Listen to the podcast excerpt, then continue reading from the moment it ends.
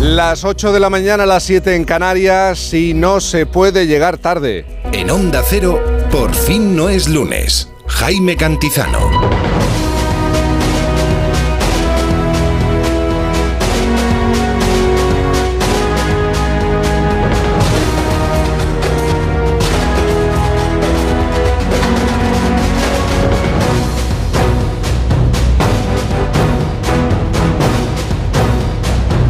¿Qué tal? Buenos días, ¿cómo se encuentra?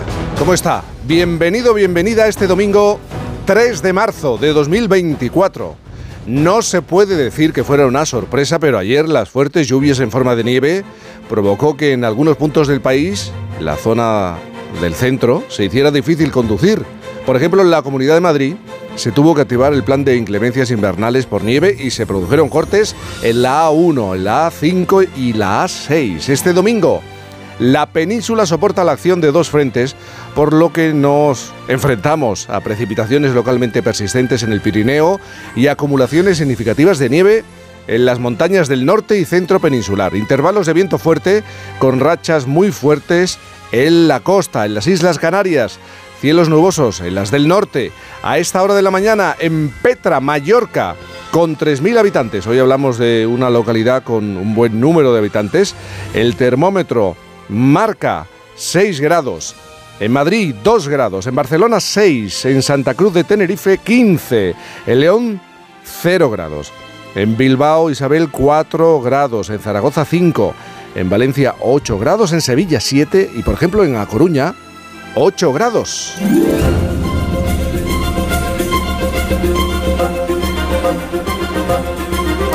El festoral de por fin nos señala que quedan 21 días para el Domingo de Ramos, Semana Santa. 21 días.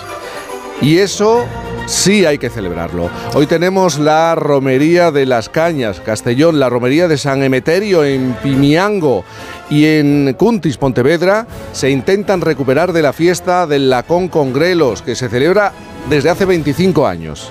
Mira, aquí suspiran. Algunos, algunas. Y hoy es el Día Internacional de la audición, así que ponga la oreja en las próximas cuatro horas.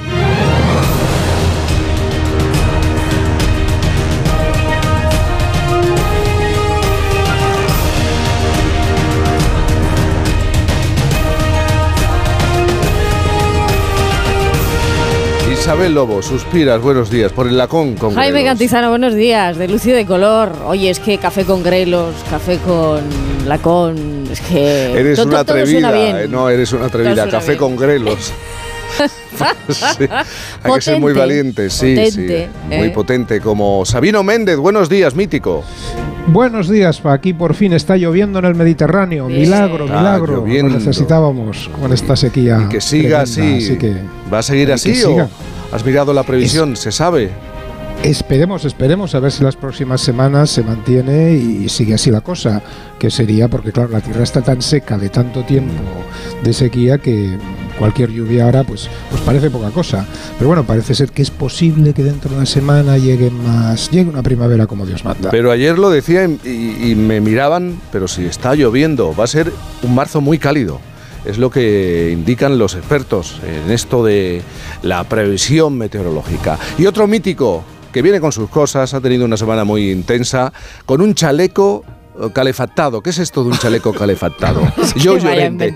Eh, pero, ¿Qué tal? ¿pero esto qué es? Buenos días. ¿Qué tal? Muy buenas. Pues un chaleco, no, no, no, no me toques que, Que este se no es. carga, que se Me lo he carga quitado porque me como si fuera un asfixiando. móvil, ¿no? Como si fuera un móvil. Sí, se carga, tiene una Y batería. puedes ir desnudo y con, el chaleco y no tienes frío. Bueno, sí, también, también puedes ir vestido con él. No hace falta ir haciendo exhibiciones a estas No edades. falta. Son una manta eléctrica sin mangas. Eh, efectivamente. Pero funciona. Funciona muy bien, sí, sí. Pero quería aprovechar este momento. Me alegro que me hagas esta Sí, pregunta. para por- decir otra cosa. Totalmente distinta, ¿no? No, es que, es que nos dieron a los medallistas olímpicos la medalla de oro de las Cortes de Castilla y León. Sí, sí. El- los medallistas olímpicos y paralímpicos de esta, de esta comunidad. Eh, recibimos el de manos de Carlos Pollán, el presidente del Congreso, de, De la del, Cámara del, del Parlamento autonómico, sí.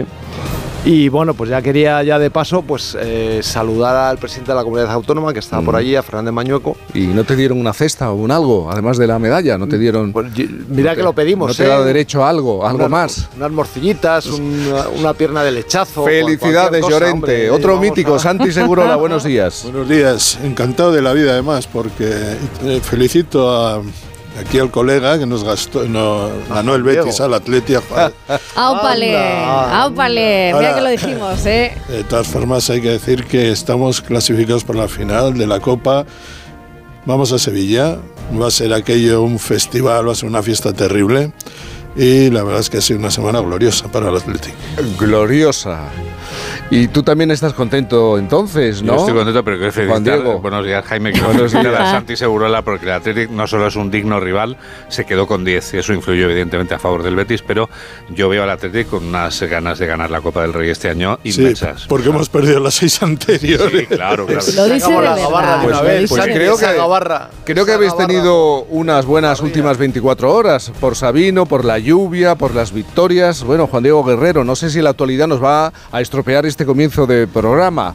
No. Tres claves para entender esta jornada. La primera es que, oh sorpresa, sigue el goteo de informaciones en torno al caso Coldo, caso Ábalos, caso Armentol, eh, eh, caso eh, Ar- esto Armengol, Armengol. no sé ya cómo llamarlo, porque eh, cada día hay detalles nuevos. Pero lo cierto es que esto ha provocado que el Partido Popular pise, pise a fondo y el presidente del PP, Alberto Núñez Feijóo, esté exigiendo al presidente del gobierno, Pedro Sánchez, que comparezca públicamente, porque lo cierto es que hace ya días que no habla. Eh, las informaciones que nos llegan es que el presidente está tratando de resistir, mientras que obviamente desde el PP exigen explicaciones porque la sombra, como ya te contaba ayer Jaime, se va extendiendo eh, sobre diferentes cargos públicos del Partido Socialista. Y todo es muy turbio, muy desagradable. Lo cierto es que la segunda clave va a ser que hoy hemos conocido ya que esta misma madrugada Anoche, de hecho, Estados Unidos comenzó lo que ya anunciábamos ayer que iba a producirse, el lanzamiento de ayuda humanitaria, en este caso comida, desde los aviones del ejército norte- norteamericano sobre la franja de Gaza, para dar de comer y tratar de salvar el mayor número de vidas posibles, mm, sobre todo eh, de niños. Y eh, Puigdemont vuelve a nuestras vidas, el expresidente a la fuga, Oh, vuelve a nuestras vidas porque Está ya da- convencido, ¿no? da por hecho que la semana que viene se aprueba la ley de amnistía. Esto confirma la tesis de aquel que dijo en un principio este hombre va a estirar la cuerda todo lo que pueda y vuelve a hacerlo, pero ya Bueno, la semana nunca que se viene sabe, ya sabes. hasta el último, momento claro, claro, tienes está haciendo sufrir a- al actual gobierno. Ayer daba a entender que ya da por hecho que entramos en una nueva etapa y que se va a aprobar la ley de amnistía, pero como dices Jaime, siempre puede haber una sorpresa de última hora. Lo cierto es que esa ley de amnistía recordamos que permitirá, entre otras cosas, que eh, Carlas Puigdemont pueda pasearse por España tan campante. Estas y otras noticias a las 2 de la tarde, noticias fin de semana, porque tienes el informativo completo, ¿no? No hay partido que lo cambie. No, hay partido, pero no, no tenemos eh, Radio Estadio. No, no, no, no, no juegan ni el Atlético ni el Betis, que son los El Barcelona de Sabino sí. ¿no? Sí, Hoy- la- juega contra el Athletic en Bilbao. Sí, claro, Hoy, claro. A o las sea 9 que de la noche. Sabino Sí, sí. está ya tenso. No, pero digo, él pregunta a Jaime a las 2 de la tarde, por lo Sí, del informativo. si le pilla, por si le pilla. Agua, agua habrá. Al- algo, No, no. algo tiene que haber, efectivamente. Algo tienes que contar, ¿eh? que siempre, hay, que siempre hay fútbol, Santi, a esa hora. Lógico. Bueno, y esta noche que has dormido, como siempre, unas cuatro horas de media, seguro que has tenido tiempo para soñar. Pues sí, he tenido tiempo para soñar porque hoy es la crida, que es esa celebración que marca el comienzo realmente oficial, eso que se llama pistoletazo de salida, el inicio oficial de las fiestas de las fallas. Y quiero desear que la noticia sea que por fin las fallas, lo sé porque hay mucha gente Jaime, pendiente de esto, se pueden celebrar y podamos contar noticias solo de fiestas, una vez que lamentablemente hemos tenido que hablar durante días del fallecimiento de 10 personas, que es lo que ha provocado el retraso en el comienzo de las fallas, que sean unas fallas en paz y en felicidad para los valencianos. Y para todos. ¿eh? Y para todos Y los para que todos. disfrutan de las fallas. Bueno, ese regalo de domingo que nos endulza la mañana, a veces, A veces, sí. a veces. Llega un momento muy esperado, porque hay que rendir ¿Para quién? homenajes a quienes Esperado para quién. Nacho Vigalondo ¿Para qué? Nacho Vigalondo, un fantástico realizador español, va a estar al frente como director de un proyecto Sí. que van a producir los Javis y que va a hacer justicia, porque por fin se va a rendir homenaje a una mujer que lo merece. En mi vida sucedió algo bello. Van a retratar toda la vida de Tamara, Por eso, también llamada Amber, distinta a la vez, también llamada Yurena, que aquí canta el éxito, el hit con Leonardo Canté, Leonardo Dantes, el Oh. no cambie, no cambie, no cambie, que no se sabe si es pretérito indefinido o imperativo. Sigo siendo la misma, pero ya no sufro por tu querer. No cambié, no cambié, no cambié. No cambié, no cambié, no cambié. Encontré un amor nuevo y con sus besos te olvidé. Empezamos a saber de ella, no sé si lo recuerdas, Juan Diego, cuando eh, empotraron un coche en la Cibeles. Lo recuerdo perfectamente, Jaime, como si fuera ayer. Una campaña de promoción muy inteligente, muy- porque, ¿verdad, Sabino? ¿Quién iba a pensar que alguien iba a empotrar interesadamente, bueno, creo, ¿eh? interesadamente, a lo mejor hay que pensar mal, un coche en la Cibeles? Hombre, alguien que canta así tampoco, tampoco tiene por qué conducir bien, ¿no? Puede, puedes que sea. Era Tamara, eh, Tamara y su madre, no era un Sí, combo, ¿no? señor, sí, sí. La señora sí, seis sí, dedos, Santiago. la Había una leyenda, dedos. se decía que llevaba una plancha en el bolso, la señora, la, la la señora madre. Te voy a decir una cosa, está dando mucho juego la, la margen izquierda de, de la ría. ¿eh? Tama- Tam- Tamara, eh, Tamara, Coldo, de Baracaldo. Claro, es, todo. es- algo debido de pasar ahí Yo, en determinado por, por si momento. acaso yo soy de Baracaldo. está la margen y luego las márgenes, ¿eh? Las Sí, márgenes. Bueno, y luego están los que están al margen. margen de todo. Al margen. Sabino, algo que decir sobre. Ahora, a mí me gustaría decir algo totalmente en serio. Durante, yo creo que un año, esta chica ocupó muchas portadas, pero muchas portadas de las revistas, de los periódicos, eh, y se convirtió en una especie de, de figura musical, kitsch, eh, una mezcla ahí un poco peculiar, Sabino. Sí, sí, y aparte uno de los dos extremos, si os fijáis, que, que es una, una cosa que me fascina, el nombre, Tamara. Que, que une los dos extremos de la escala social. Va desde esta Tamara a seis dedos a la Tamara Falcó. Es decir, que más, más, vamos, o sea, más ecuménico no se puede ser. De cualquier modo, estas canciones, como que no queda claro si es no cambie o no cambie, mm, es como el melancolia, de aquel famoso melancolia de Camilo VI. Me fascina cuando el acento musical no coincide con el acento que toca de la palabra que tú quieres poner y hay estas, estas, estas mezclas maravillosas. Pero bueno, como siempre, Juan Diego... eh, Es un valiente. Juan Diego es un valiente. Yo le voy a apoyar los además con mejores una ejemplos ¿no? de la arqueología musical. Una exclusiva. Vais a alucinar. Claro, es que no bicháis todo lo que hay que bichar. Leonardo Dante se está preparando en una versión sinfónica de a sí mismo que próximamente volverá a triunfar en este programa. Ojo al dato. Pues, ¿eh? será Juan Diego quien- quien que nos está, presente. Te Está creo, te creo, afinando, está ¿Sí? afinando. Sí, está Me pondré a la arqueología, como diría Sabino, a tratar de rescatar. Te lo todo prometo, te lo prometo. sí. Ojalá. Que, afinando, habla- habla- me que está afinando, si no ha afinado que nunca, sí, que sí, que mujer. sí. Pero, Digo que o- ojalá afin- afinar, ¿verdad? Afinar ¿A qué fuera. llamas el- afinar? A mí me va a sorprender ojalá mucho. fuera el fin, el fin de la carrera, afín, afín. Bueno, es un verbo con varias acepciones. Isabel, la, la- la versión sinfónica es que va a trabajar con una filarmónica o algo así. o- Pues yo solamente Danos os digo que detalles. está trabajando con músicos muy buenos, con arreglistas muy Pero todo buenos. esto es en serio, Esto dice completamente O sea, en es un serio. scoop total lo que está Probablemente esté muy de actualidad próximamente. Madre mía. Bueno, pues ¿has visto lo que has provocado, Juan Diego? Bueno, ¿Eh? me ha dejado. Este scoop ¿Has me ha dejado perplejo. O sea, vamos. Bueno, querido Juan Diego Guerrero, te escuchamos a las 2 de la tarde. Muchas gracias, Jaime. Valiente, bravo, eres muy bravo. Se lo va a apuntar.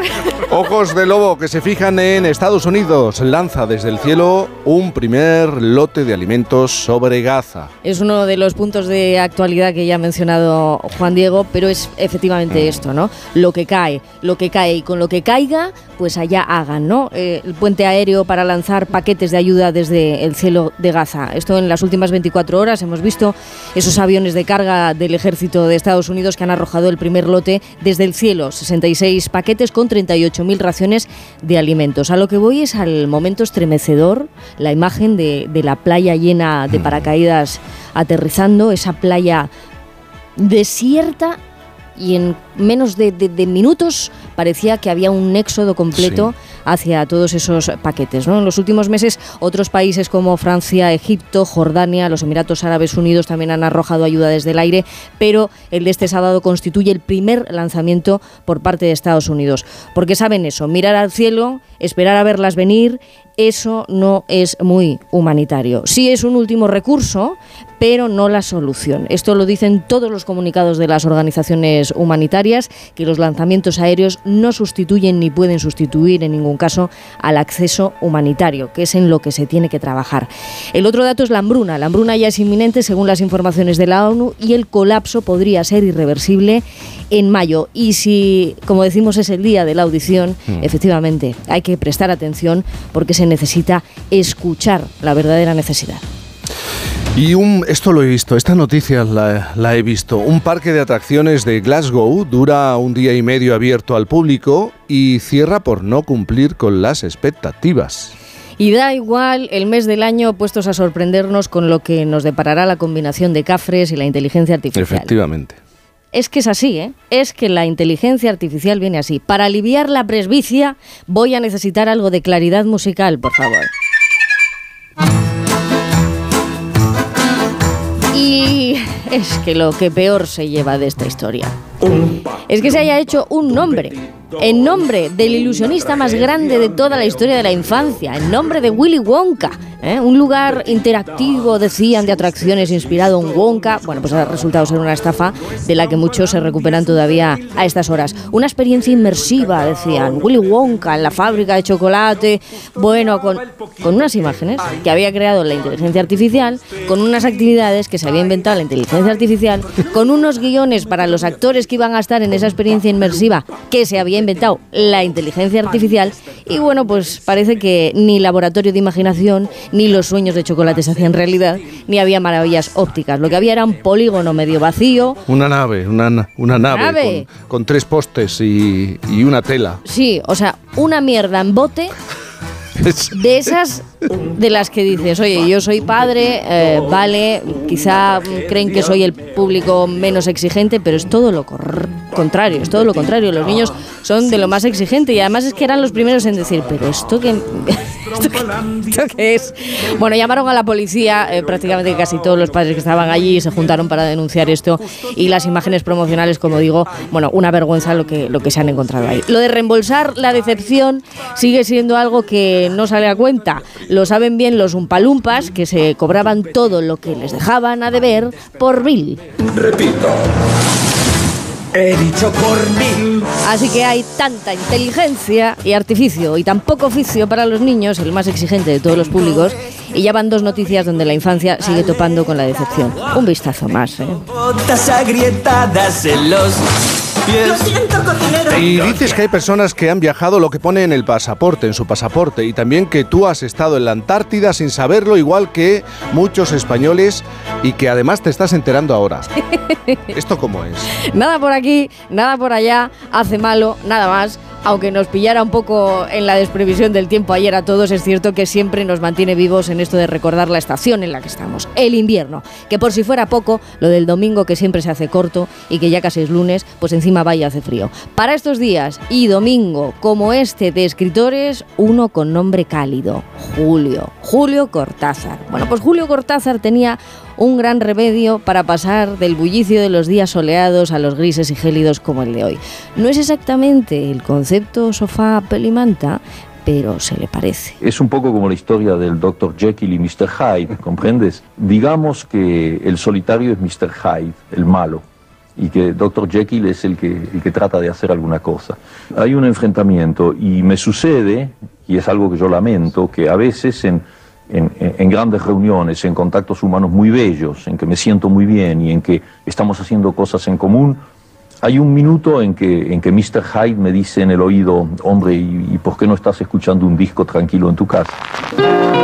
Por ejemplo, ¿por qué no estás escuchando un disco tranquilamente en tu casa? eh? ¿Por qué no coges un libro, lees algo y viajas? No te hace falta el pasaporte, a eso vamos. Así que con este poquito de jazzuela, rayuela con jazz, que si no me despisto, que sí, que muchos, más de los que imagináis, habéis pasado por el único pedazo de la Antártida que se conserva en nuestro país. Es una rotonda. ¿Cómo que una rotonda? es una rotonda que está en Azuqueca de Henares, Guadalajara. Una curiosa rotonda que se llama Rotonda la Antártida, que reproduce a escala el continente helado y se construyó para conmemorar el cuarto año polar internacional. Y a lo que voy, que tenéis las imágenes, ya lo que voy. A coger la rotonda de lo increíble y por la tercera salida ya concretamos y todo tiene pinta de seguir igual. Porque en caso de no recalcular bien la ruta de lo que se entiende por ayuda humanitaria, que es de lo que veníamos hablando, seguirán cayendo del cielo paquetes que no tocan tierra del verdadero problema a resolver. El tocadiscos de la actualidad tiene unos cuantos discos rayados ya y la inteligencia artificial viene a ser la turra friolera de que la decepción siempre estuvo y estará como Dr. Jekyll y Mr. Hyde. Pero hay del que lea, hay del que lea, el que tenga la suerte de tener hoy un buen libro tiene un pasaje de ida y vuelta hacia lo extraordinario de la vida. En tan solo un momento vamos a dirigirnos a la Antártida, porque allí un equipo de investigadores, de virólogos españoles, están estudiando la gripe aviar todos tenemos una especial sensibilidad con este tipo de noticias desde el 2009, cómo se transmiten los virus, cómo pasa de los animales a los seres humanos. Bien, pues estos españoles han descubierto, han tenido que anunciar que ya hay casos de pingüinos, de la colonia de, pingüinos, una extensa colonia más, miles y miles de pingüinos, pues ya hay casos registrados de gripe aviar en estos animales y el peligro que supone, porque se podría transmitir a otros, a otros animales de la zona e incluso de otros continentes. En tan solo un momento vamos a hablar con una de estas investigadoras eh, que forma parte de la misión española en aquel lugar. Pero antes, claro que en este domingo, referencias deportivas. Construimos nuestras vidas, Santi, aprovechando y desaprovechando los materiales de los que disponemos. La infancia, es una etapa crítica en este aspecto, en la que juegan papeles decisivos la curiosidad y la emoción del descubrimiento. Esas pasiones tan tempranas se fijan a nuestra existencia para toda la vida y muchas veces eh, le dan todo el sentido. Eso creo. Eh, decía un clásico que la, que la patria es la infancia y no me cabe duda de ello. No entro en cuestiones freudianas, pero sí en los vericuetos emocionales que marcan nuestras aficiones y que tantas veces pesan en nuestros trabajos. Cada mañana de domingo nos reunimos eh, tres contertulios de la misma generación. Joe Llorente, Sabino Méndez y yo, que soy el mayor del trío. Nos separan cinco años, pero nos igualan unos cuantos placeres comunes. Disfrutamos con el fútbol, con el deporte en general y nos apasiona la música, rock, pop y derivados. En nuestro caso, estoy seguro de que las aficiones infantiles marcaron una buena porción de nuestra trayectoria profesional. Joe, que viene de una distinguida saga de deportistas, se dedicó con un tremendo éxito al baloncesto. Algo especial vería de chiquillo en los torneos de Navidad del Real Madrid. Sabina dirigió su vida hacia el mundo de las letras, pero en algún temprano momento le fascinaron las motos y el rock. Quiero creer que sus cicuatros y su mítico mono de cuero negro funcionaron en él como un trayazo iniciático. Pero ¿hasta qué punto quedan fijados esos momentos, escenas y acontecimientos tan tempranos eh, en cualquiera de nosotros? Pues mira, por lo que a mí respecta, soy muy olvidadizo con las fechas, pero nunca olvido una muy concreta. Cada 1 de marzo, cumpleaños José Ángel Iríbar, ídolo de mi niñez, ídolo incombustible además. El viernes cumplió 83, pero yo le veo igual que entonces, alto, imponente, volador. En la infancia se graban a fuego las emociones que nunca te abandonan. Ese legado se cocina muy pronto, sin reflexión alguna, por puro impacto. Te llega al alma un futbolista, un equipo, una canción y no te preguntas por qué. No diré que soy periodista deportivo porque era hincha del Athletic y mi ídolo era Iríbar, pero ayudó sin duda. Aquel ímpetu infantil me ayudó a leer muy pronto las crónicas de los partidos y a seleccionar mis periodistas favoritos, de la misma manera que elegía mis eh, cantantes favoritos o mis futbolistas eh, preferidos. Me volví curioso de un mundo que desde luego me encantaba. Con mis afectos musicales también ocurrió lo mismo. Todavía recuerdo no menos de 15 maravillosas canciones del año 1966, comenzando por este Richard Olvider de los Fortos que, está, que estamos escuchando en este momento. Y todavía hoy puedo recordar las alineaciones de las selecciones de Inglaterra y Alemania en la final del Mundial de 1966 y sin embargo no soy capaz de repetir este pequeño alarde memorístico en ninguna otra Copa del Mundo. Eh, ¿No hay a veces una tentación a desdeñar la, la importancia de esas emociones infantiles, no crees? Pues eh, yo creo que hay gente que lo piensa así. Yo, para mí estos anclajes infantiles son decisivos después, en la edad adulta. Algunos dirán que solo se trata de simple entretenimiento, como si entretenerse no fuera una de las cosas más serias de nuestra vida. Sobre esto, el fútbol, el deporte, la música, etcétera, que los más ciesos califican de simples hobbies o naderías, descansa una parte decisiva, puede que la más placentera de nuestra educación sentimental, de nuestras vidas, en definitiva.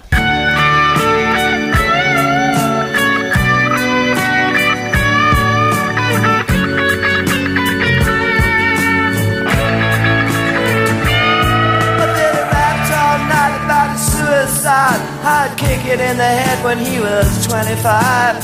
Speed jive, don't wanna stay alive when you're 25. And when you're stealing clothes from Martin Sparks and Te voy a tener que preguntar como a Sabino. ¿Y esta canción? Esta canción es una maravilla de David Bowie que se la regaló, así de claro, a Motte Hooper, un magnífico grupo que no, no terminaba de alcanzar el éxito y que estaban a punto de separarse. La grabó también David Bowie, pero para mí la supera con mucho esta, esta versión de Motte Hooper, que para mí es uno de los grandes himnos de los años 70. Es este paso, por cierto, de la infancia a la adolescencia. No sé cómo le pilló a Sabino, pero desde luego Hombre. fue una de mis favoritas. Yo, yo creo que hoy tenemos, para, para compensar a Juan Diego y Tamara, tenemos varias delicatessen. O sea, primero Ian Hunter es, vamos, maravillosa su voz y la canción es preciosa, Santi. Pero además yo luego tengo otra delicatessen, para compensar. Anda. Sí, sí. Tenemos a Joe Llorente levitando. No, no subas Pero- mucho, ¿eh? No, no, me- me ha No puesto- subas mucho. Me ha puesto Santi la, la piel de gallina y es verdad que yo también fui muy sensible a las emociones eh, infantiles, eh, en especial a las transmisiones deportivas, a los vaivenes de los resultados, al esfuerzo de los deportistas, a esos finales en los cuales se alternaban sonrisas y lágrimas. Y yo me imaginaba a mí mismo en un futuro eh, siendo un deportista de cualquier cosa. Eh, y, y luego también me tengo muy grabado la- el primer partido de baloncesto que vi en directo en el pabellón de la Ciudad Deportiva del Real Madrid. Claro. Si es que. Con, con una El selección primer- uruguaya, sí, se, se queda ahí primer grabado. partido- No te, va- no te vayas tan lejos. Y tiene razón Santi, perdóname, tiene razón Santi, porque la primera transmisión deportiva de la que guardo memoria es un torneo de Navidad de baloncesto del Real Lo he Madrid. imaginado. Que te digo, no te vayas tan lejos, tan lejos, no te leves tanto, porque luego, luego más tarde tienes que volver aquí para hablar de tu libro. Tú has venido a hablar de tu libro. Por Lo que pasa fin. que no a las 8, sino a las, En la a las hora 11, brava, en la hora brava, porque vas a hablar de un bravo. De un libro Eh, bravo. Sí, de un libro y de un hombre muy bravo. Pero no te vayas muy lejos. Las 8.27, 7.27 en Canarias. Por fin no es lunes.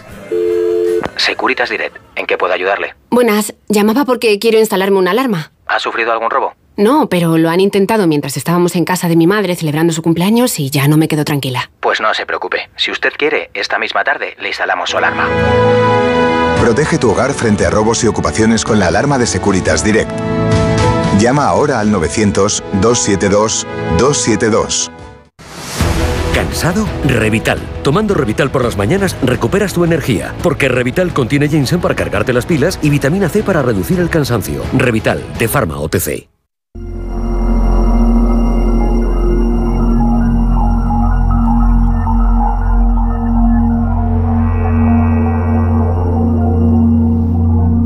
Hoy amanecemos en un lugar único en el mundo, el lugar más frío, más seco y con más viento de la Tierra.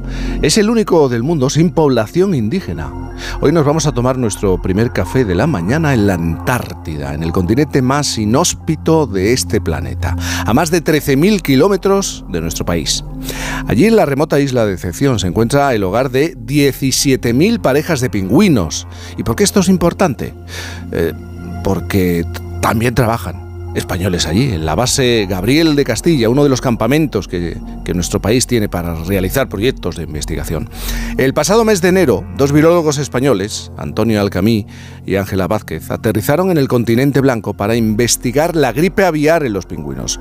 Por primera vez, iban a poder analizar las muestras, al poco de haberlas recogido, gracias al montaje de un laboratorio de diagnóstico en la Antártida, algo que muy pocos países han conseguido y esto hay que ponerlo, hay que ponerlo ahí, en valor.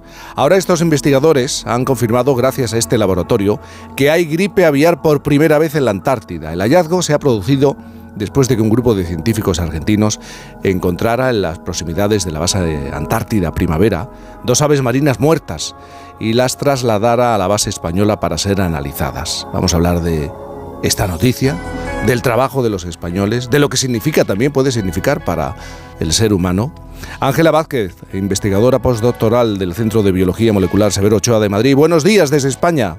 Hola, buenos días, ¿qué tal?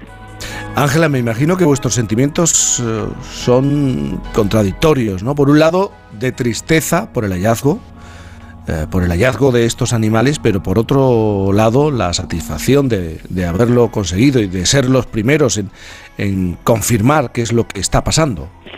Pues sí, hombre, da, da justo lo que dices, da pena por la repercusión que pueda tener a nivel ecológico en la fauna, pero por otro lado, pues contentos evidentemente por haber sido capaces de, de realizar todos los, los diagnósticos aquí.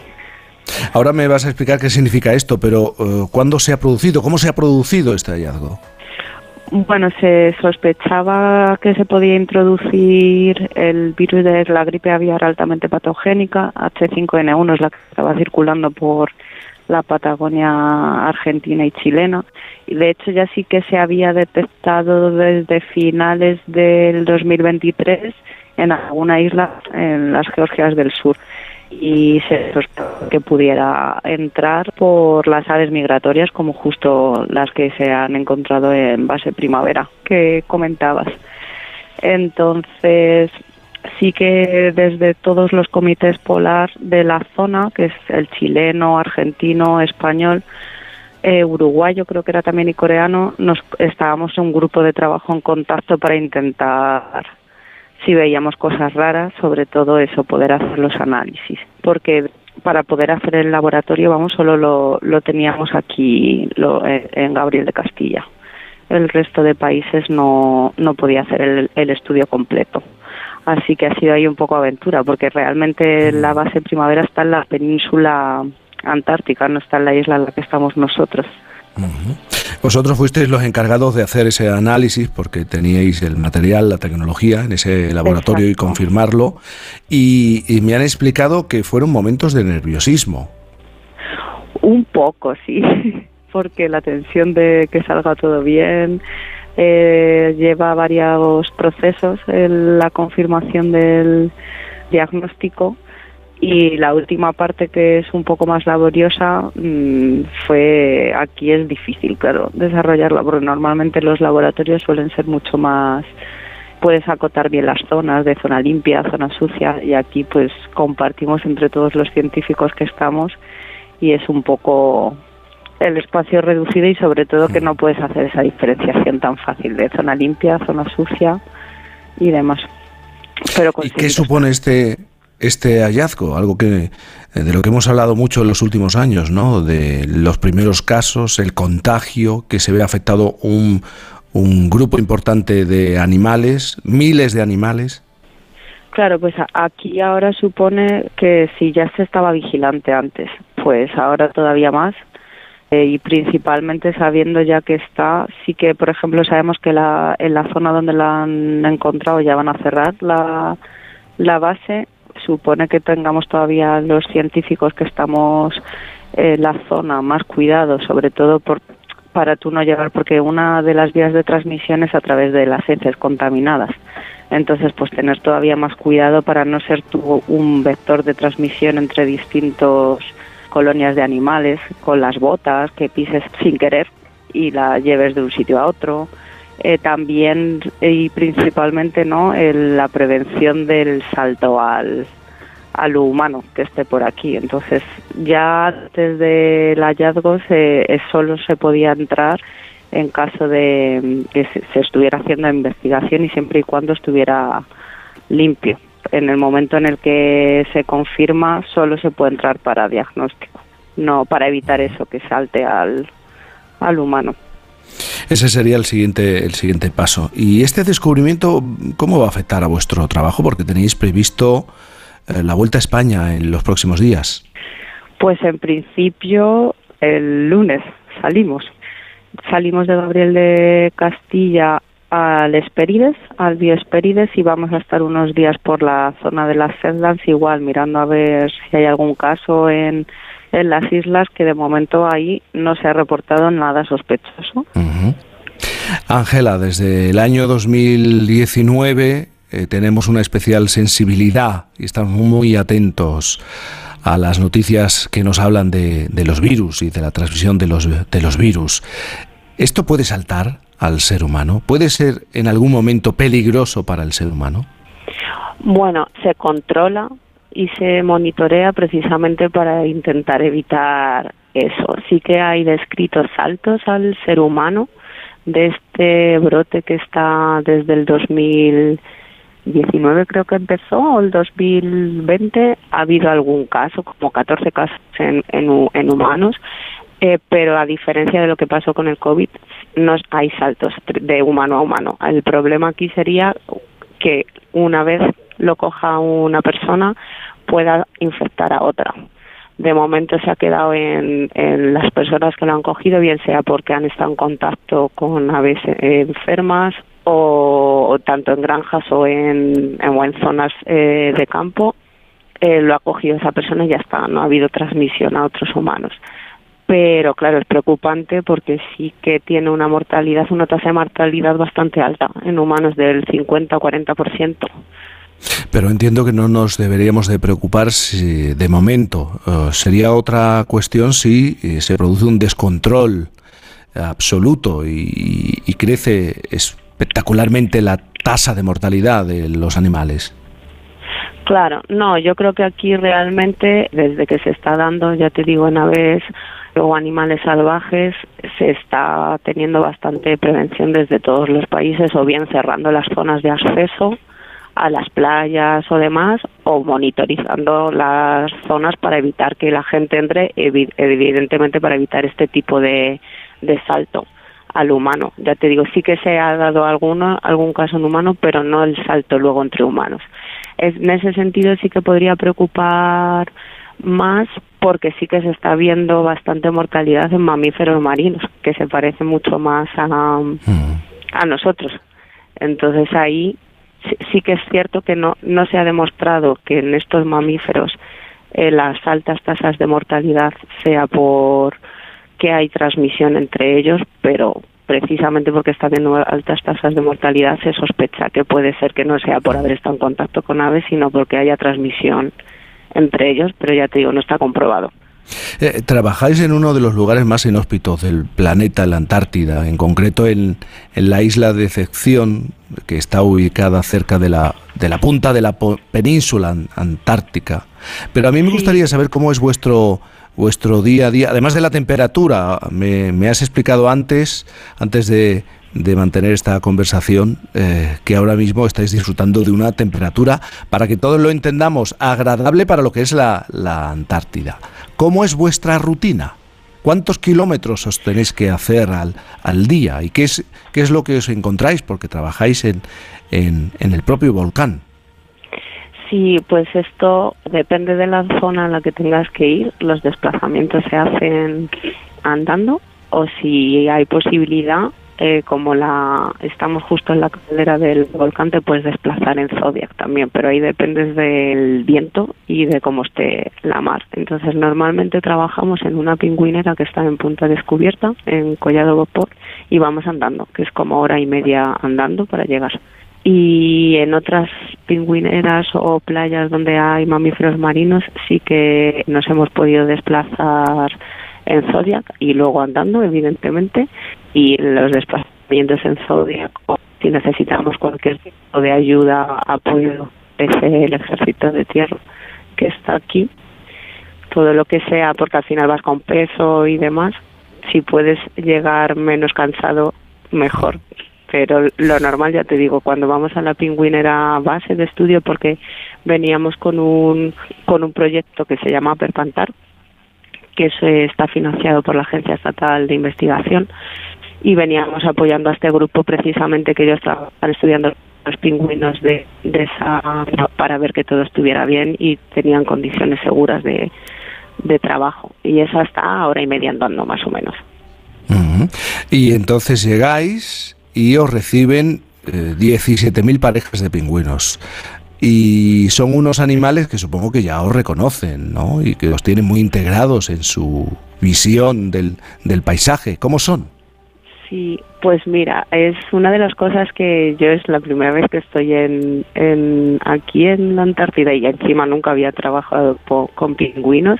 Claro, porque llegamos cuando los las 17.000 parejas estaban en Estados Unidos sus pollitos yéndose a independizándose al mar y no tiene nada que ver la pingüinera. Así que e inicialmente cuando están establecidos en la colonia son como o sea, los nidos, perdón, son más agresivos, ¿no? Porque quieren defender a sus nidos y te acercas y demás. Y ahora que ya están los nidos más desestructurados, notas que son ellos los que son, son curiosos. Un animal muy curioso. Ángela, para que los oyentes lo, lo entiendan, ¿cómo de importante y, y qué representa el trabajo eh, que estáis realizando? Hombre, pues yo creo que representa la importancia de de distintos, o sea, distintos aspectos, ¿no? Por un lado, lo que ha costado venir hasta aquí con todo eh, lo que supone traer, montar aquí un laboratorio, ¿no? Porque lo tienes que traer en el Esperides, lo hemos traído de un barco de la Armada, pues con el apoyo del, del CSIC, que nos ha financiado gran parte del material que teníamos que traer, y luego poder monitorizar. Y eh, lo novedoso no aquí es eso, que hemos podido montar el laboratorio localizado y puedes tener los resultados en un par de días o tres. En caso de Una cosa más, en lo esta- que permite seguridad. En esta época del año, ya como curiosidad, en esta época del año, en este mes, la temperatura media no es exageradamente baja. No, no, y encima nosotros al estar es bastante más suave que si estuviéramos en, en la Antártida aquí, o sea, en el continente como tal. Aquí estamos en torno a menos 4 más 4 grados de temperatura. Lo que pasa que sí que es verdad que la sensación térmica suele ser bastante más baja porque hay mucho mucho viento y mucha humedad. Bueno, casi, casi un, un verano, una primavera. Ángela Vázquez, investigadora postdoctoral del Centro de Biología Molecular Severo Ochoa de Madrid. Gracias por estar con nosotros. Un abrazo grande desde España. Gracias a vosotros, un saludo. Por fin, con Cantizano.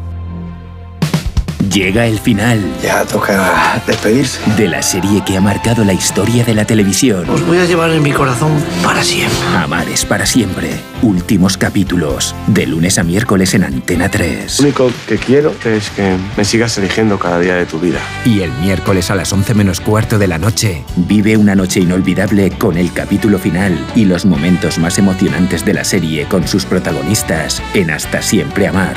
El miércoles en Antena 3. Bienvenidos a una nueva temporada de Fórmula 1 en Dazón. Fernando está listo, Carlos preparado y nosotros dispuestos a vivir con pasión cada gran premio, porque la Fórmula 1 nos corre por las venas.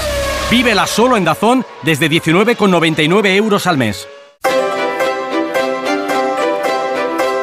Nadie puede predecir el futuro con exactitud, nadie puede saber a ciencia cierta qué pasará mañana. Por eso vivimos, yo creo que tan pendientes de las noticias de actualidad, porque a todos nos gustaría saber lo mejor posible aquello que nos espera. Nos gustaría saberlo para estar prevenidos y poder tomar las decisiones que nos permitirán vivir más felices. Pero luego vivimos rodeados de incertidumbres. No sabemos qué pasará con el clima, qué decisiones tomarán los políticos, no sabemos cómo crecerán nuestros hijos, ni sabemos si conseguiremos lo que queremos o no. Nos pasamos la vida entre la incertidumbre y la esperanza. Y saber cómo podemos luchar, qué armas tenemos contra lo angustioso de esta situación, es lo que se quiere preguntar precisamente en esta mañana nuestro sospechoso habitual, Sabino Méndez. En la incertidumbre vivimos. Sí, Sí, Jaime, hoy, nuestro tema es la incertidumbre, justo en este momento tan, tan incierto en que vivimos, con guerras que no sabemos si las podremos parar y se acabarán pronto, elecciones americanas que no sabemos si volverá a ganar Trump, con un clima en el planeta que sabemos que va hacia el desequilibrio, pero tampoco no conocemos cómo avanzará ese desequilibrio con detalle, incluso mm, con un gobierno en nuestro país que depende para continuar de una ley y siete votos y no tenemos claro cuándo se dará eso, cómo acabará, cuánto durará. Tanta incertidumbre claro, es angustiosa, todo ese no saber qué va a pasar y, y, toda esa dificultad para tomar decisiones en un escenario cambiante, lo que nos crea a los seres humanos es ansiedad. Y debido a esa ansiedad, lógicamente, pues tenemos un concepto negativo de, de la incertidumbre. Y es lógico, es lógico y razonable que, que, los seres humanos tengamos horror a la incertidumbre porque, oye, ataca nuestra seguridad. Lo que nos gusta es, es estar tranquilos y seguros y la, la, incertidumbre nos provoca siempre pues estar intranquilos, sobresaltados, preocupados. Pero, pero, Jaime, la incertidumbre también tiene sus cosas buenas, que no son muchas, la verdad, uh -huh. pero que son algunas de ellas eh, principales y, y de capital importancia. Por ejemplo, la incertidumbre es un motor de vida. Si los seres humanos supiéramos exactamente el día, la hora, el mes y el año del día de nuestra muerte, perderíamos gran parte de las ganas de vivir. Y, yo creo que entraríamos en espirales obsesivas de, de, cálculos de tiempo y proyectos casi insoportables.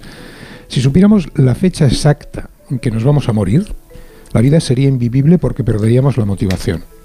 O sea que una parte de la ansiedad, que tan mala prensa tiene hoy en día, es lo que hace la vida vivible.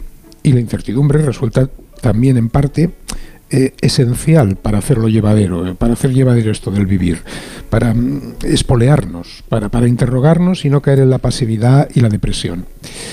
Porque, oye, si conociéramos el minuto y la causa de nuestra muerte, ¿cómo, conciliaríamos el, el, día a día, sobre todo, sobre todo el día a día motivados? Incluso yo creo que aunque tuviéramos los, los mayores lujos y placeres, por eso eh, la ansiedad frente al tiempo que pasa y saber que cada minuto nos queda menos tiempo de vida se combina con la ignorancia, la incertidumbre de no saber cuándo, cuánto tiempo exactamente disponemos ni cómo o dónde llegará al final. Y podríamos decir que es una especie de mecanismo compensatorio. Y para no sufrir, evidentemente lo que se trata es de tener ese mecanismo compensatorio pues lo más equilibrado posible, bien equilibrado para poner en su sitio a la incertidumbre. Porque este mecanismo puede desequilibrarse también del, del, otro extremo, es decir, del lado de la prevención. La primera gran herramienta que tiene el ser humano uh -huh. contra la incertidumbre es ser precavido, ser prudente. Intentar prever lo que puede pasarnos para evitar los males, los daños, los accidentes. Sí, pero Sabino, ser precavido hasta, hasta el punto de querer prevenirlo todo es, bueno, primero yo creo que es imposible y además nos volveríamos locos. Justo, justo Jaime, ese es el gran peligro, volverse un neurótico de la prevención, volverse neurótico. Muchos de nuestros miedos eh, obsesivos provienen de eso. Es, bueno ser precavido, intentar prever las adversidades y los contratiempos que la incertidumbre nos puede ocultar, pero la cualidad de ser precavido, hay que fijarse, que lleva añadida una especie de inevitable condena de sufrimiento. Porque vamos a ver, si eres bueno para imaginar y prever los posibles daños que nos podrá traer el futuro, seguramente estarás valorado en tu trabajo, podrás preparar mejor tu vida, pero eso significa que te pasarás el día pensando en daños, horrores, previendo cosas y previendo cosas malas, ocupando tu pensamiento y tu cerebro con cosas perjudiciales, oye, Jaime, y eso no hay ánimo ni cerebro humano que lo aguante. Una persona constantemente preocupada por lo que le pasará, está demasiado ocupada en sus obsesiones como para darse cuenta de lo que le está pasando, de lo que está haciendo. Está con la mente tan, tan en el futuro que no ve el presente. Algo parecido a lo que le está pasando pues, yo, ahora mismo a nuestro gobierno, ¿no? con la amnistía. Están tan obsesionados con conseguir los votos de Puigdemont en el futuro que no ve el precio que está pagando o que se está cargando la igualdad entre españoles en el, en el presente. La incertidumbre, lo, lo, que pasa es que nos pone frente a a la gran pregunta, a la pregunta que más miedo nos da en el día a día los seres humanos, la más atemorizante, que es, ¿qué va a ser de mí? ¿Qué me va a pasar? Tanto si nos respondemos a nosotros mismos que no va a pasarnos nada, como si nos respondemos lo contrario, que todo saldrá mal, ambas cosas son, son creencias, convicciones, que solo podremos comprobar cuando haya pasado todo. Y eso es lo que nos pone nerviosos de la incertidumbre, que pone de relieve que ambas respuestas, aunque sean contrarias, son incomprobables e inútiles. La única manera real de enfrentarse a la pregunta atemorizante del ¿qué va a ser de mí? es, yo creo, contraponerle otra pregunta, pero en presente, que es la otra pregunta es ¿qué estoy haciendo? Examinar el acto presente para saber si estoy haciendo algo constructivo, destructivo, mejor, peor, edificante. Claro, si lo que estoy haciendo es edificante, constructivo, pensando en todos, será más fácil, pase lo que pase, que esté preparado para esa incertidumbre que nos espera. Eh, la gran cuestión para los humanos, por tanto, Jaime, yo creo que es saber cómo sobrellevarlo, vistas las dos caras estas que, que tiene el, el tema del incertidumbre. De cualquier modo, Sabino, tú eh, llevas todo el rato hablando de la incertidumbre personal, ¿no? La individual. Pero ¿qué pasa cuando hablamos de incertidumbre colectiva? No sé, ante un escenario de guerra, una pandemia, la inseguridad jurídica, un vacío de poder. Bueno, bueno, eso, eso es lo más terrible, Jaime. Si la incertidumbre ya nos atemoriza tanto al humano individualmente, cuando hace presa por el, por el peso del entorno, los acontecimientos o el panorama en general, cuando se extiende entre la muchedumbre, puede generar situaciones de, de psicosis colectiva. Por eso preferimos siempre gobiernos estables, sociedades estables, que no aquellos lugares inciertos o gobiernos inciertos que animan a la gente a lanzarse unos contra otros. Porque cuando la incertidumbre es colectiva, solo puede calmarla una herramienta, que son las predicciones. Es una herramienta que los seres humanos tenemos muy sobrevalorada porque es la que más nos tranquiliza. Y nos enganchamos a veces a ellas, a las predicciones, como quien se vuelve adicto a los sedantes. Eso ha pasado a lo largo de la historia. Predicciones hay de dos tipos. Predicciones científicas, que son las que se consiguen aplicando o siguiendo el método científico, y predicciones de creencias, de imaginaciones, eh, que son las supersticiones, es decir, el horóscopo, Nostradamus, todas estas bobadas, que bueno, incluimos a veces a tezanos incluso en ellas, pero es importante no olvidar incluso las predicciones científicas, que son las más fiables, también fallan a veces, bueno, que son las únicas fiables, porque las otras prácticamente son indemostrables. Las, científicas fallan a veces porque son predicciones de probabilidades, no, no son profecías. El hombre del tiempo, de la tele, es un buen ejemplo. Tenemos herramientas ya para decir con, con bastante exactitud de probabilidad mm, si va a llover o no va a llover mañana. Pero no podemos cambiar el tiempo. No podemos cambiar el tiempo a nuestro gusto ni decir exactamente si soplará el viento con tal fuerza o lloverá con, con- con mayor o menor ma- mayor o menor fuerza. Atendiendo a todo esto, entonces es cuando se ponen de relieve todo lo absurdo de, de estas teorías de- del fin de la historia, como, como que, que mantenían Francis Fukuyama en los 90 y que las últimas, al, en el- al filo del cambio de siglo, fueron muy populares. No. La historia, debido a la incertidumbre, nunca llegará a su fin porque la hacemos las personas, los seres humanos. Y mientras existan, mientras existan sus conflictos, los seres humanos con sus conflictos, sus ideas contradictorias, sus emociones, pues mm, existirá siempre la historia.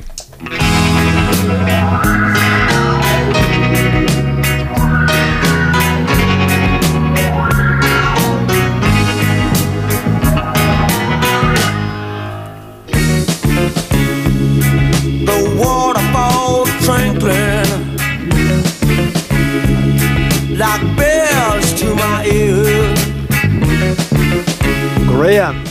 Háblame de esta canción, Sabino. Hombre, no se me ocurre ninguna canción que transmita una emoción tan envolvente, tan a la intemperie, tan parecida a la incertidumbre como esta formidable canción del gran Graham Parker, el maestro de los maestros de los escritores de canciones. Yo de ahí ya, es- os guardaba una delicatessen que es Howling Wind, esta canción viento aullador, viento clamoroso, que compuso en los 80 y yo creo, yo creo que está a la altura de Long, el old de John Dukes que ha, que ha colocado antes, en voz de Ian Hunter, nada menos. que Estáis tocando la fibra hoy, ¿eh? Hay que compensar a Tamara. Brian Parker and the Rumor. Sí. Hay una, gran banda. hay una canción que me vuelve loco Sí. de you, you- ¿cuál es? Eh, No puede ser tan fuerte. You can't be strong.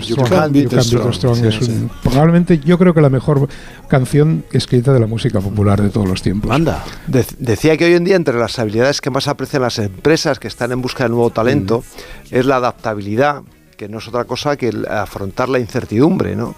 Y esto que está muy buscado hoy, esta característica como especie, fijaos que es la que nos ha traído hoy hasta aquí, porque en los momentos de estrés evolutivo, de, de grandes competencias por los recursos o de grandes cambios climáticos, hubo unos antepasados nuestros que fueron capaces de mirar a la cara los nuevos escenarios, lo que iba a venir y adaptarse a ello para, para continuar con la especie, la gestión de la incertidumbre.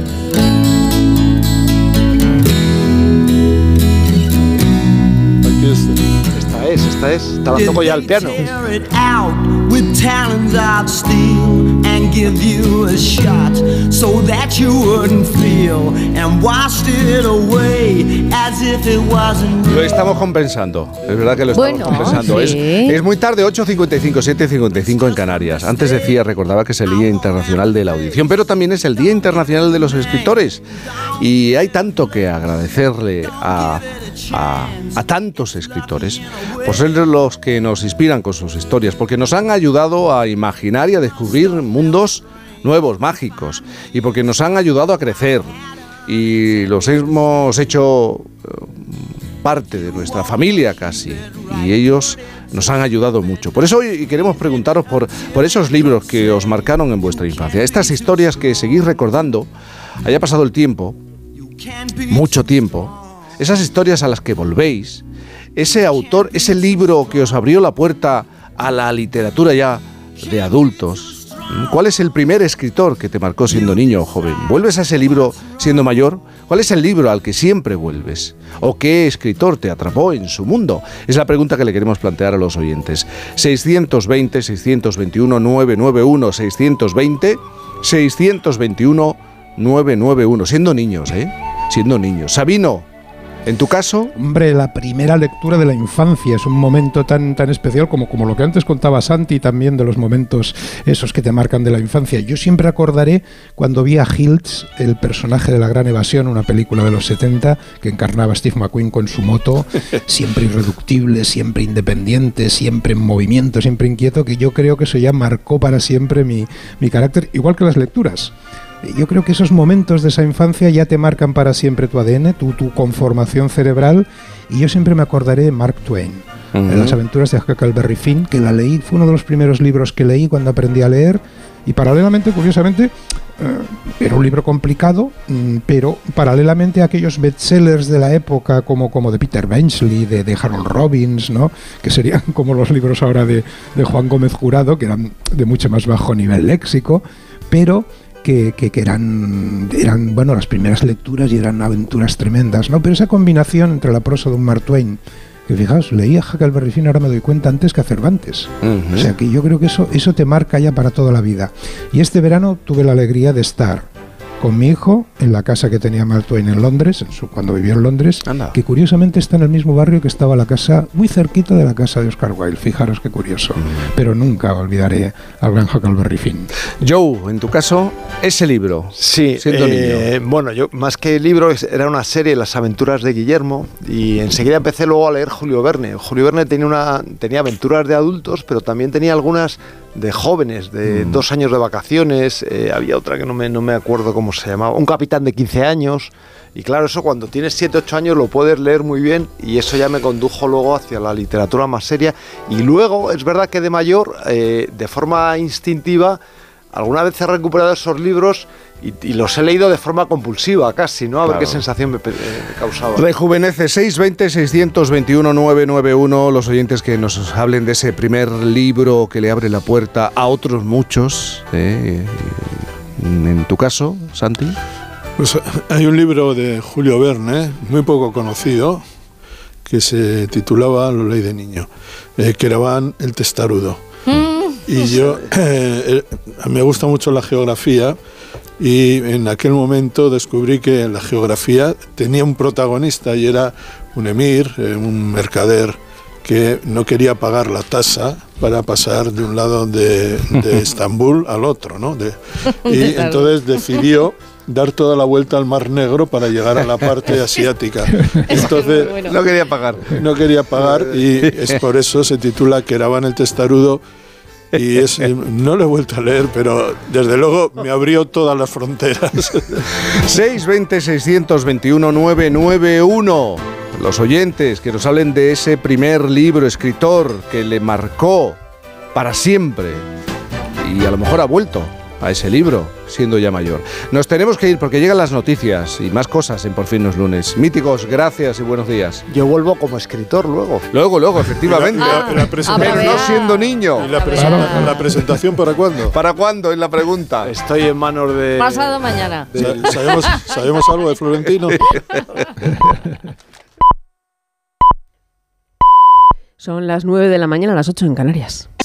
Los fines de semana cuidamos de nuestras mascotas con Carlos Rodríguez. Vamos con las consultas, ya sabéis que nos las podéis mandar de cualquier tipo, de cualquier animal y ya está. Cuando el perro se anima mucho, el cachorro lo persigue y hasta le muerde en el costado y ya le ha arrancado pelo. ¿Qué tengo que hacer con eso? ¿Por qué el gato mete los juguetes en el bebedero? ¿Qué le Sí, pasa a este sí. gato? Como el perro y el gato. Cuidaros mucho y como siempre, sois la caña de España. Sábados a las 3, domingos a las 2 y media de la tarde y siempre que quieras en la app y en la web de Onda Cero. Patrocinado por Menforsan, los especialistas en cuidados, higiene y cosmética natural para las mascotas. Te mereces esta radio. Onda Cero, tu radio.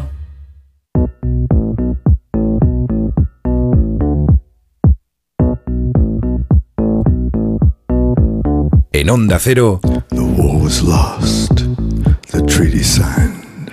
I was not caught. I crossed the line. I was not caught, though many tried. I live among you, well disguised. I had to leave my life behind. I dug some graves you'll never find. The stories told with facts and lies. I had a name, but never mind. Never mind never, mind. The war was lost, the treaty signed. There's truth, that lives and truth, that dies. I don't know which, so never mind. Cantizano.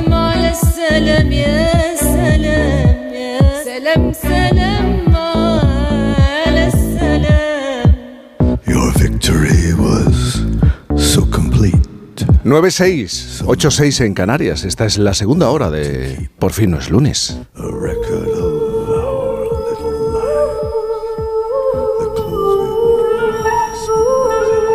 Son relativamente frecuentes esas noticias que nos hablan de investigadores y científicos en España que se ven obligados, casi obligados, a irse al extranjero para desarrollar su trabajo desde hace varias décadas. Por desgracia, se ha vuelto algo habitual ver cómo el talento, que lo hay, y bueno, se forma en nuestras universidades, pero se tiene que marchar para poder avanzar. Algunos piensan que es lo normal también, ocurre con otros países. ¿A cuánta gente le puede estar afectando que algunas de las mentes más brillantes no estén aquí, aquí cerca, ¿eh? buscando soluciones? ¿Cuántas oportunidades estaremos perdiendo en la lucha contra una enfermedad como por ejemplo el cáncer para por dejar marchar a tantos profesionales?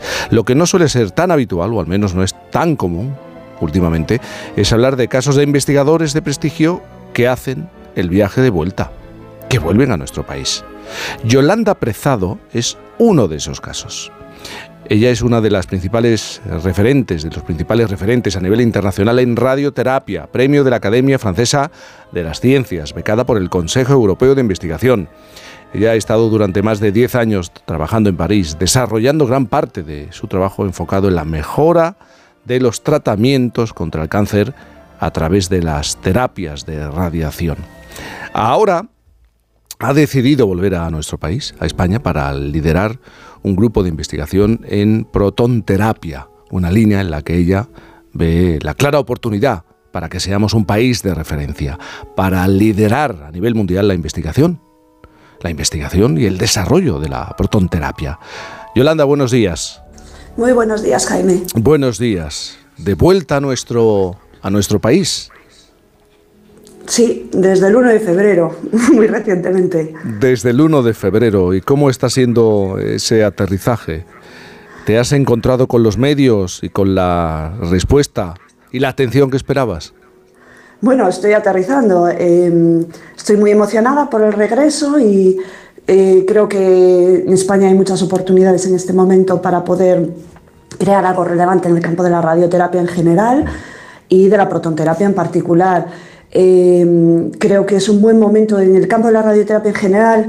Hay un cambio de paradigma, es un momento muy interesante como lo teníamos desde los años 60. Se están sucediendo muchísimas cosas a nivel de investigación y creo que el país tiene ahora mismo la capacidad de poder eh, convertirse en un referente, bueno, pues si las cosas se hacen bien y se coordinan bien. Eh, pero ¿qué es lo que está sucediendo? Porque tú hablas incluso de hay que cambiar el, el paradigma en la especialidad.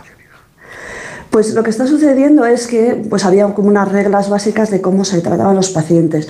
Las investigaciones que, que han tenido, se han llevado a cabo en, las última- en la última década, lo que, lo, que hemos- lo que estamos viendo es que al cambiar los parámetros físicos de la irradiación, es decir, la manera en la que depositamos la dosis, podemos cambiar la respuesta biológica y utilizar esto para la mejora de los tratamientos. ¿no? Entonces, lo que está viendo es un cambio de mentalidad en la comunidad médica para intentar realizar los tratamientos de maneras diferentes a como lo veníamos haciendo. ¿no?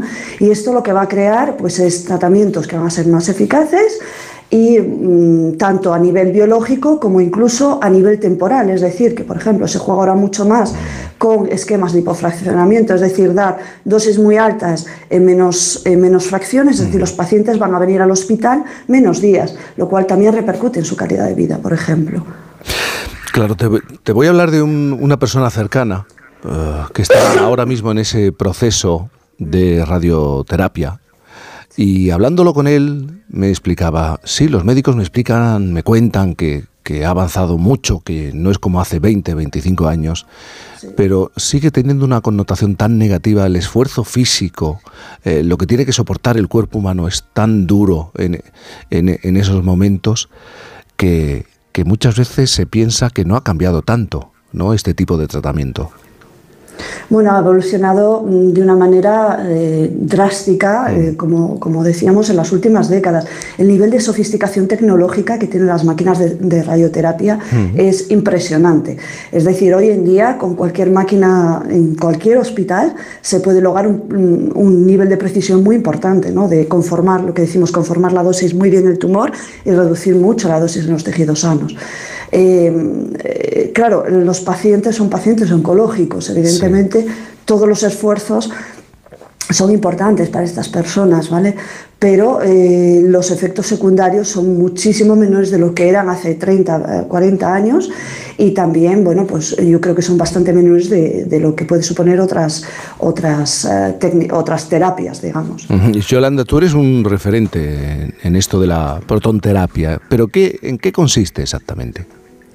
Bueno, la protonterapia lo que consiste es en la radioterapia, mm, digamos, más convencional, entre comillas, que es la que se utiliza en, la mayoría de los hospitales. En esa terapia se irradia con fotones. Los fotones lo que van a hacer es eh, depositar la dosis de tal manera que vas a tener más dosis en la entrada y menos dosis a medida que entras en profundidad. Los protones tienen una física distinta. Es decir, van a depositar menos dosis en la entrada y van a tener una deposición de dosis más selectiva en la zona del tumor. Entonces, esto lo que va a hacer es que se pueda conformar incluso mejor la dosis en el tumor. Esto no quiere decir que no haya dosis en los tejidos sanos, pero se puede lograr que haya menos dosis todavía, sobre todo en órganos que puedan ser de riesgo, como puede ser el corazón, por ejemplo. Ese, por lo que explicas, es una técnica más precisa que actúa directamente contra el tumor, pero se puede aplicar y se puede llevar a todo tipo de tratamientos de tumores. Hombre, en teoría se podría utilizar para todo, pero no tiene sentido utilizarlo para todo cuando la radioterapia con fotones funciona ya muy bien. Lo que se prioriza es el tratamiento de tumores que se ha visto que hay un beneficio muy claro de utilización de protones. Los protones es una técnica mm, cuyos costes son mayores que, la técnica con fotones, ¿no? que la radioterapia con fotones. Entonces se priorizan casos, por ejemplo, tumores pediátricos, por ponerte un ejemplo, los meduloblastomas, que son tumores que se sitúan en todo el sistema nervioso central, es decir, eh, cerebro y espina dorsal, que afectan a niños. En ese tipo de casos, por ejemplo, con los protones, se evita irradiar, se evita dar dosis ninguna ni a los pulmones ni al corazón, por ejemplo, lo cual es muy ventajoso porque no hay, no hay mejor dosis que la que no das en los tejidos sanos. Eh, entonces, sí. Eh, No, estaba pensando, eh, entonces esta técnica mejora el tratamiento, ¿no? Y los resultados. Mejora el tratamiento, o sea, hay evidencia, hay evidencias de que mejora el tratamiento en una serie de casos, nadie lo duda.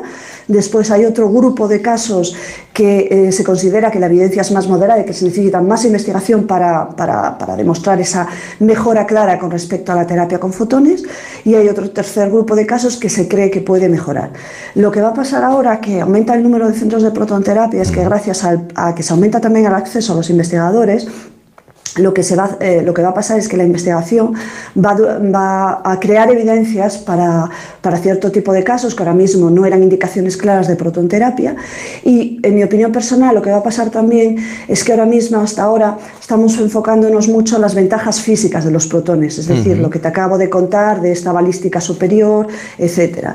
Lo que va a pasar es que hay indicaciones de que la biología es también intrínsecamente diferente, es decir, los efectos de los protones en los tejidos pueden ser diferentes.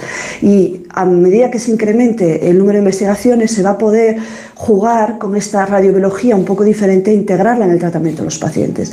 Por ponerte un ejemplo, eh, imagínate que se demuestra que en cierto tipo de tumores la, la protonterapia es más eficaz activando el sistema inmune.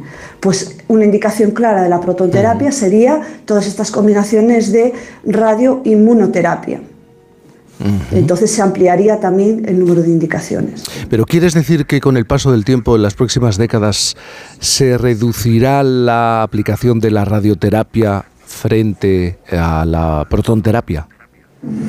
Eh, mm, no lo tengo, no, no lo veo tanto así, sino que se va a ciblar mejor Ajá. el tipo de casos que se van a meter a protonterapia. Van a aumentar el número de indicaciones, no quiere decir que se reduzcan. eh, lo que va a pasar, en mi opinión, es que el número de casos que se va a tratar con radioterapia en general, incluida la protonterapia, va a aumentar. Ajá. A día de hoy es la mitad de los, eh, los pacientes que tienen cáncer reciben radioterapia en el transcurso de su enfermedad. La mitad de los pacientes. La radioterapia está implicada en la curación de muchos, muchos casos. Y, y eso incluye fotones y protones. En las próximas décadas yo veo un aumento de la utilización y veo una sofisticación en la selección de casos que van a ir a uno u otra técnica. Yolanda, has estado durante muchos años desarrollando tu investigación en París, tu trabajo en París. Yo no sé si es muy diferente la manera de abordar eh, la investigación en Francia, si lo comparamos con Jesús, ¿eh? el, el- Perdón. el- el catarro invernal. Eh, Hay muchas diferencias de trabajar en, en Francia hacerlo en nuestro país. Pues eh, hasta, bueno, acabo de, de aterrizar, ¿no? De vuelta. Eh, lo que pienso es que, bueno, pues Francia hasta hace poco contaba con pues, más medios. Una diferencia muy clara es que también cuando yo me fui a Francia era mucho más fácil la estabilización del personal, es decir, se conseguían plazas eh, indefinidas, plazas permanentes mucho más joven, con lo cual eso también te da una estabilidad tremenda y te permite reflexionar y pensar mm, de otra manera que si cada, cada año o cada dos años tú tienes que estar buscando un contrato para buscar- seguir tus investigaciones. Eso es importantísimo. Tener infraestructuras es importante, pero el potencial humano es más importante que cualquier infraestructura. Tú necesitas tener personas que estén un poco estables y un poco centradas y yo creo que es una de las diferencias que estaba viendo eh, entre, entre los dos países.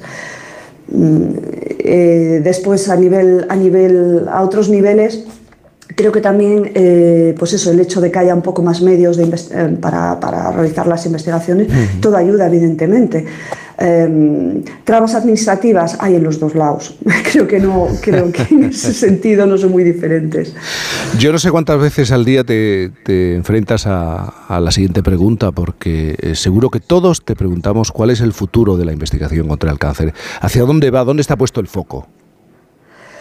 Pues eh, yo creo que el cáncer hay que seguir haciendo lo que se está haciendo ahora, que es un abordaje multidisciplinar.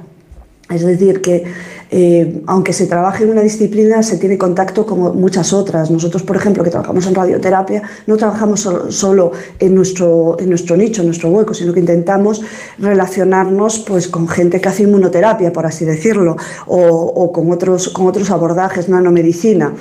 Eh, pienso que el abordaje del cáncer es muy importante que sea desde varios ángulos a la vez, No, a- desde el punto de vista de investigación y también desde el punto de vista clínico. ¿Y ese, la, esta técnica, la protonterapia, es una oportunidad para la ciencia española? Ah, por supuestísimo, yo lo veo muy claro. Eh, hay ya dos centros privados buenísimos en Madrid. Un tercero, eh, que no es privado, es público, que se está construyendo en Santander, más los 10 centros que, que ha donado eh, el señor Amancio Ortega. Es decir, que nos situamos con 13 centros y nos situamos en el quinto país a nivel mundial con más líneas de protones en el mundo. Si las cosas se hacen bien, se trabaja en equipo, se federan las cosas, España se puede convertir en una potencia mundial en cuanto a la investigación, tanto a nivel preclínico como clínico, en el campo de la protonterapia. Y esto además tiene otros efectos secundarios, que es la creación de una comunidad de científicos o de personal clínico de alto nivel, porque bueno, para trabajar en un centro de protonterapia tú tienes que formarte, es una técnica más compleja que la terapia con fotones. Todo esto crea una atracción y crea puestos de trabajo de, de- de- de alto nivel, eh, físicos, médicos, ingenieros. Un centro de protonterapia exige personal de alto nivel. Yo creo que es importantísimo y muy ventajoso para el país. Y eso, a pesar de los avances y de trabajos como el tuyo, que hay datos que nos invitan a estar preocupados.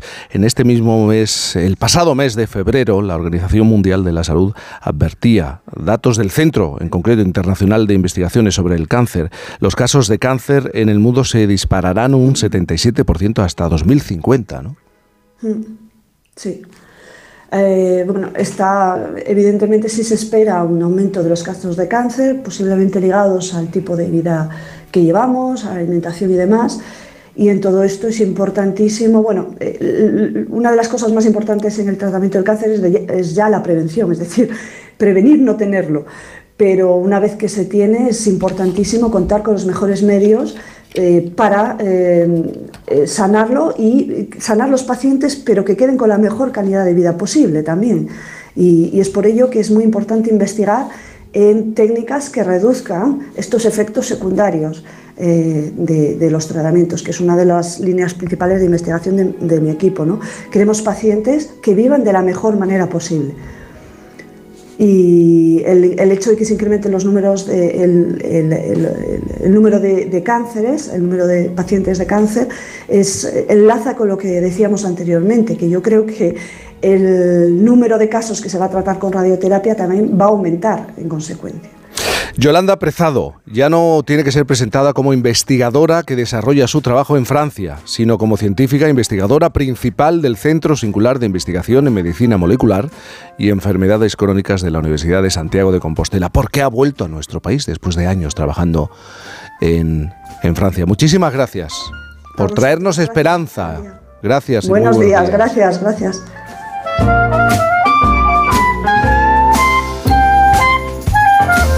Por fin, con Cantizano. La avería del coche, la universidad de Ana. No sé cómo voy a llegar a fin de mes. Tranquilo. Si alquilas tu piso con alquiler seguro, puedes solicitar el adelanto de hasta tres años de renta para hacer frente a imprevistos económicos o nuevos proyectos. Infórmate en alquilerseguro.es o en el 910-775-775.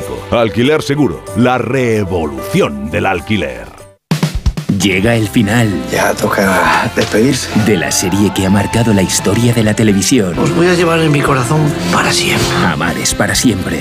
Últimos capítulos. De lunes a miércoles en Antena 3. Lo único que quiero es que me sigas eligiendo cada día de tu vida. Y el miércoles a las 11 menos cuarto de la noche, vive una noche inolvidable con el capítulo final y los momentos más emocionantes de la serie con sus protagonistas en Hasta Siempre Amar. El miércoles en Antena 3.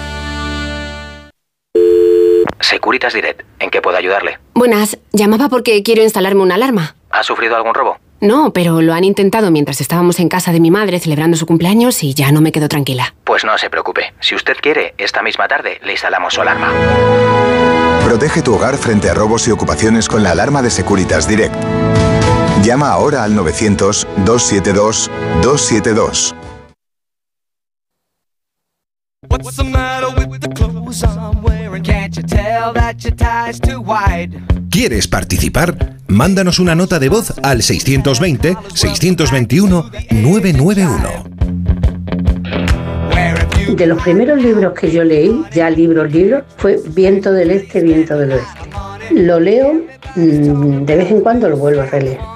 Me enternece, me, me, me, me parece mm, tan interesante, tan tierno, tan romántico, tan bonito, que, que- que me encanta. El libro que me, me hizo pasar de, la, de lo literario de, de la infancia a la edad adulta fue Demian de Germán Gess, cuya temática también justo es, es sobre eso, sobre alguien que pasa de, de la infancia a un mundo más oscuro, más adulto. Eh, un libro que me impactó y que, y que cambió, me cambió para siempre. Siempre me ha gustado de que era pequeña, em, de cuando era más chica, los- las aventuras de los cinco. Y luego sí que me marcó eh, cuando estaba en el instituto Sinué el egipcio. Ese libro me encantó y bueno, tanto es así que quería ponerme el nombre de la protagonista, de Nefer. y luego un poco más adelante también la Neida, me gustó muchísimo. Quizá por eso estudié luego historia antigua, no sé. Mario Viciosa, buenos días. Jaime Cantizano, buenos días. Ya sabes lo que preguntamos hoy a los oyentes, ¿no? Ese libro, siendo niño, eh, que descubres y al mismo tiempo te abre la puerta a otros muchos libros. Ese libro que te marca, que recuerdas de vez en cuando y al que a lo mejor has vuelto. Y ya no lo ves igual, puede ser. Jaime, yo encuentro a nuestra audiencia mm, con una infancia muy elevada, con un nivel al que yo no le puedo al- alcanzar. A ver, Y también te No, ha no, pasado, ayer también se ¿eh? habló de, de la isla del tesoro. Claro, y Jane Austen, y que te encuentras, claro, Y si los cinco, y los cinco, Unas, unas claro. lecturas, menudas bibliotecas, qué envidia. Bueno, pues mira, ¿no? A mí mi autor más influyente, pero diría hasta el día de hoy, es Francisco Ibáñez, al que quiero reivindicar. Ay, qué Muy- bien. me parece muy bien. Porque para mí mi, mi infancia, mi adolescencia y mi vida adulta, te voy a decir, o sea, sigue marcada por los mortadelos, por toda la colección de Olé, por verdaderas joyas que todavía tengo de editorial Bruguera, eh, que iba, bueno, pues em, iban llegando a casa de una manera u otra y que a mí han modulado no solo eh, mis lecturas de cómic, sino también probablemente mi sentido de- del humor y mi, mi visión gráfica de lo cómico. Y, y, sabes, yo creo que era Segurola quien hablaba. Julio Verne nos ha permitido viajar. Eh, yo me quedaría con el ejemplo de Mortadelo y Filemón, porque siendo niño yo también me sorprendía viajando, porque ¿Verdad? Mortadelo y Filemón viajaban por todo el planeta y te enseñaban lugares y países. Mortadelo y Filemón en China, Mortadelo y Filemón en la Luna, Mortadelo y Filemón no. Y todos los deportes de sus especiales Sí, olímpicos. Y luego en los últimos tiempos toda esa sátira política acidísima Sí, ya señor. para adultos. O sea, hay algunos volúmenes memorables eh, cada vez que había un ciclo electoral, sobre todo con los nuevos partidos, que retrató también la época de la corrupción. Eh, creo que Ibáñez supo en cada momento adaptarse tan bien a un retrato de lo que había de palpitación en la sociedad, el sulfato atómico, ese eh, cómic eh, primigenio en el que retrata también esa ciencia loca en la que pueden pasar cosas imprevisibles, catalizador de miedos, grandísimo Francisco Ibáñez que se nos fue sin Está el bien que lo pongas en Asturias. valor. Sí, sí. Sí, señor. 620-621-991.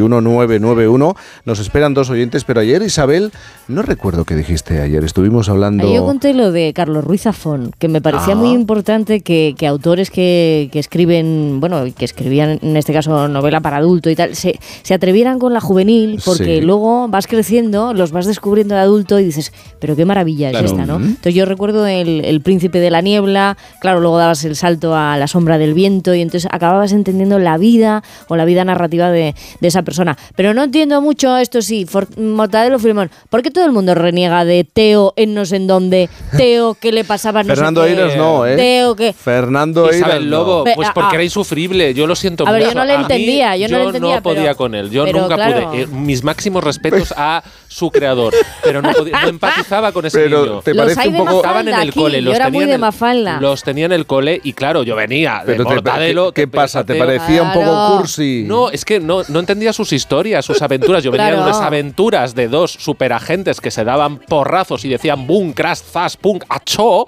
No tenía nada que ver con el, con el a pisa Teo blandis. Este, no le el- pasaban cosas. Entonces decía, "Ma, un poco más de, Un poco de chicha, hombre. intensidad, Teo. Teo, Teo, nada. Pero es que Bueno, Maite, Soria, estás en Soria, no que te llame Maite Soria, sino que estás en Soria. Buenos días. Hola. Buenos días, sí, estoy Bueno- en Soria. Buenos días. Ese libro, siendo pequeña, adolescente. Pues mira, mi libro es Edad Prohibida, Ah. de Torcuato Luca de Tena. Y La primera vez que oí hablar de él fue en uno de los últimos capítulos de Verano Azul. claro. Fíjate, de Antonio Mercero. Claro, Lo sí. citaba Javi, el personaje que interpretaba a Juan José Artero. Sí, La frase esta famosa del libro de Ha pasado un ángel o son las menos 20. sí. Entonces se refería a él y yo recordaba haberlo visto por alguna estantería de casa, porque tengo una hermana más mayor que yo que compraba libros del Círculo de Lectores. Ah, Claro, yo tengo, Entonces, bueno, en casa había esa edición de La Edad Prohibida de Círculo de Lectores. Recuerdo perfectamente la portada. Claro. Sí, sí. Exacto, y a mí me tapa. un libro de mayores. Yo tendría por aquel entonces 12 años, 13, y nunca se me había ocurrido coger ese libro. Entonces me picó la curiosidad y dije, bueno, voy a ver de qué va. Y bueno, es que lo devoré, lo devoré de, de seguidilla. Porque es que además, en aquella época, que ya te digo, yo tenía 12 o 13 años, lo que hablamos de marcar en la infancia, pues mm, tengo una, una historia ya paralela al libro, curiosamente. Eh, iba un- íbamos un grupo de chicas a un pueblo con un grupo de chicos de allí, y a mí me gustaba uno de los chicos de allí, La pandilla. que no me hacía claro. caso, la pandilla, la pandilla del libro de edad prohibida. Mm. Entonces había ahí una especie de feeling que nunca llegó a, a nada, aparentemente en aquel momento. Uy, ya me hice mayor, me fui fuera a estudiar, me quedé a trabajar en otra ciudad, mm, con los años me casé, pasaron los años, me separé y volví y con 40 años me reencontré con este chico, como ocurre en el último capítulo. Pero qué me Ay, dices. Espera, es que me está encantando esto. Entonces, bueno, el libro lo deja ahí. Yo os puedo contar que pasados muchos años, que ya pasamos de los 50 a los dos, pues Anastasia y Celia, que son los mm, personajes Sí. protagonistas de Edad Prohibida, pues sigan juntos. Eres la segunda parte ¡Qué del libro. Me favor, encanta, Maite. La Es la segunda parte de Edad Prohibida. Oye, Maite, eh, ¿cuánto tiempo pasó desde que os conocéis siendo chavales hasta que os reencontráis y acabáis casados? Pues yo tenía 11 y él 13, año 83, Sí. por ahí, 84, y nos reencontramos en el 2012, con 40 y 42. Madre es que es mía. increíble. Y pasamos ahora, bueno, tenemos 52 y 54. Oye, Y, y, si me escucha él me va a matar, porque eh, él es el vivo retrato de Anastasia. Ah. es, es muy tímido, es muy introvertido, es una bellísima persona, vamos, soy una privilegiada por poder estar con él, pero me matará. oye, ¿y él ha leído el libro o leyó el libro en algún momento? Sí, sí, lo habrá leído alguna vez, sí. Lo habrá leído alguna vez. Pues, pues tienes tú un, un libro tú también, la segunda parte, como decía Mario. Totalmente. Maravilloso. Hay que escribirte tu historia. Sí, señor. Maite, pues eh, nos ha encantado hablar contigo y que nos cuentes esto. Un beso enorme. Muchas gracias, me encanta vuestro programa. ¿eh? Gracias.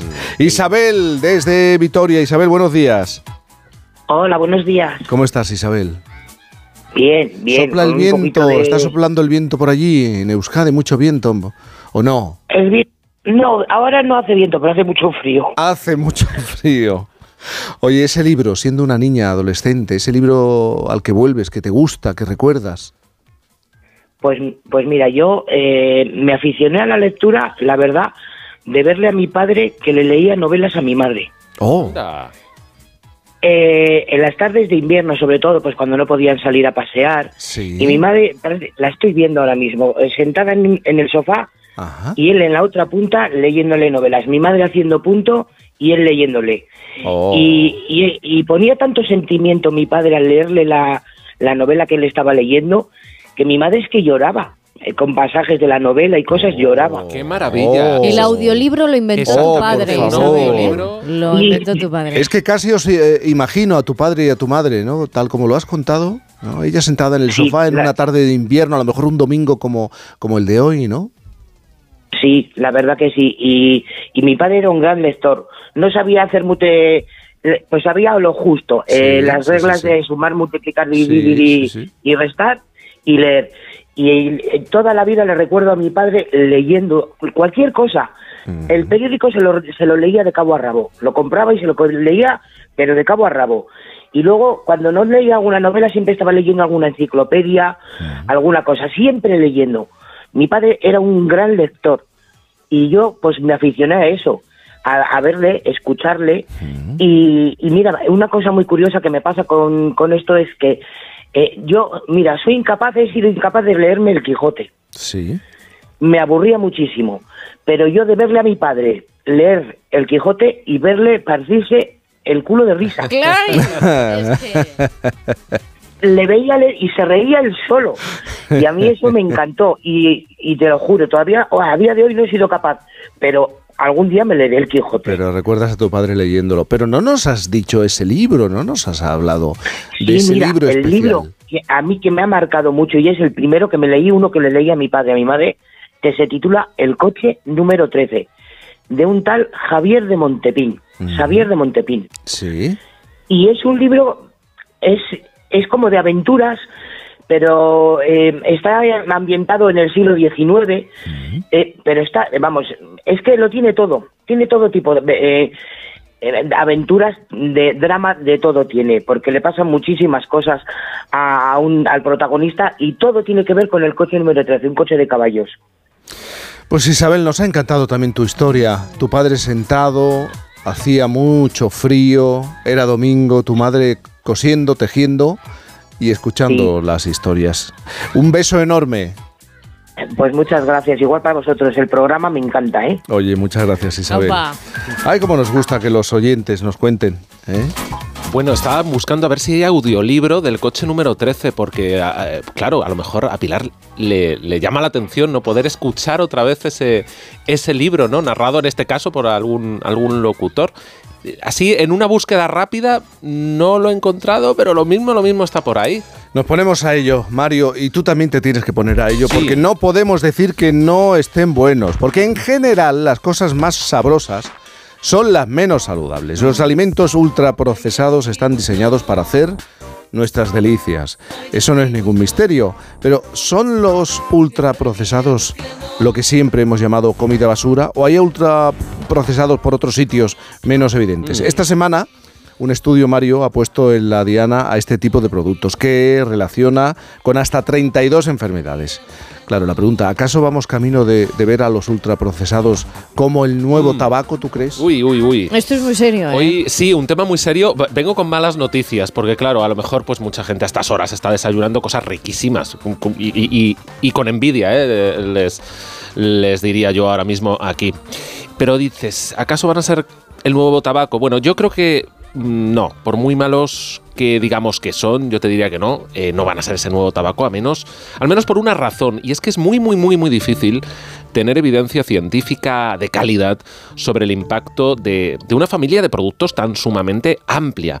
Empecemos por definir ultraprocesado. Es una palabra que se ha puesto de moda en los últimos tiempos, que a veces, como dices, asociamos a comida basura, pero hay un sistema que se llama NOVA, que, que lo define o clasifica en cuatro grados, grados de procesamiento, desde los mínimamente procesados hasta los ultra.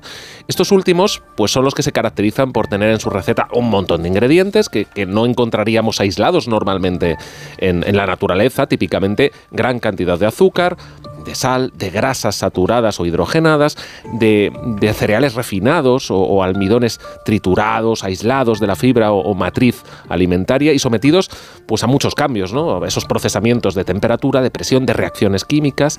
A ver, dejemos claro que a diferencia del tabaco o del alcohol, no son tóxicos per se, pero pueden tener un efecto inflamatorio u oxidante. Esto puede sonar un poco técnico, pero Mira, para identificar a, a productos ultraprocesados, lo mejor que podemos hacer, Jaime, es irnos ahora al, al súper, ¿te parece? Venga. Una- un viaje al súper. me hace falta ahí. Me, me voy a convertir en, en cajero por un día y te propongo que me digas si un producto que, que pase en cada Sí. momento por el escáner es o no un ultraprocesado. A ver qué crees. Venga, empezamos. Vamos al súper y paso el primer producto, una caja de galletas. A ver, ¿tú qué crees? Bueno, yo creo que ti- tiene mu- mucho azúcar, es evidente, ¿no? Tú sabes mucho además de Sí, porque ya sabes que a mí me preocupa Sí, mucho sí, sí, cuestión. sí. Tienes un peque que también yo Eh, creo que cuidas. Pero las galletas, las galletas que le gusta tipo de mucho- harina. Claro. Lo que no sé si tiene la consideración de ultraprocesado. Pues mira, te digo que en principio sí, la mayoría, la inmensísima mayoría, lo has dicho, el azúcar, la harina refinada y la sal. Eso, mm, por mucho que nos gusten las galletas, Mm. en general, quizá algunas no y las caseras no, pero sí. Vamos con otro producto, una bolsa de patatas fritas. ¿Qué Sí, sí, señor. ¿Qué crees? Sí, señor. Sí. ¿Es ultraprocesado? No, son patatas. Sí, pero sí. Sí, sí. Sí, pues sí, sobre todo por la sal, seguramente. Y el aceite, mm, depende. Bueno, hay, hay ¿El patatas. qué? ¿El aceite de oliva? A ver, es que hay patatas, normalmente se verdad. fríen con aceite. Lo habrás visto en la etiqueta Sí. girasol altoleico. Bueno, pues eso no es tan malo. Eh, pero es verdad que, bueno, al final sometes a la patata a un proceso muchas veces de altas temperaturas. Ahí las cosas se complican. Con las patatas fritas, mejor freír en casa, Mm. bajo nuestro control de temperatura, de aceites. Eh, a ver, hay distintos grados de procesamiento. Hay cosas que llaman patatas fritas que no son patata, que, eh, tienen almidones, otras sustancias. No, vamos con otra cosa. Mira, la botella de aceite de oliva, la paso. ¿Es Claro, o no es? Entendemos que es un producto muy mediterráneo, de la dieta mediterránea. eh, se supone que no. Se supone que sí, es un procesado. Bueno, ultra no sé si es Ultra la a lo mejor no. pero es un gran y buenísimo procesado. Ah, vale, algo Es un- positivo. hombre, vamos, más procesamiento que el de una aceituna hasta llegar a, a ser ese oro líquido. Vamos, no hay probablemente en nuestra dieta un producto tan bueno, tan... Ahí sí que podemos decir milagro, ¿no? Eh, bueno, hay distintos grados de procesamiento en los aceites de oliva. Los hay refinados, eso ya es un procesado. No es tan bueno, pero, pero bueno, el daño mm, no, no es tal, no es tal. Mira, otra cosa que tengo en botella, un refresco. Bueno, ¿Es o no es? ¿tú qué crees? Hoy mucha gente te diría que no, porque lo asociamos que a cosas agua. sólidas. ¿no? claro, dices, no, pero no, pero esto no, no es Que sólido. tiene agua. Lo que tiene es azúcar, fundamentalmente. Bueno, o en su defecto algún edulcorante. Eh, no quiero demonizar a los edulcorantes así por, por las buenas, porque claro, para una persona diabética en un momento dado, pues te, oye, te hace un apaño muy bueno y efectivamente pues puede ser útil. Eh, pero esencialmente es agua y azúcar, la mayoría de ellos, con otra serie de, de ingredientes. Claro que es un ultra procesado. Mira, el pan, el- un pan de molde. Aquí tengo un paquetito. ¿Esto qué? Es que se- es que yo leo mucho sobre Uy, la Jaime, cuestión. y- demasiado. claro, No. el pan de molde con tanto azúcar, Ay. con el tipo de harina. Bueno, pero como eres buen lector de etiquetas, Sí. te habrás dado cuenta que no todos son iguales. No, no, no, no, por supuesto, Habrás ¿eh? visto que algunos son 100% integrales. Sí, señor. Que no todos te dicen integral, no, 100%, 100%, integrales. sí, Además, el etiquetado se ha vuelto más estricto en ese sentido. Y algunos ponen 0% azúcar, 0% Mm. Sí, sí. sal. Bueno, pues ahí ya no hablaríamos de un pro- tan mal procesado. Es un buen procesado, pero el pan de molde típico, típico, mm, pues en general tiene aceites, tiene sobre todo sal y azúcar en unas cantidades que ya no son tan beneficiosas. Ahora vemos que le metemos a ese pan dentro. Mira, paquetes salchichas, se queda un hot dog, no sé. Pues también, ¿no? Hombre, un grandísimo ultraprocesado. Ahí lo has dado. Y además hay cuidado porque una agencia de la OMS, la que se dedica a decir qué es cancerígeno y qué no, eh, llevó a decir ya hace unos años y se montó que son potencialmente cancerígenos. No tóxicos, pero una dieta basada en salchichas y carnes eh, procesadas. Eh, eso me lo dijo además con estas palabras María Blasco, la, la máxima responsable y científica del CENIO, del Centro de Investigaciones Oncológicas. Me dijo, esto es papeletas para tener un tumor. Pues no que te vaya a dar un cáncer por, por tomarte una salchicha como si fuera un puro, pero, pero sí. Ahora, Perdóname, es que a- ayer pensando sobre esta cuestión, es que si nos ponemos así no podemos comer, Mario. puedes comer y ahí es donde comer. tenemos que ser un poco más benevolentes, porque Claro. también luego llegan los trastornos alimentarios, Claro, tenemos que ser indulgentes porque está el grado. y- Tenemos tanta información, tanto análisis al detalle de todos los productos que dices, pues entonces, ¿qué como? hay que saber que qué es una dieta basada Mm. en un ultraprocesado o no, como por ejemplo, mira, este chorizo lo paso. Ahí es que, mira, por ahí no paso. Ah, Me da igual la calificación. Esto está en un terreno complicado. Claro, el jamón, el chorizo, por favor. A ver, son procesados, muchos de ellos ultraprocesados, pero bueno, hay muchos grados porque No, no, no, y- es lo mismo el y un jamón. buen lomo. Claro, que el jamón york, eso sí que es un clarísimo ultraprocesado lleno de sal, de azúcar en muchos casos, cada vez menos en,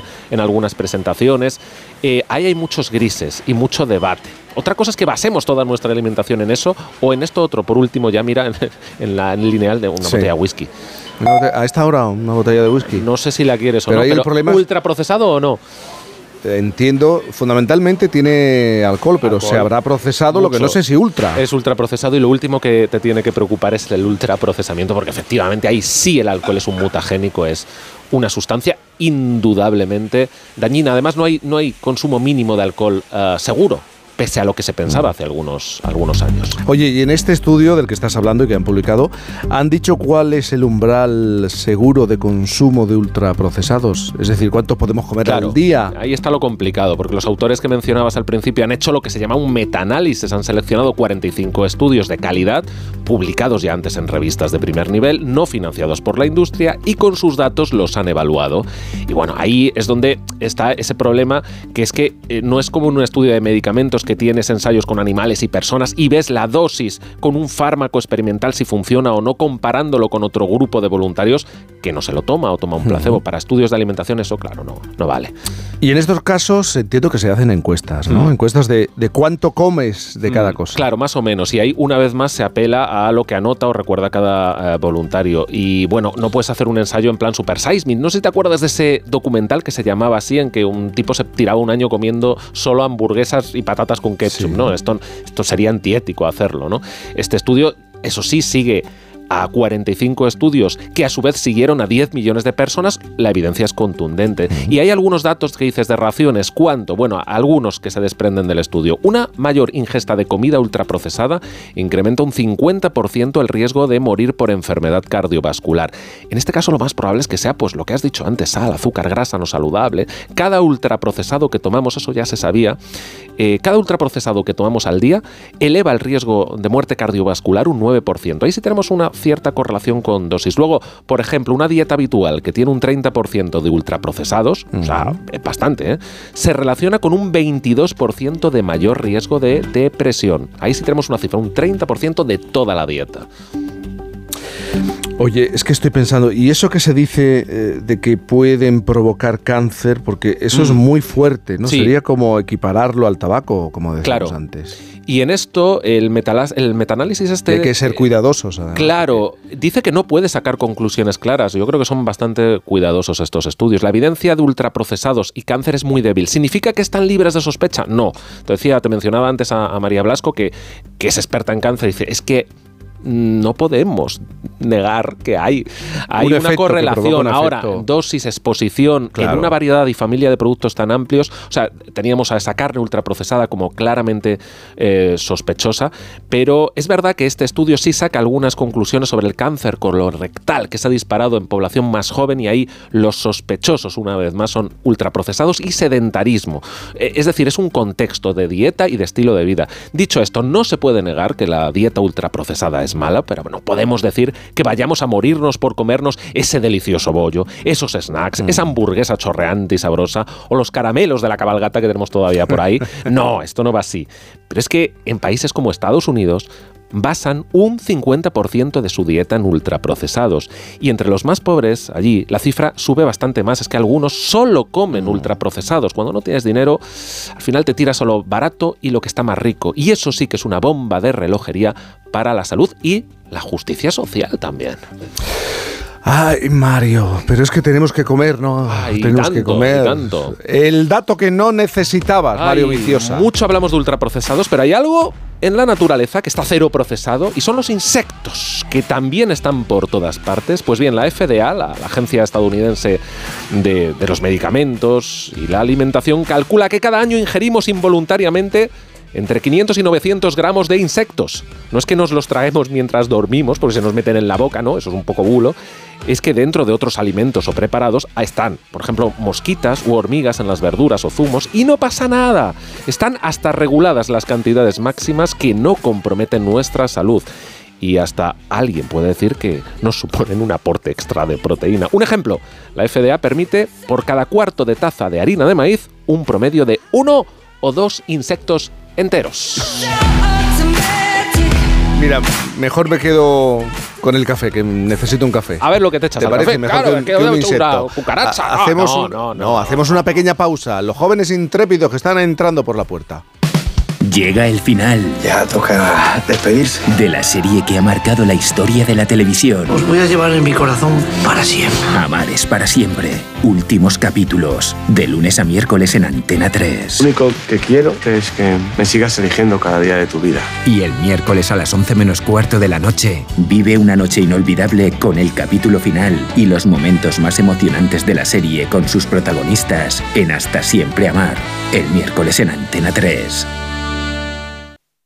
Cuando Berta abrió su paquete de Amazon, se le aceleró el corazón. Pantalla LCD y seguimiento de la frecuencia cardíaca. La pulsera de actividad se clasificó en su corazón por su calidad y su precio. Cinco estrellas de Berta. Productos estrella a precios estrella. Empieza a buscar en Amazon hoy mismo. Y a esta hora de la mañana conocemos a, jóvenes que nos superan los 25 años y claro, Noelia Gómez, que nos dan mil vueltas. Buenos días. Buenos y jóvenes días, ahora que he llegado yo. Llevamos meses conociendo a esos jóvenes que demuestran que no son ni ninis ni generación perdida en todos los ámbitos. Es, es, es, y hacemos un repaso. Han pasado por nuestra generación intrépida inventores, músicos, emprendedores, una marinera, una escritora, jóvenes que llegan a la Comisión Europea o incluso que están en contacto con Pero nos faltaba mirar al campo. Y eso no podía ser. Por eso hoy quiero que conozcamos a los hermanos que conservan más de 100 panales de abejas. Ellos son los que van a evitar que el insecto más importante del planeta se extinga. Sus nombres son Soraya y Armando Godoy. Ella tiene 23 años y él 19. Son de Gran Canaria y, y, allí están reconocidos como los más jóvenes en ejercer este oficio, la apicultura, que les viene de familia. Un zumbido que cuidan, conservan y quieren mantener, pero sobre todo divulgar y demostrar por qué es tan importante darle el valor que merece a un producto como es la miel, que además de rico, como sabemos, tiene propiedades muy buenas para nuestra salud y también a las encargadas de hacerlo, las únicas que pueden, son también vitales para que siga el ciclo de la vida, las abejas. No podíamos pasar esto por alto y por eso hoy se suman a esta lista de intrépidos. Tenemos a Soraya Godoy, 23 años, apicultora en la aldea de San Nicolás, y a Armando Godoy, 19 años, también apicultor. Soraya, buenos días. Buenos días. Buenos días. Y Armando, buenos días. Buenos días. Buenos días. Soraya, ¿cómo llamas a, a las abejas, a tus abejas? ¿Cómo las llamas? Mis niñas. Ahí va. Tiene cariño. Armando, ¿tú le has puesto algún nombre? ¿Las llamas No, de.? yo no. No, tú las abejas. Voy a mirar a las abejas, ¿no? Y, y ya está. Oye, Soraya, ¿tú crees que hay que dar a conocer la apicultura, las labores del campo para que no se pierdan? Pero ¿cuándo empiezas a interesarte por, por la apicultura, por las abejas? A ver, eh, lo que es más de forma profesional y con interés de que la Sí. gente de que la gente se entere o enseñárselo hace dos tres años pero lo que es dedicarme a ello y tener el amor que tengo desde pequeño Desde pequeña, porque eres eh, la tercera generación, sois la tercera generación en la familia dedicada a ello, ¿no? sí sí exactamente Y, y hasta tal punto esa dedicación que a ti las no solamente es un trabajo y es algo que te gusta, sino que las abejas, el trabajar como apicultora te da tranquilidad. Te tranquiliza el zumbido de las abejas. se podría decir que sí Y tan tranquila estás que eh, hay veces que trabajas y te acercas a ellas sin el, sin el mono, sin la protección. sí es más la tenemos un- una de las casas las tenemos al ladito de- del colmenar ¿Y nunca te ha pasado nada? ¿O, o Sí, empleas sí, alguna, sí. claro, o empleas alguna técnica? Ah, La de, la de pasar sutilmente, como la que no quiere la cosa, para que no me piquen, pero no, no. Siempre a, a lo mejor termina alguna picándote, pero por lo normal puedo, puedo pasar sin ropa. Pero sobre todo hay que pasar con tranquilidad, nunca presentarse tranquilidad. ante las abejas especialmente nerviosa, porque ellas lo detectan. Sí, ellas detectan todo. El tu estrés, el nerviosismo, el miedo, por eso no hay que tenerle miedo. Armando, tú también apuestas por seguir con la apicultura, eh, pero ¿le ves futuro? ¿Te ves en los próximos años dedicándote a esto? Sí, claro. Yo, por mí, esto va siempre. Eh, Soraya, ¿cómo crees que percibimos, qué sabemos ahora mismo de la miel que consumimos? A ver, la, la nuestra, pues, en cuanto a propiedades o, o sabor, Bueno, si sabemos que la miel eh, es una miel pura, si viene mezclada, si hay otros aditivos, otros elementos que no es miel, si tenemos información sobre realmente la miel que consumimos en casa. Mm, Por lo general, eh, la gente que nos interesa o no está metida en el mundo no tiene información, porque hay mucha gente que compra por ahí miel sin saber lo que de verdad es miel. Entonces hay mucha desinformación. Y Armando, cuéntanos un poquito, eh, para que nos quede claro vuestro trabajo. ¿Cómo sacáis la miel así, de forma rápida, que nos quede eh, así claro a los que no nos dedicamos a ello? Cuéntanos.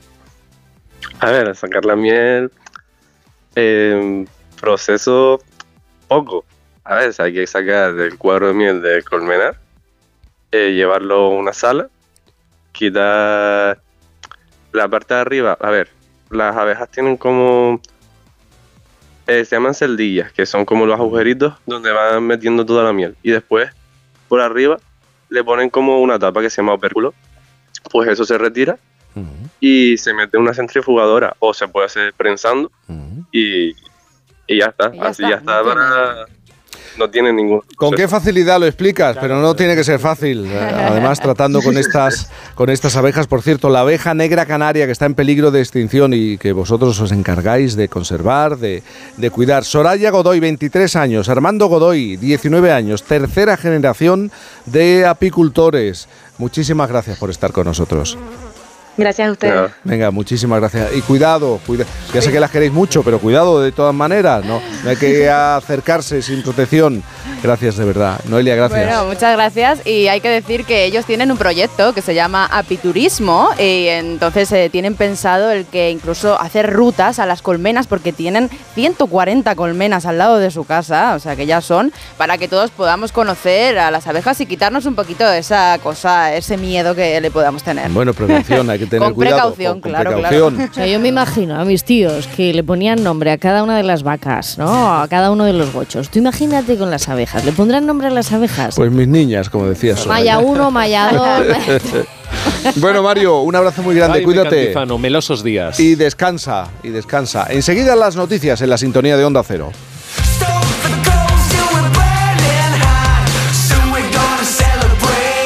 Por fin, no es lunes.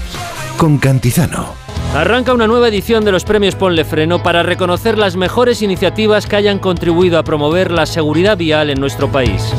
Consulta las bases en ponlefreno.com y envía tu candidatura antes del 4 de marzo.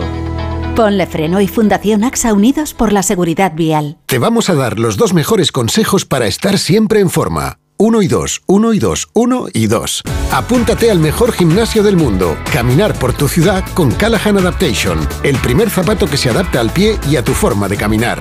Fabricados en España por expertos artesanos y a la venta en las mejores zapaterías y en callahan.es. Callahan Adaptation. Se adapta al pie. Se adapta a ti.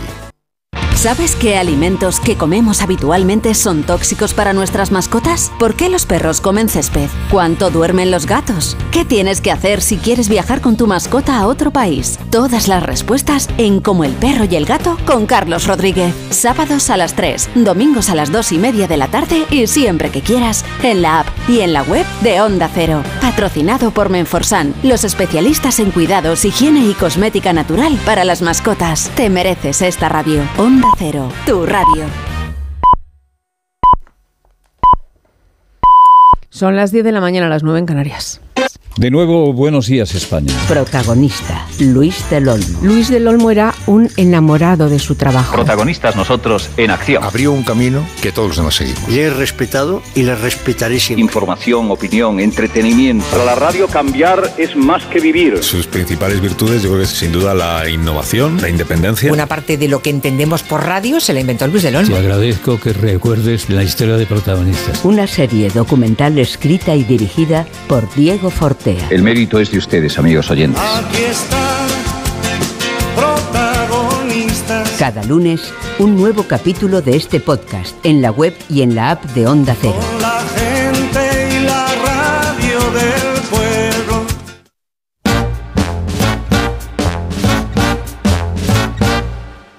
Cocktails for three, company.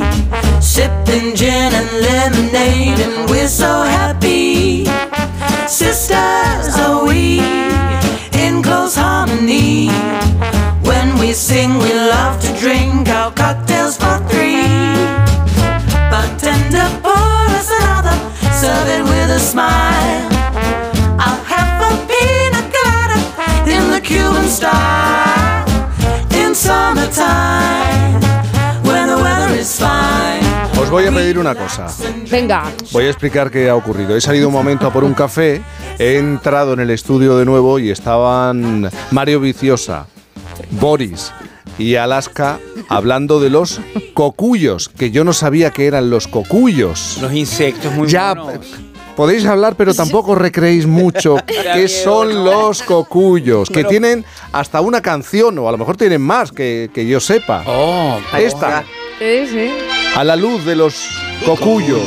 En España la conocemos por María Dolores Pradera.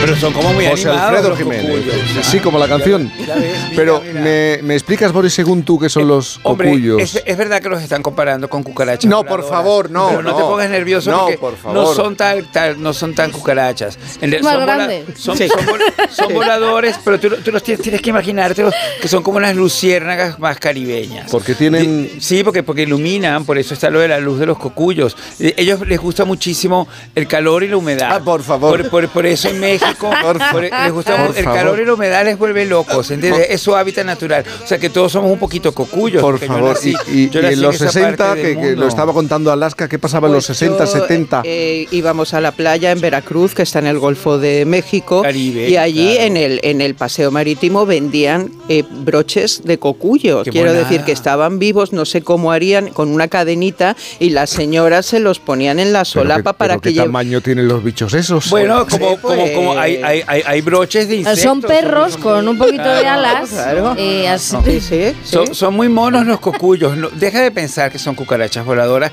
que las hay. Hay cucarachas voladoras. Mira, ya está, Y hay cucarachas. ya está. Pero Boris, que- deja- se va a poner malo. Ya, malito. pero, oye, es que hay que tener una buena actitud hacia la cucaracha, en realidad. ¿Sabes que las cucarachas viven más Ya que no sabe caminar. La cucaracha, la cucaracha viven- ya no sabe Viven caminar. más que nosotros. Heredarán la Sí, tierra. y resisten más que tierra nosotros, tienen más- aguante que nosotros. Siempre se dijo que un día en Egipto levantaron una piedra cerca de las pirámides y salió una cucaracha. O sea que las cucarachas son Ya eternas. está, ya está. ¿entiendes? ¿Cómo O sea, que hemos tiene un derivado en este asunto? ellas. Bueno, los cocuyos tienen una canción. Supongo que a lo mejor puede que tengan más. también. Y la- sí, es verdad, también. Mira, pongamos belleza.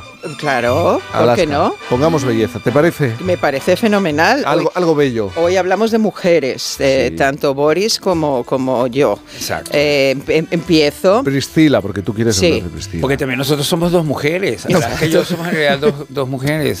Y hablaremos de. Priscila por culpa de la película de Sofía Coppola, que De es otra Sofía Coppola, mujer. Que es otra mujer, exacto. Especializada en hacer películas de mujeres de alguna manera atrapadas. No sé si eh, acabaremos viendo una versión de Sofía Coppola de Carmen. Por ejemplo. que Ah. sería encantaría, quizá algo interesante, ¿no? Eh, vamos a ver, hoy eh, hace 129 años que se estrenó en París la ópera Carmen, eh, con música de Bizet y eh, basada en esa novela de Prosper Mérimée que tanto dio que hablar luego en, en España por las distintas versiones. Vamos a ver, el personaje de Carmen es muy atractivo porque es esa mujer fatal, que por supuesto tiene un final fatal, como todas las mujeres fatales tenían que tener en la historia de la literatura, del cine. Era esa especie de moral, que Mm. sea mala, que sea, que sea mm, reprobable, pero que acabe mal, para que no vayan detrás de su ejemplo todas las señoras de, de bien que estén detrás. Desde el cine mudo tenemos a Teda Vara, Mm. eh, dirigida por Cecil B. DeMille, hasta Chaplin hizo una versión de Carmen. Pasamos a España ya con Imperio Argentina, Carmen la de Triana. Oye, Rita Hayworth fue También, Carmen, claro. importante. Luego hay una versión divina de los años 70, negra, donde todos los protagonistas son negros y es una versión negra que se llama Carmen Jones. Eso en, me encanta. en esas películas de Totalmente. Black Buena. Exploitation Totalmente. que hubo en, Carmen en- en los Jones. 70. Carmen Jones, que es como una cocuyo, ¿no? Carmen Jones es una cocuyo. en general. Claro. Nos va a cocuyar. Y Luego ya de forma más seria, hasta Godard eh, tuvo una versión. Eh, Por supuesto tenemos la de Saura en España. Y hay una Carmen que se llama eh, A Hip Hopera, donde Beyoncé es la protagonista. Y yo Se la última... con Carmen Beyoncé. Beyoncé. Y la última que recuerdo, y yo no recuerdo, bueno, sí, hay otra más moderna que ahora hablo, pero eh, eh, Paz Vega, dirigida por Vicente Aranda. También. Es la última versión que yo he visto en cine de, de Carmen Carmen. Y hay una ultramoderna, así como muy del siglo XXI. Ultramoderna. Hombre, pues ya Miedo pos- me da. posmoderna, actual, actualizada, para no ofender a nadie, donde Carmen, en vez de morir, pues mata al, al- Ah. al maltratador y así nadie se enfada y todos quedamos bien. Vamos a escuchar la versión original. Bravo.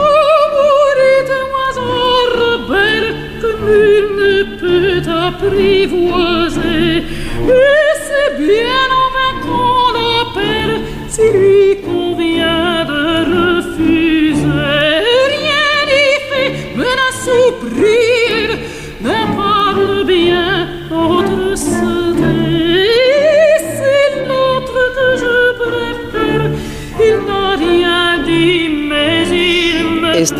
habanera que estamos escuchando en la voz de María Calas, que es otra gran trágica por su vida y que eso es otro día, es otro los café. hombres, los hombres también tuvieron mucho que ver en su Eso es otro café y otro otro otro día. Bueno, y su madre.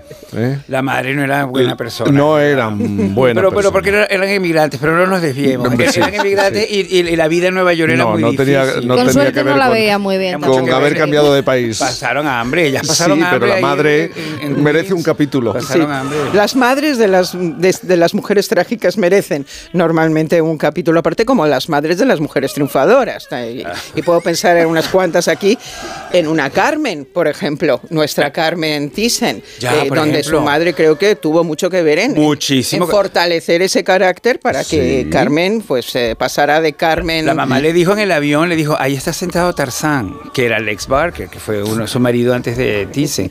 Y la mamá fue la que le dijo, ve, acércate, salúdalo porque está sentado ahí Tarzán. Y ella no sabía quién era Tarzán. Y fue, y luego se convirtió en su marido. ¿Mm? ¿Ves? Las madres a veces Yo sí. me he acordado de la madre de Isabel Pantoja, doña Ana. Doña Ana, También, por ejemplo. también, Sí, sí, sí. también, Bueno, Un día dedicamos, a- cuando llegue el Día de la Madre, hacemos un especial, un especial Pero madres. Carmen, pero Carmen no tiene madre precisamente. No, ¿no? Carmen Esta es un verso suelto.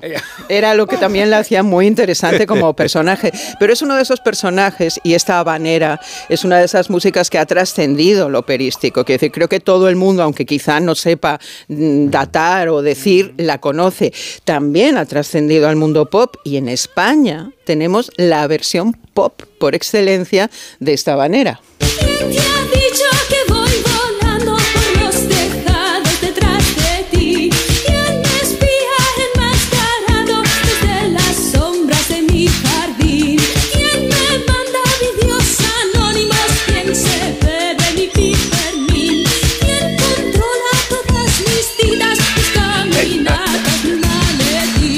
Claro, esto es, eh, y lo, lo voy a decir eh, bien, pues es una mariconada. ¿Por qué?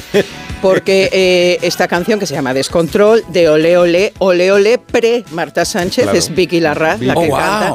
Hay que entender increíble. que Ole Ole era un, un- un- un grupo donde había unas manos eh, férreas y geniales que eran creadoras. Por un lado la imagen por parte de Juan Gatti, por otro lado la producción por parte de Jorge Álvarez. Ya. Entonces todo este mundo de Carmen ha sido muy atractivo para el mundo gay, como todas las mujeres fatales. Entonces este uso de, de Carmen se entiende perfectamente en esa producción un Tengo poco... una, tengo una pregunta que no puedo evitar. A ver. ¿Crees que a Vicky Nunca Larraz- las evitas. A ver, la voy a hacer. La voy a hacer. Ay, A ay, ver, ay, Boris. La voy a hacer no, porque no. nos Siempre están, las lanzas. no- nos están escuchando, A nos ver. están escuchando y la voy a hacer. ¿Crees que a Vicky Larraz le hicieron esta explicación que tú nos acabas de dar? Eh, no, a ningú- ni a Marta ni a Vicky les explicaban básicamente nada, que era lo maravilloso. Pero esto, pero estás de acuerdo porque en el fondo estos señores que estaban detrás sí sabían y podían y, y sabían lo que estaban fomentando. Pues, pero El- el, absolutamente. el hecho de que no se lo comunicaran a ellas, que eran los vasos comunicadores. Pero y esta no inocencia, cierto- y esta Ay, inocencia tuya. Pero- no pero vamos a ver-. Estos señores no se estaban portando bien. Pero Boris, también hay que ser... un- A ver, que yo tenía 12 años, quiero decir.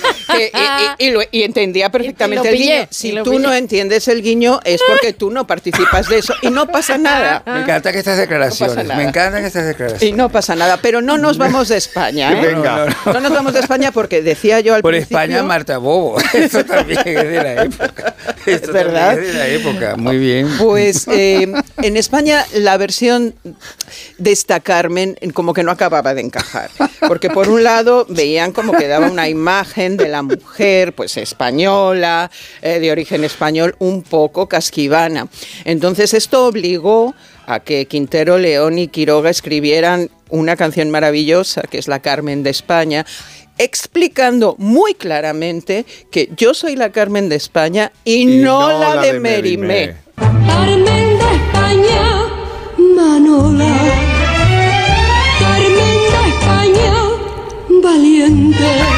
Carmen combate de cola, pero cristiana y decente. Anda, muy bien dicho. Queda todo muy claro. aquí. Cristiana y decente. Cristiana y decente, claro que sí. Y sobre todo con la bata de cola. Esto también es muy importante porque la otra yo no anda con bata de cola. No. La Ya. otra era más casquivana, Y, y- y desde luego, no sé, cristiana probablemente, pero decente a esta historia, que definir decente, porque yo creo que Carmen es muy decente. Pero vamos a ver, esta canción está. es- Vuelvo a lo, vuelvo a lo de antes. Letras, eh, vamos, eh, eh, Quintero, León y Quiroga. Ya. Los mejores dobles sentidos de la Claro. música española. Siempre. Entonces, Mm. eh, hay que entender también cómo está concebida eh, la letra.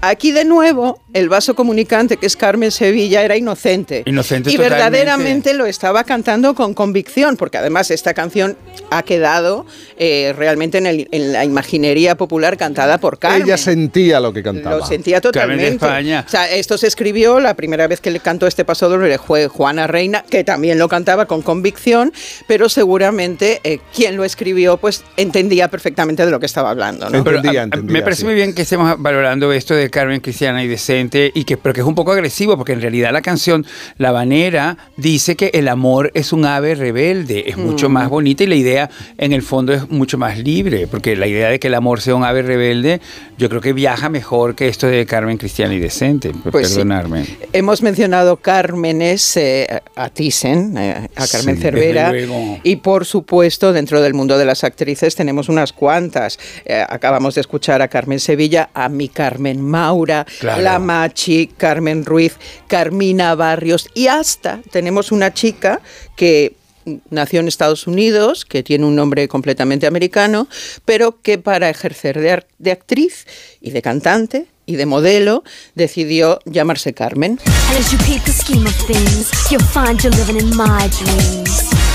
Yeah, I'm go-go dancer. Go-go dancer.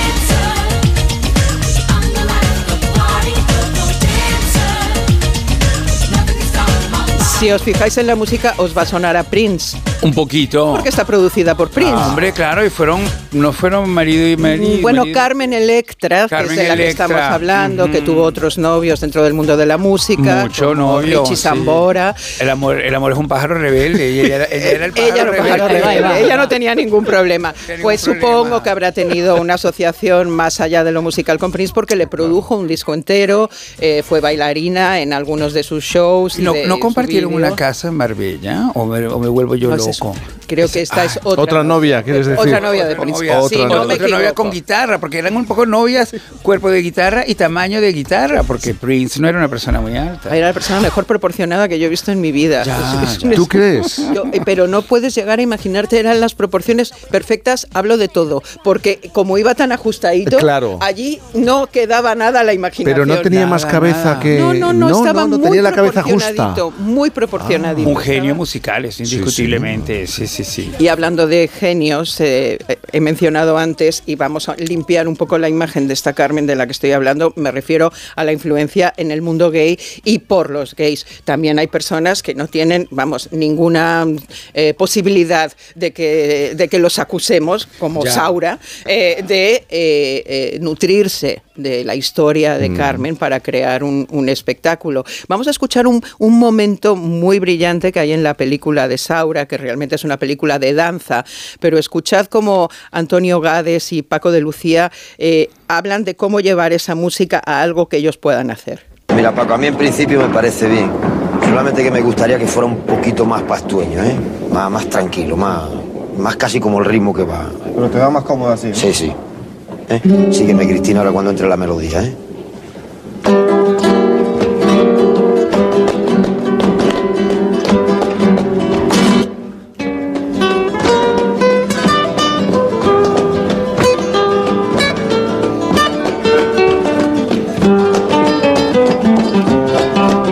Pues así es como dos eh, genios, cada uno en su campo, se ponen de acuerdo para crear a partir de un original, del que estamos hablando desde el principio de la sección, La algo ópera, completamente claro. distinto. Es bellísimo Alaska, maravilloso. También es cierto que este es el momento donde van a la taberna esa de Rías Pastas, que son, porque ellos son unos contrabandistas que están en la Sierra Maestra, que esto es lo más grande de la ópera.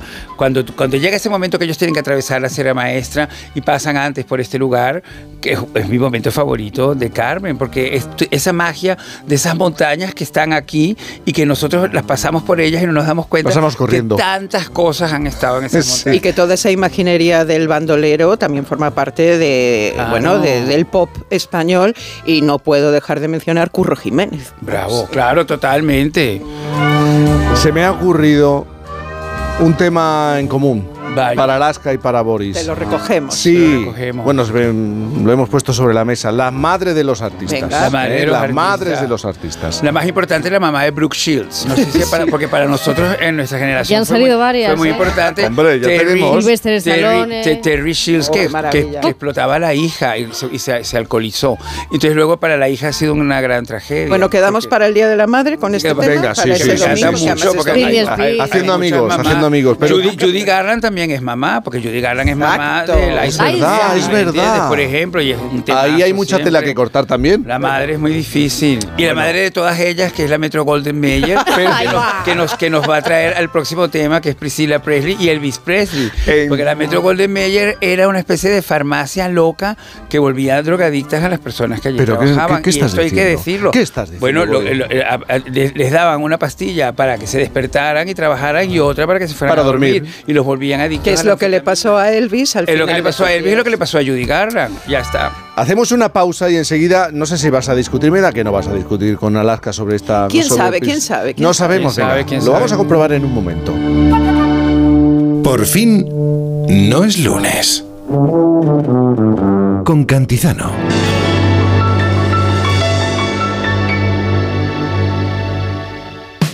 Llega el final Ya toca despedirse. de la serie que ha marcado la historia de la televisión. Os voy a llevar en mi corazón para siempre. Amares para siempre. Últimos capítulos. De lunes a miércoles en Antena 3. Lo único que quiero es que me sigas eligiendo cada día de tu vida. Y el miércoles a las 11 menos cuarto de la noche. Vive una noche inolvidable con el capítulo final y los momentos más emocionantes de la serie con sus protagonistas en Hasta Siempre Amar. El miércoles en Antena 3. Por fin, no es lunes. ¿Te gusta Elvis Presley? Claro. ¿A quién no? ¿A quién tenemos aquí? Elvis, te presento a Priscila Villo. Vamos a un sitio más tranquilo. ¿Qué intenciones tiene, señor Presley? Las mujeres se le echan encima. ¿Por qué mi hija? Le he cogido mucho cariño a su hija. El pelo negro y más maquillaje de ojos. No sé si me gusta. ¿Cómo que no sabes si te gusta? No es como te imaginas. Qué bonita. Ha cogido esta canción para la película. Ella coge muy bien las canciones para Sí, las pues ella tiene películas. mucho talento y sabe mucho de todo. Porque sabes que mu- mucha gente comenta de esta película precisamente que no hay muchas canciones de Elvis. De hecho, yo creo que la única que se Pero a ti te ha gustado. Ah, bueno, eh, tengo mi opinión, tengo mi opinión que quería compartir con vosotros. Venga, porque yo no la he visto y estoy deseando que me cuentes. Es que yo tengo, yo tengo una teoría. La, esta película es sobre Priscilla Presley, que Priscilla Presley es Mm. una persona americana, nacida en Texas, pero que su padre militar lo, de- lo, lo envían a las bases aéreas que Estados Unidos tuvo en Alemania después de la Segunda Guerra Mundial. Allí también va Elvis Presley, porque Elvis Sí. Presley, en lo más importante de su apogeo, lo obligan a hacer A el, hacer el servicio, militar, militar. para dar como un ejemplo de que bueno de que este este mito de la Nueva América también cumple con los con las tradiciones de la defensa norteamericana y de repente allí está este hombre celebérrimo, vigiladísimo y, y rodeadísimo y de pronto le, le hablan de esta hija de uno de los militares que está en la base y entonces él pide conocerla. Esto te lo explica perfectamente bien la película. Y entonces la conoce y es una niña de 14 años, bueno, una adolescente de 14 años. Y entonces él aparentemente se enamora prendidamente de esta chica. Y entonces a través de otro señor consiguen convencer al padre de Priscila de que pueda reunirse con Elvis. Y por supuesto, Priscila se enamora de Elvis Presley, porque es Elvis Presley, ¿entiendes? Y Elvis Presley le habla con esa voz y con esa cara y esos ojos y, la- y se fija en ella y surge este amor que tienen que esperar a que ella cumpla una cierta edad para que se puedan casar y se casan. Y entonces empieza este momento que es lo que mejor hace Sofía Coppola, porque ella es experta en ese tipo de mujeres que están prisioneras de alguna manera, como la Scarlett Johansson de eh, Lost in Translation y como la propia María Antonieta de su María Antonieta. Son mujeres muy jóvenes que de repente una se ve convertida en reina de Francia a, a los 12, 14 años, como Priscila, y viven en un Versalles. Priscila la ponen a vivir en un Versalles especial que se llama Graceland, de la que ella va a ser dueña y señora, pero nunca en el fondo es dueña ni tampoco señora, porque siempre es una persona que está como aprisionada allí. Mi teoría que quiero compartir con vosotros es que el problema de la película es que la productora ejecutiva de la película es Priscilla Presley, que está viva y que ha vivido algo terrible como perder a su hija Mm. con Presley, que es Lisa Marie Presley, que se murió el año pasado a principios de año que tampoco no sabemos exactamente cómo que la, la vimos un poco muy drogada en, en una entrega de premios y no se sabe si al final eso tuvo que ver con la, con la muerte final.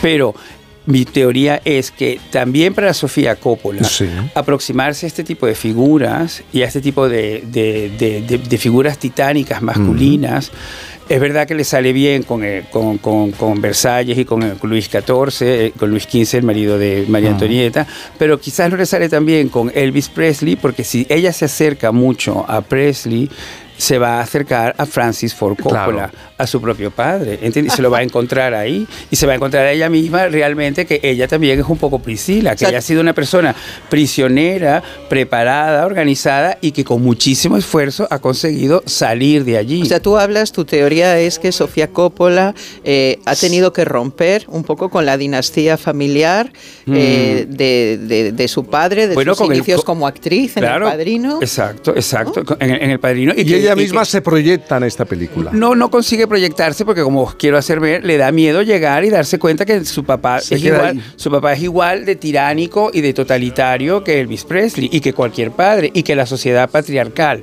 que en el fondo es lo que ella, yo creo que ella quiere manifestar en su filmografía y que le hubiera gustado conseguir hacer a través de esta figura. Pero lo interesante es la propia Priscila, porque yo creo que Priscila eh, es una mujer que, eh, entre otras cosas, ella se, se- se- se presta al mito Elvis. en primer lugar, porque lo reproduce, que es un poco lo que se supone que tiene que hacer un, un matrimonio en, es- en esas condiciones. Pero también porque ellos dos inve- inventaron una cosa increíble que era que eran iguales, que esto fue- es muy increíble. Todas las fotos que tú ves de ellos el día de la boda, de repente, esa, la idea esa del muñequito de del, del pastel de boda. Los Beckham no ellos. inventaron nada. No, no, no, lo, No lo copiaron de él. inventaron Es que nada. Elvis es muy grande, que también es un poco el punto aquí complicado, que es lo que le pasa también a, a Sofía, porque también te pasaría con Francis Ford Coppola.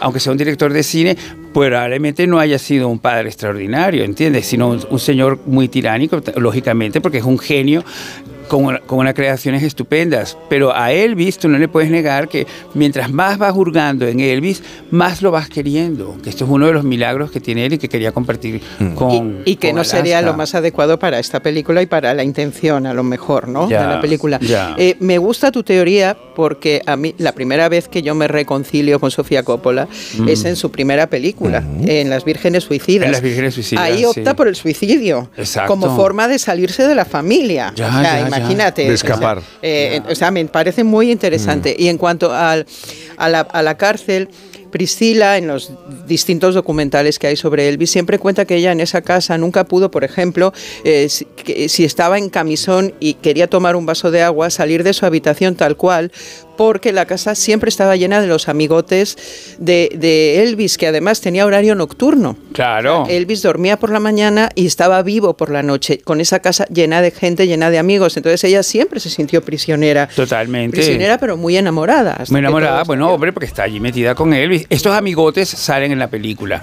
Lo que, bueno, algunas críticas yo he leído de que él tenía sexo desenfrenado, que no lo practicaba con ella, no se ve en la película en ninguna parte. O sea que también eso te hace sentir un poco como que en, en- en retroceso con la idea porque me hubiera gustado por lo menos ver a Elvis así Pero hay una todo teoría, eso. Boris, de que esto no era así. Ya. Que estos grandes personajes a los que se cree que tienen sexo desenfrenado. Es todo lo contrario. Es todo lo contrario, Sí, que lo- realmente no lo- están pendientes de la vida sexual. eh, por lo que sea, por disfunción, por Sí. falta de interés, porque su Mm. interés mayor es eh, la música, su carrera o lo que sea. Entonces, La guitarra, probablemente sí. eh, no es exactamente la versión de Elvis que, que existe, ¿sabes? Sí, sí, sí, sí, no, y esto yo creo que en ese sentido la película lo refleja bastante bien.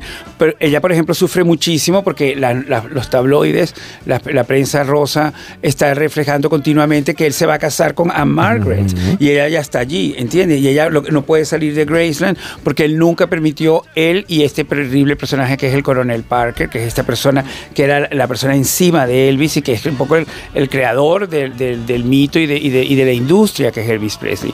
Entonces ella no podía ir a los rodajes. También ves en la película que ellos viven una vida como muy loca, que de repente se van a dormir con una pastilla y se despiertan con otra. Porque es verdad esto que os quería decir, que las, las películas de la Metro Golden Mayer, de Elvis, que nosotros las consumimos con enorme afán y cariño, eran una- fueron, contribuyeron a su destrucción. Porque él, la- las hacían en serie. Era, era un poco como el inicio de Bollywood. ¿Sabes? Que en Bollywood se hacen Intensivo. 190 películas al día, una Sí. cosa así, ¿entiendes? Entonces él tenía que terminar una película y inmediatamente estaba haciendo otra, a- con Y unos entre- guiones y entre medias tocando. y entre, y entre medias haciendo discos y siendo Elvis Presley y ocupándose de sus giras y todo eso. Entonces, claro, era, era, era imposible que esa industria de la farmacopea que estaba instaladísima en Metro Golden Mayer no, sea, no, no, no, no encontrara un vehículo absoluto en él, que es lo que al final acabó con su vida, porque él murió de una sobredosis, claramente. Entonces, hay esa imagen terrible de que justo antes de, de- de irse al baño, donde apareció muerto al día siguiente, se cayó sobre el plato de sopa, porque estaba completamente destruido. ¿entiendes? Y eso es muy terrible de Elvis, pero yo quería recuperar que entre las canciones que vinculan a Presley y a, y a Priscilla está Suspicious Minds, que es mi canción favorita de Presley porque es el retorno de él al, al, al- Oh, al sí. Hit Parade. We're caught in a trap. I can't walk out. Es una trampa, empieza Es una trampa. atrapados en y, no, una trampa. y- y no podemos salir. Porque te amo demasiado, mi amor. Esa canción él la escribió para ella. Porque ella empezó, él empezó a hacer clases de karate. Porque él, él- él él es muy loco, no, no nos olvidemos que él se hizo un lifting a los 40 años. Entonces, es que Elvis es muy grande, Elvis es muy grande, muy avanzado. Toda, toda su música es parte de, de sus relaciones con los negros allí en, en Memphis, que Sí. también eso es brillantísimo. Y ha influido en todo el mundo, en los Beatles, hasta Bowie, todo el mundo coge este señor. Entonces te quiero decir que él hace esta canción porque ella de repente se une a las clases de karate, porque como en Graceland no había más nada que hacer, igual que en Versalles solamente se podía comer y comer y comer y hacer una huerta, que es lo que hace María Antonieta, ella se pone a hacer la clase de karate con Elvis y el profesor de karate, que era muy amigo de Elvis, se da cuenta que esta niña está completamente abandonada y sola y que las clases de karate se convierten en amor. Y para él es un drama terrible porque de repente se da cuenta que le están quitando a la esposa, ¿entiendes? Y es un- una cosa durísima para él y que se lo está quitando su profesor de karate. Por eso Elvis, que es muy increíble, cuando esta canción la convierte en el momento loco de sus actuaciones y que no terminaba nunca porque se iba y volvía otra vez y, y siempre terminaba haciendo como estos gestos de karate impresionantes porque era todo un poco en su universo loco y barbituricalizado de la rabia de decir De rabia. esta canción es para ti y también para lo que me hiciste y ahora yo la estoy convirtiendo eh, y fue su renacer. Pues, pues mira, con lo que estás diciendo, tiene más sentido para mí todavía el final de esos conciertos. Como cuenta Boris, esta canción sonaba y Sí. sonaba, y él volvía a salir, cantaba un poco más, se iba, quedaba el grupo tocando, quedaba el grupo tocando, la gente jaleando, la gente jaleando, y de repente una voz en off decía, Elvis has left the building. Elvis ha abandonado, o sea que ya se pueden ir a su casa, dejen de aplaudir porque Elvis se ha ido. Pues me parece, me parece una bonita sin- sincronía lo con lo que es, estás es diciendo. que Elvis ha abandonado el edificio Priscila, lo siento, Elvis ya está en otra. Está en otra, está en otra.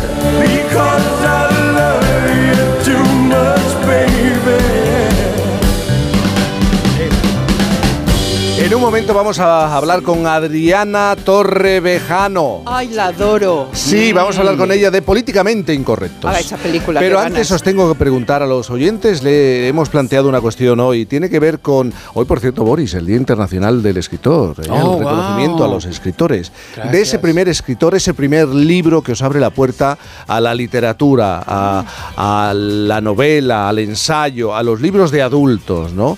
Eh, y ese libro al que has vuelto, lo descubres siendo niño y pasado un tiempo vuelves, o se queda ahí anclado en la, en la memoria. Yo no sé, Boris, si tuvieras que hablarme siendo niño de un libro que descubres y dices, pues ya me voy encaminando hacia la madurez. Ya, ya, ya. Bueno, ayer hablábamos de, de mi relación con Oliver Twist, pero hoy Sí. estoy pensando que mi papá me regaló a mí a los 10 años, muy temprano, Alicia en el País de las Maravillas, con una dedicatoria que es lo único que yo he leído de ese libro, que es maravillosa, porque me decía, este libro te lo regaló hoy a tus 10 años, con la esperanza de que en realidad te lo leas muchísimos años después. Oh. Esto me pareció siempre fabuloso y la verdad que uh, siguen pasando los años y yo sigo esperando el momento que llegue el año en que realmente me lea Alicia en el País ¡Qué de las Maravillas. bonito! 620-621-991 y Alaska, Pues en tu caso. yo era una devoradora de cómics y de historietas y cuando Sí. llegué a España, eh, claro, una niña americana no, yo al menos en mi edad, eh, Enid Blyton, yo no recuerdo que nadie en mi colegio, eh, esto era algo como muy europeo, muy muy inglés.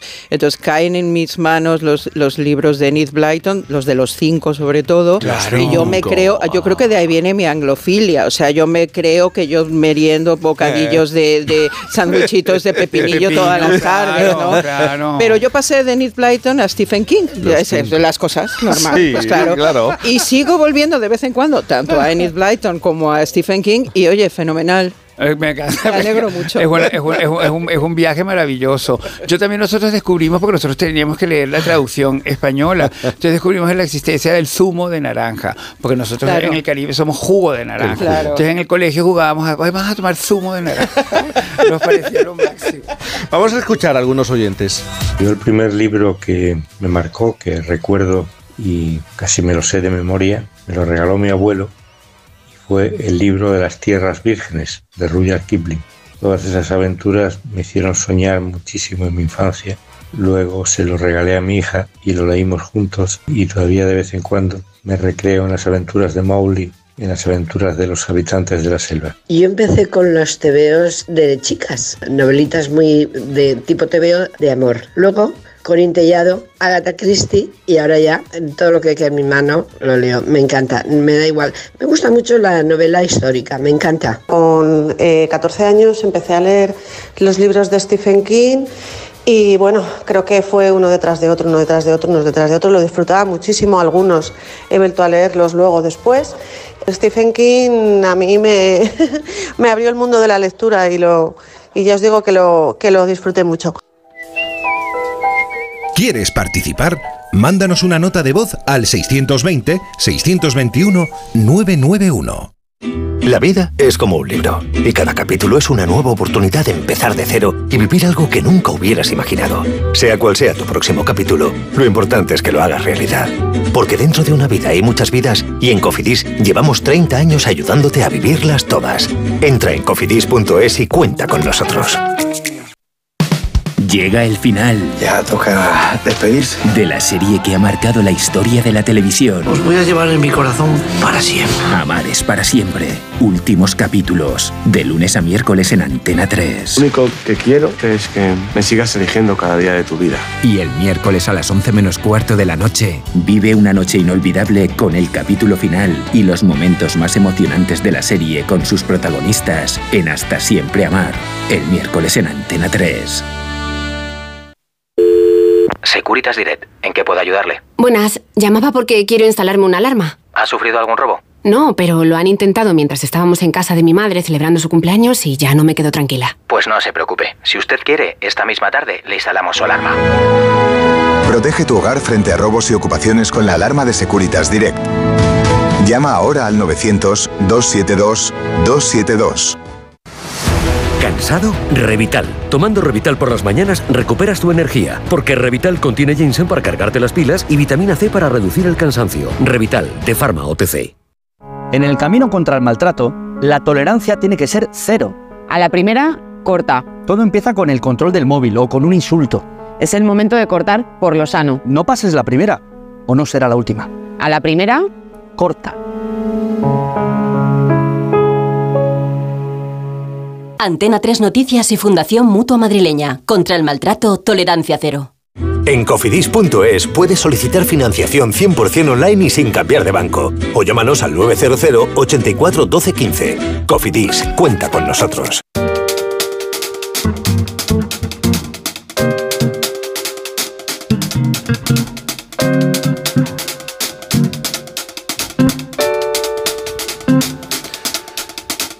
A ver, pese a que vivimos una época de mucha crispación y parece que tenemos que ir con pies de plomo para decir según qué cosas, para no ofender a nadie, que todo el mundo se ofende o nos ofendemos, no perdamos la capacidad de quitarle hierro a algunos asuntos.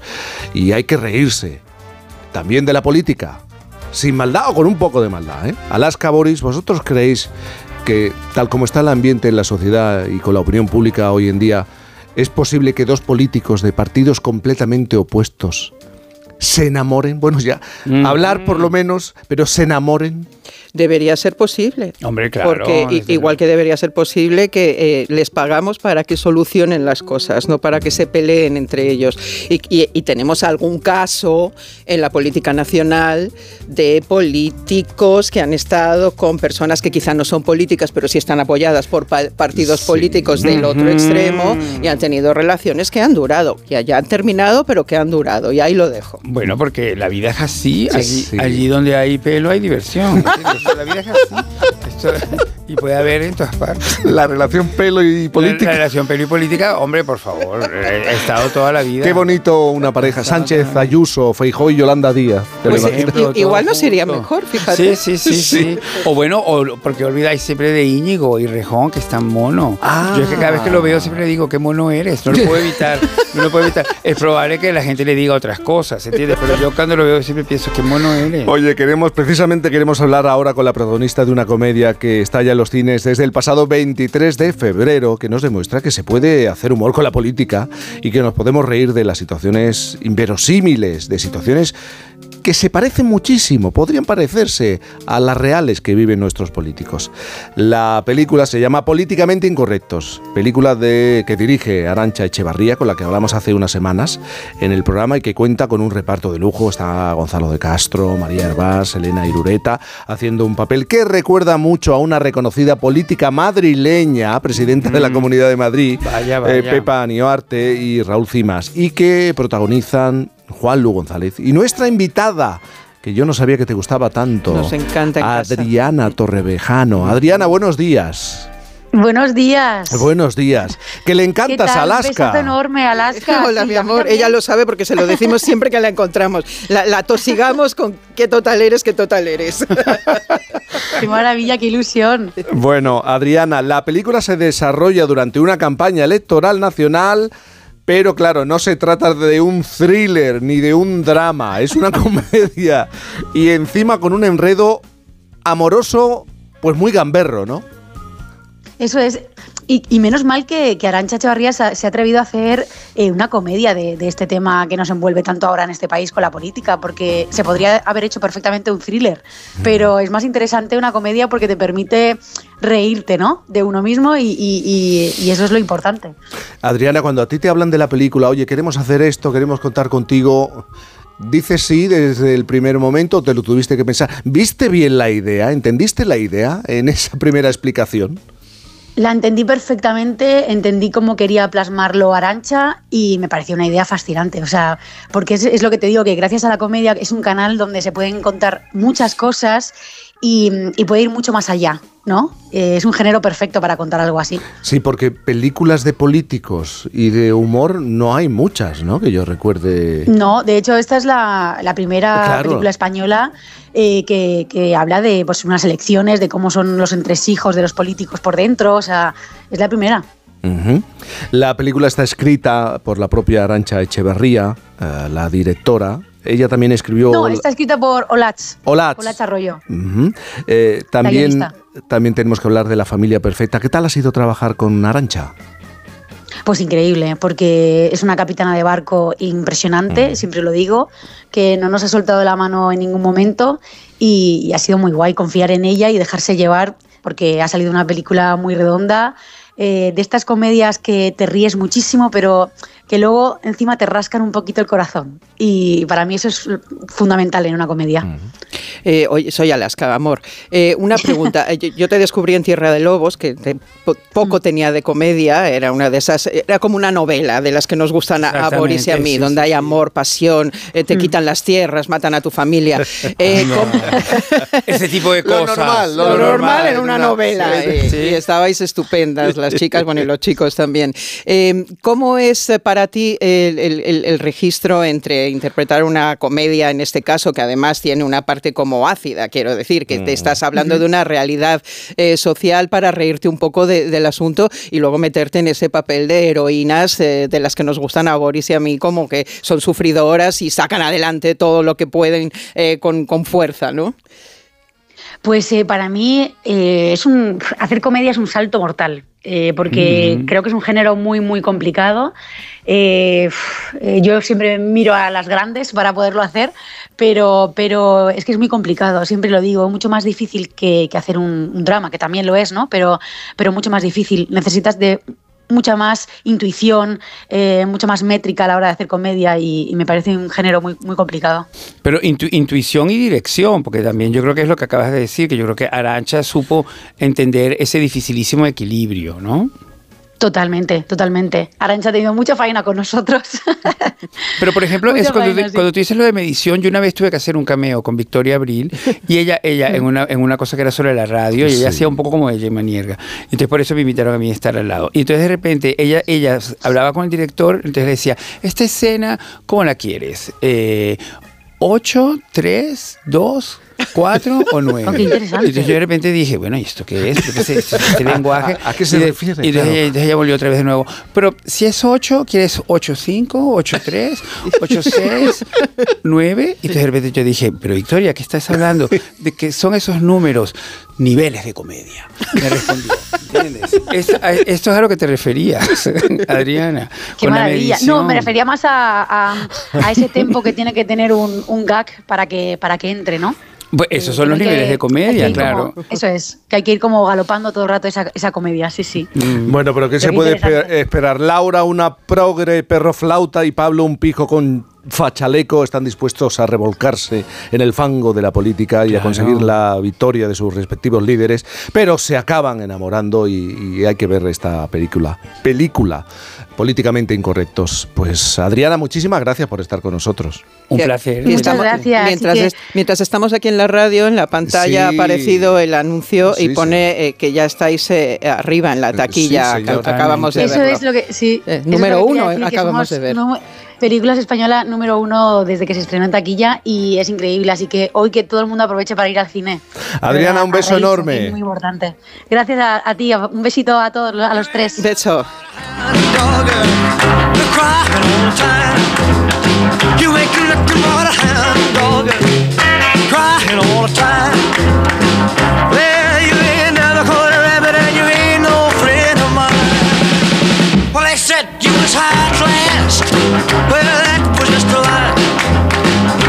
Yeah, they said you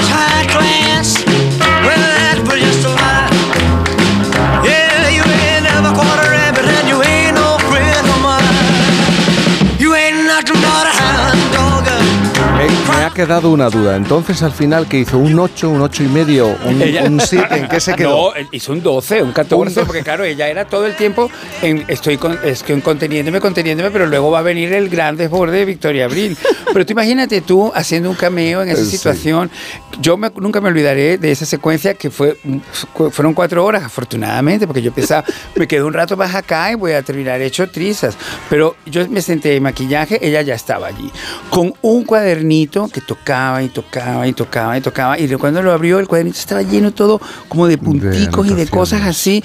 Y yo pensé, bueno, esto va a ser muy fuerte, ¿entiendes? Porque claro, ya era Victoria, Abril, ¿comprende? Y entonces de repente me dijo, tú no tienes que preocupar de nada, porque yo lo tengo todo aquí anotado, pero lo cierro y luego me dejo llevar. Tú no eres el Y tú importante, tienes- tú yo lo que tengo hacer lo todo. mismo, déjate llevar. Y son cosas locas, porque de repente, ¿sabes que hay una cosa que se llama la réplica? Que es que es que, que la réplica que se supone que, ah, como a Elvis cuando deja, se ha ido ya, pues la persona, Victoria Abril no da la réplica, Mm. porque la réplica es, tienen que poner la cámara en tu cara, Sí. entonces, entonces Tienen se que supone- cambiar. Se, se- se oye el, el texto de ella. Y ella de repente dijo, me voy a quedar para la réplica. Y yo ya dije, mamá mía, ay, qué miedo, qué miedo. Y de repente estaba ahí Victoria Abril, completamente sentada así, en oscuro, Sí. ¿entiendes? Yo iluminado, y ella dando la réplica. Y yo así diciendo, pero por favor. ¿Y tú esto va- recuerdas qué tenías que decir? Bueno, no me acuerdo, ¿cómo me voy a acordar? ¿Entiendes? Yo estaba totalmente Para diciendo, eso estaba ella, ¿no? favor, yo estaba diciendo, por favor, pero por favor, esto es demasiado. Y todo el tiempo ya diciendo, pero si tú todos los días actúas y te comes al público. Yo le dije, pero Victoria, es que yo no veo a mi público, ¿entiendes? Yo estoy viendo en una cámara, o sea, yo- yo- no, esto no es verdad. que Y no te tengo a ti todos los días. Ni te tengo a ti aquí, Delante. ¿entiendes? Con ese cuadernito y esa cosa de 8, 8, 5. Y, cuan- y cuando es 8, 5 es 8, 2, 8, 3, 8, 4. Así. ¿Y tú qué número diste? Yo, bueno, yo creo que yo habré dado un 6, ¿entiendes? Porque desde luego yo estaba, yo no soy un actor de comedia, ¿entiendes? Que por cierto, ayer en, en el programa hubo un momento determinado en que había, un en- en- mientras estábamos reunidos los jueces, hubo un momento que te- se dijo eso, dije, qué buen tiempo de comicidad, dijo uno de nuestros directores. Y claro, cuando pasó en el directo, a mí se me pasó completamente y no lo pude repetir, ¿entiendes? O sea que no soy un actor, que esto es la, es la Porque no estaba Victoria. Porque no estaba Victoria haciendo la réplica ni haciendo ese tipo de conversación loca. Totalmente. Oye, tengo que recordar una cosa. Llega Antena 3 la semana final de Amar es para siempre. Y el miércoles a las 11 menos cuarto de la noche no os podéis perder el capítulo final de Amar es para siempre en Antena 3. Y todas las tardes de lunes a viernes a las 4 menos cuarto disfrutar de nuevos capítulos de Sueños de Libertad, la serie más vista de la televisión que sigue arrasando.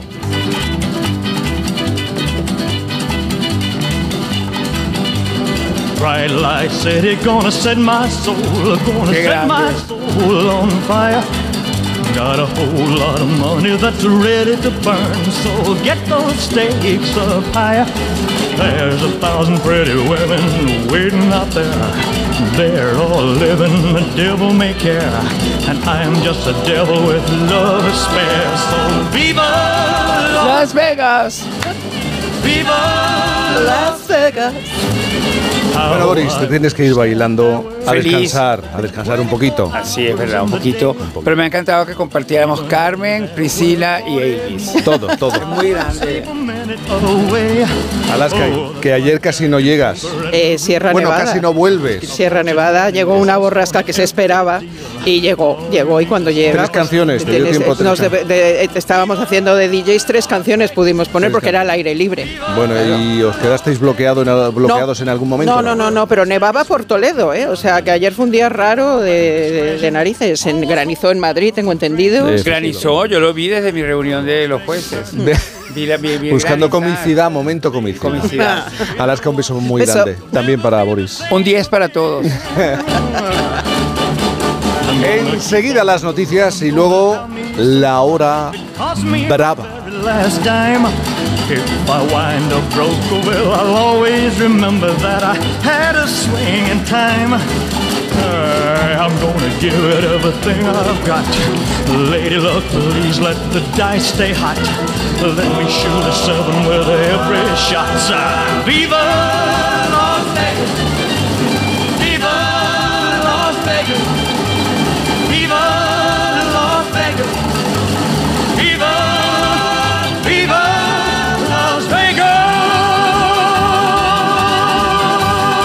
Por fin, no es lunes.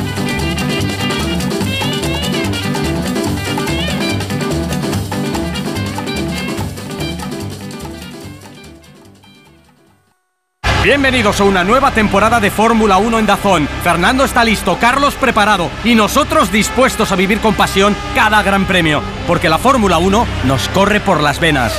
Vívela solo en Dazón desde 19,99 euros al mes. Llega el final. Ya toca despedirse. De la serie que ha marcado la historia de la televisión. Os voy a llevar en mi corazón para siempre. Amar es para siempre.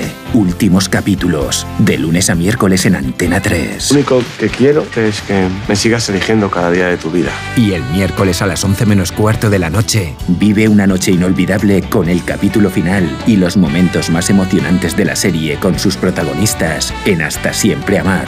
El miércoles en Antena 3.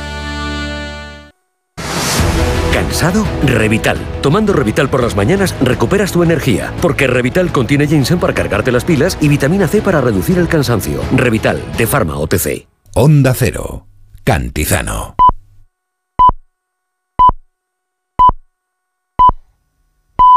Son las 11 de la mañana, a las 10 en Canarias. Este domingo el mejor fútbol se juega en Radio Estadio. Liga con sabor a Champions y con resaca copera. El Athletic, tras su clasificación para la final de Copa, se pone el traje liguero para recibir al Barcelona.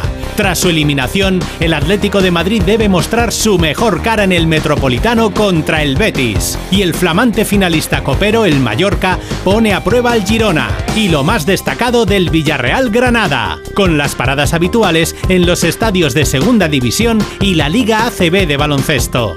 Este domingo desde las 3 de la tarde hay mucha liga en Radio Estadio con Edu García. Te mereces esta radio. Onda Cero, tu radio.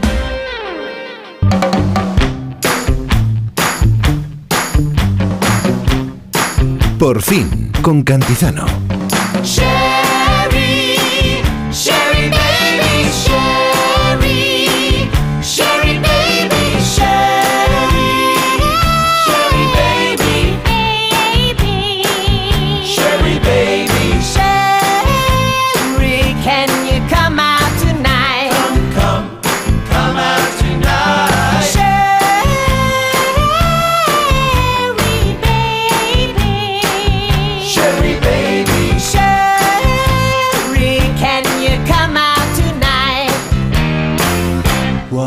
Why don't you come To my twist party. Esta es la hora brava, las 11.07, las 10.07 en Canarias. Nos ha dado tiempo a hablar de todo y sobre De todo, de todo, de todo, de todo. Y porque no nos dejan, ¿eh? Y, Si sí, no, bueno, pues hasta bueno, y- mañana. Y, vienen con tanta energía como Boris y Alaska, hablando de Elvis, Priscila, hablando de qué más hemos hablado, de Prince, eh, hemos Prince. hablado, sí, y de políticamente incorrectos. ¿eh? sí. Jaime de los Santos, ¿qué tal? Pues bien, digo que habéis hablado de Priscila, pero poco de Priscila, reina del desierto, que cumple 30 años. 30 años ya Ahí esa lo dejo, película. maravillosa película. Sí, señor. ¿Tú te encuentras bien? Me encuentro muy bien. Sí, ha sido una semana muy intensa. ¿Te ha dado tiempo a leer? Me ha- siempre, esto siempre. Siempre, Y además siempre. Hilary Mantel, por favor, que Sí. todo el mundo lea a Hilary Mantel, que se ha muerto hace poco y esa es la única pena que no vamos a poder seguir leyendo cosas nuevas. Bueno, sé, hemos hablado de libros también con los oyentes. Rebeca Marín, buenos días. Muy buenos días, Jaime buenos días. Tú no traes libro hoy. Pues no, porque ya he calzado todas las mesas que tenía en casa. Ya se le ha olvidado. Y entonces he dicho, ¿para qué? ¿Vale? Bueno, te puede servir en tan solo un momento. Hablamos con Joe Llorente de su libro, porque él vino a hablar de su libro. Lleva ya varias semanas hablando de su libro y le tocaba en la hora brava. Él es muy de hablar de su libro. de ¿eh, su libro. Pero, pero dices que ha venido a hablar de su libro que no se ha ido, ¿no? Desde las 8. Mm, Claro, por eso lo digo. Se, se ha, se ha echado una cabezadita y ahora se vuelve a sentar con nosotros. Pablo Pombo, ¿qué tal? Buenos días. ¿Qué tal? Buenos días. Qué bonito lo que traes. ¿Eh? Bueno, Qué bonito lo Es que una traes. chulada, venga. Si traes el libro, traigo el libro. Sí. Nada, eh, La isla del tesoro. La Isla del Tesoro, eh, en una Edición de- bolsillo. En una edición de bolsillo. Sí. Nada, lo, he- lo he mirado. Eh, 1982. Qué bonito. eh, que lo leo, lo leo siempre en mi cumpleaños. Siempre leo este libro en, mi- en mi cumpleaños. Y además eh, tiene una, una fricada dentro y es que yo hacía fichas de, de- de mi biblioteca. Es que me encanta. O sea, en, mi, en mi época se Propia. pintaban penes, pero él hacía fichas de biblioteca. O Bueno, sea, en tu época y ahora. Pero ¿cómo, cómo Que yo tu- soy más joven. Pero ¿cómo que en tu época se pintaban Hombre, penes? tú ¿Pero qué está- estabas al lado y estabas en los apuntes del de al lado y le dibujabas un pene de toda la vida. Pero que yo aquí- él hacía fichas de biblioteca. De toda la vida. También hacía fichas de biblioteca, entonces... Unos eh, fichas, eh, otros pichas. Sí, unos fichas y fichas. Yo aquí tenía siete Pues- años, mujer. Pues cómo Qué empezamos, cómo empezamos la, la hora brava. Anda, vamos a jugar mejor porque me, me perturbáis, me, me alteráis. Vamos a ver, vamos con el concurso bravísima, Pablo. Cuatro de verdad y una de mentira. ¿Cuál es el tema y cuál es el pre- No sé por qué pregunto cuál es el premio, porque nunca hay un premio especial, Siempre pero bueno. estafa, ¿eh? bueno, poco. bueno, ojo. Algo material, algo. Sí, sí. El premio es una freidora de aire. Coldo preguntaría lo mismo. ¿Y el premio cuál es? Una, una freidora. Y por primera vez el tema no es la actualidad, porque como vamos fuertes de actualidad, Sí, vamos, sí, vamos por estamos otro lado, ¿vale? agotados. Leyendo la prensa de todo el mundo, he, veni- he visto que siempre hay recetas para freidora en todos los medios de todo Sí. el mundo. Freidoras de aire. Y si La te de metes, en aire. ese, te metes en ese mundo, pues ya, ya no sales. Sigues en YouTube, te vas a TikTok sí. y acabas en el Internet profundo viendo y haciendo recetas que no deberías. Yo las he probado todas. Todas las que voy a contar ahora. Así que cojan el boli, porque vamos con cinco recetas, cuatro que son de verdad y otra que es de mentira. Y todas contadas en modo menú. Primera, para desayunar, el sandwich cake de la tiktokera Kelly Jay. Pan de molde, mermelada, crema de cacahuete, mantequilla por fuera, haces un círculo con un vaso, prensas el contorno con un tenedor y a la máquina, 220 grados, 5 minutos. Muy bien. ¿Eh? se- Energético. La segunda. Una bombita. Segunda, el entrante de la youtuber Mary Allison. Vacías unos champiñones, los llenas con una mezcla de espinacas, ajo y crema de queso, bien especiada. Coronamos con queso parmesano y a la freidora 20 minutos a 180 grados, ¿vale? 20 minutos. 20 minutacos. Tercera, desde el canal de YouTube Entre Cuencos. Plato principal de la comida. Entre cuencos. Entre Cuencos es... O sea, entre cuencos es ahora mismo pues lo que es Elvis Presley a, a la historia de No Cuencos. fuerte. No, bueno, es que si estás fuera. Plato principal de la comida: pollo roso. Un sobre de sopa de verduras, pechuga de pollo cortada en dados, un pelín de sal y una lata de bitter cash. Así, sin más. Programamos a, favor. 100, programamos a 180 grados y 30 Eh, Esto minutos. se lo come Coldo también. para, sí. Bueno, él es, él es más de la, de la marisquería. Es muy vasco todo, el gas, el coldo. A ver, a ver, a ver, a ver. 30 minutos y a la mitad, ya sabéis, hay que darle la, la vuelta a los tacos de pollo. Esto le gustaría a mi madre porque le encanta el bittercast. Como, eh, como a todas las Como a las madres. Pero Es lo Pero único- Esto no tiene estómago Ay. que lo aguante. No, No, yo sí. Vamos. Es lo único que yo bebo. Es lo, sí, es, Por favor. es Bitter sí, Cash. Bitter Cash, Sí, sí. sí, Wow. Me sí, siento A ver, como una hacía- señora en la playa de Donosti. Hacía fichas de biblioteca, ¿qué Es- queréis? es- esta es la tercera, ¿no? La que Vamos, de- cuarta. Venga, cuarta. Torrijas de postre, este es más mainstream, ¿vale? Desde Cobal pal- eh, plato. Un litro de leche, rama de canela, piel de naranja, tres cucharas de azúcar, todo eso cocido a fuego lento 15 minutos. Vale, cortamos el pan en grosor de dedo, remojamos por ambos lados en fuente, añadimos un pelín más de leche, batimos dos huevos, rebozamos y el pan. Y señoras y señores, 8 minutos por cada lado en la freidora a 200 grados. Hay que recopilar la bomba esa de crema de cacahuete y mermelada para desayunar, de comida los champiñones esos rellenos, el pollo rosso y las torrijas. Te queda la quinta receta para, claro, cenar. Bueno, eh, quinta, la sepia sale muy bien en la freidora, sale fantástica. El- pero, pero, pero, pero, pero, ojo al pan de helado porque esto reventó TikTok. Apunten. Medio litro de helado de vainilla, arándanos, taza y media de harina, removemos. Bien removido, ¿eh?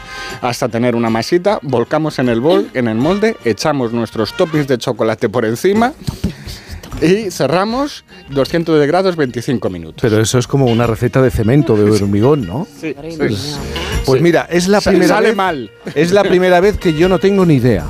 Porque puedo pensar en el bittercast, la receta del bittercast, pero es que todo es posible con, con este tipo de freidora. A mí luego me preguntáis que por qué soy más de beber que de comer. Pues por esto, pues por esto, ya os lo digo. Yo de los con que lo, de la- lo del bittercast. O lo del bittercast o lo último porque tiene que estar prohibido por Claro, cualquier claro. médico responsable. Pues tenéis, tenéis razón. El bittercast. Porque, eh, sí, porque La la, receta. receta, original yo probé.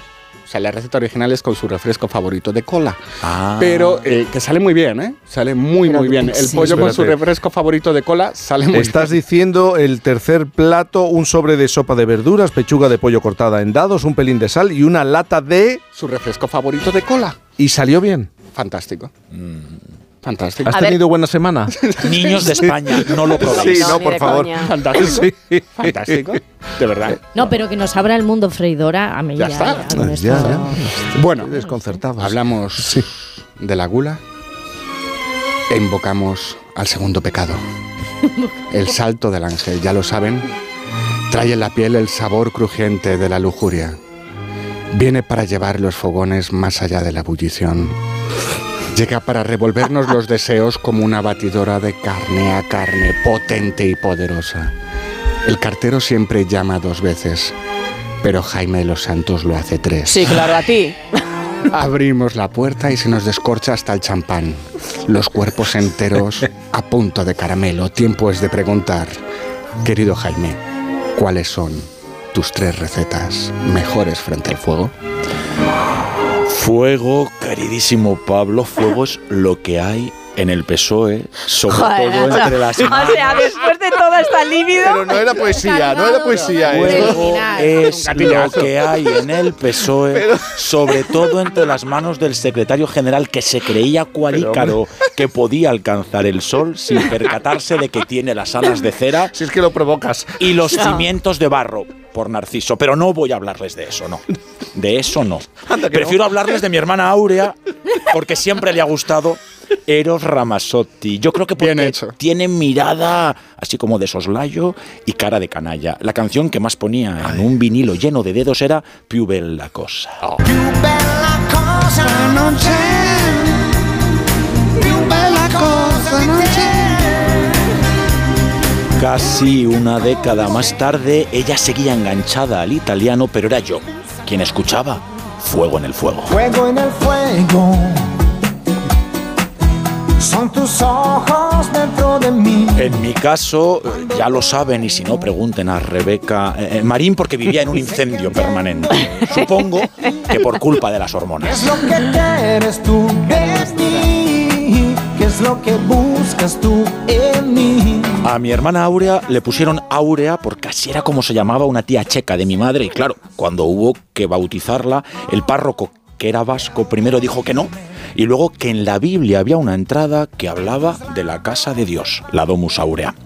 Así también se llamaba el Palacio de Nerón, el que se construyó en Roma, un conjunto de termas y salones cubiertos de mosaicos, la mayoría de oro. Imaginen el espectáculo, aunque tuvo que incendiar gran parte de la ciudad para sí justificar su persecución a los cristianos, pero sobre todo para dejar espacio a su megalómana vivienda. El fuego, que se lo había robado Prometeo a los dioses para que los humanos se pudieran calentar y que le sirvió al pobre Titán para que su hígado fuera el piste de un águila por toda la eternidad, cosas de Zeus. Si hubiera sabido que después el hombre lo usaría para hacer hogueras como la de las vanidades de Savonarola en Florencia, tal vez se lo hubiera pensado. Visualicen el hijo de Jápeto llevándose del Olimpo una bola de fuego un poco como si fuera Jerry Lee Lewis.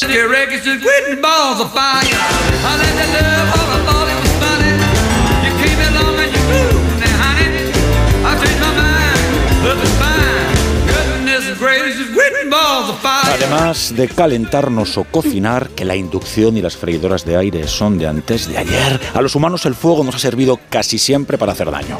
Mucho daño, quemando libros, como los nazis en Múnich en 1934, o a mujeres, como las de Würzburgo en 1631, por brujas. Brujas que bailaban desnudas alrededor del fuego y que lo que querían era ser libres. Aún no lo son del todo, eh, sobre todo en latitudes donde se ven obligadas a ir cubiertas por ideas y velos. A mí, los fuegos que me gustan son los que purifican, como en la noche de San Juan, esos y los que dicen que salen por los ojos, aunque, aunque vengan de más abajo, de mucho más abajo. A fuego lento tu mirada, a fuego lento tu nada. Vamos fraguando esta locura con la fuerza de los vientos y el calor de la ternura. Y acabo, acabo recordándoles que las lentejas, como el amor, mejora a fuego lento. Sigue avivando nuestra llama con todo lo que te quiero y lo mucho que me amas. A fuego lento me haces agua, contigo tengo el alma enamorada. Me llenas, las armas. Ay, ay, ay, amor, cuando me amas. A fuego. Como la semana ha sido muy complicada, Rebeca, yo creo que hay que confiar en los astros, ¿no? Y Pues no sé si los astros nos ofrecen una semana un poco mejor. Eh, bueno, digamos que están como muy de acuerdo esta semana todos los astros, sí. Es decir, da igual el signo que te toque porque todos dicen lo mismo. Da igual qué ascendente tengas, qué planeta te influya, si la luna es llena o creciente, si Mercurio está en retrógrado en casa de tu prima, porque esta semana no ha habido nada más que coldo. Siempre se repite esta misma historia. Ya no puedo más, ya no puedo más. Estoy rodar. Y a que nadie ha hecho esta investigación astrológica. ¿Qué signo del zodíaco es Coldo García? Wow, esto me interesa mucho. Pues la he hecho yo, que soy una profesional de la adivinación, ¿vale? Sí. Exacto. Pitonisa. Porque es que todo el mundo sabe que ha sido portero de puticlub, cortador de troncos, guardaespaldas, contratista del Ministerio de Defensa, consejero de Adif, asesor del ministro, escolta, miembro de la UGT y de la plataforma de desahuciados y que hace unos huevos fritos con puntilla que flipas. Vamos, que esto en mi pueblo, cariños, es hacerse un Leonardo da Vinci. Que es que luego decimos, claro que Jennifer López es cantante, bailarina, actriz y productora y se nos llevan a la boca diciendo que bien lo hace todo, qué maravilla. ¿Y Coldo qué? Yes, ¿Eh? Es una mocatriz en ¿Eh? toda regla. que lo hace todo. Hay un hombre que lo hace todo en España. Bueno, pues esta polivalencia, esta polivalencia solo Se tiene llama un polivalencia. nombre. Exacto. Claro, claro. Eh, esta polivalencia tiene un nombre y es Capricornio. Ah. Él es Capricornio y esta es tu semana. No cambié, no cambié, no cambié. No cambié, no cambié, no cambié. Sigo siendo por tu querer. A ver, ¿y por qué pongo a la gran Ha Tamara? vuelto, ha vuelto. Hombre, hombre, ella siempre Pero, vuelve. Rebeca, la pregunta no es por qué pones a la gran Tamara, es porque atildas la voz cuando cantas. Pues porque soy de colegio de monjas. Ah. Claro, así es. Bueno, ¿por qué la pongo? ¿Por qué la pongo? Bueno, pues porque, porque primero fue María del Mar, luego Tamara, luego Ámbar y ahora Llurena. Y es como el caso Coldo, que unos le llaman Ábalos, otro Illa, otro Armengol, otro Begoña incluso, eh, algunos dicen Tellado, en fin, bueno, chica, chica, chica, chica, que aquí salen más nombres que la lista de Schindler. Eso sí, yo os digo que soy de la opinión que hasta que un juez no decida, investiga y tal, y, y bueno, y la investigación sigue abierta, deberíamos ser prudentes con esparcir acusaciones, pero también os digo que tengo unas ganas de ver a Ábalos en el grupo mixto, que eso es como el grupo de los repetidores. No, pero, pero por la estampa. O sea, también os digo que yo nunca me lo hubiera imaginado en primera fila, ¿sabes? Como con los malotes, con el del piercing, con el que fuma, ¿no? O sea, bueno, pues eso dicho esto, querido Capricornio, pasemos a otro tema. Ah, no, que es que no ha pasado nada más, claro. Bueno, parece que el incendio de Valencia, eso sí, se inició por el sistema eléctrico de un toldo. Eh, ¿Toldo? ¿He dicho toldo?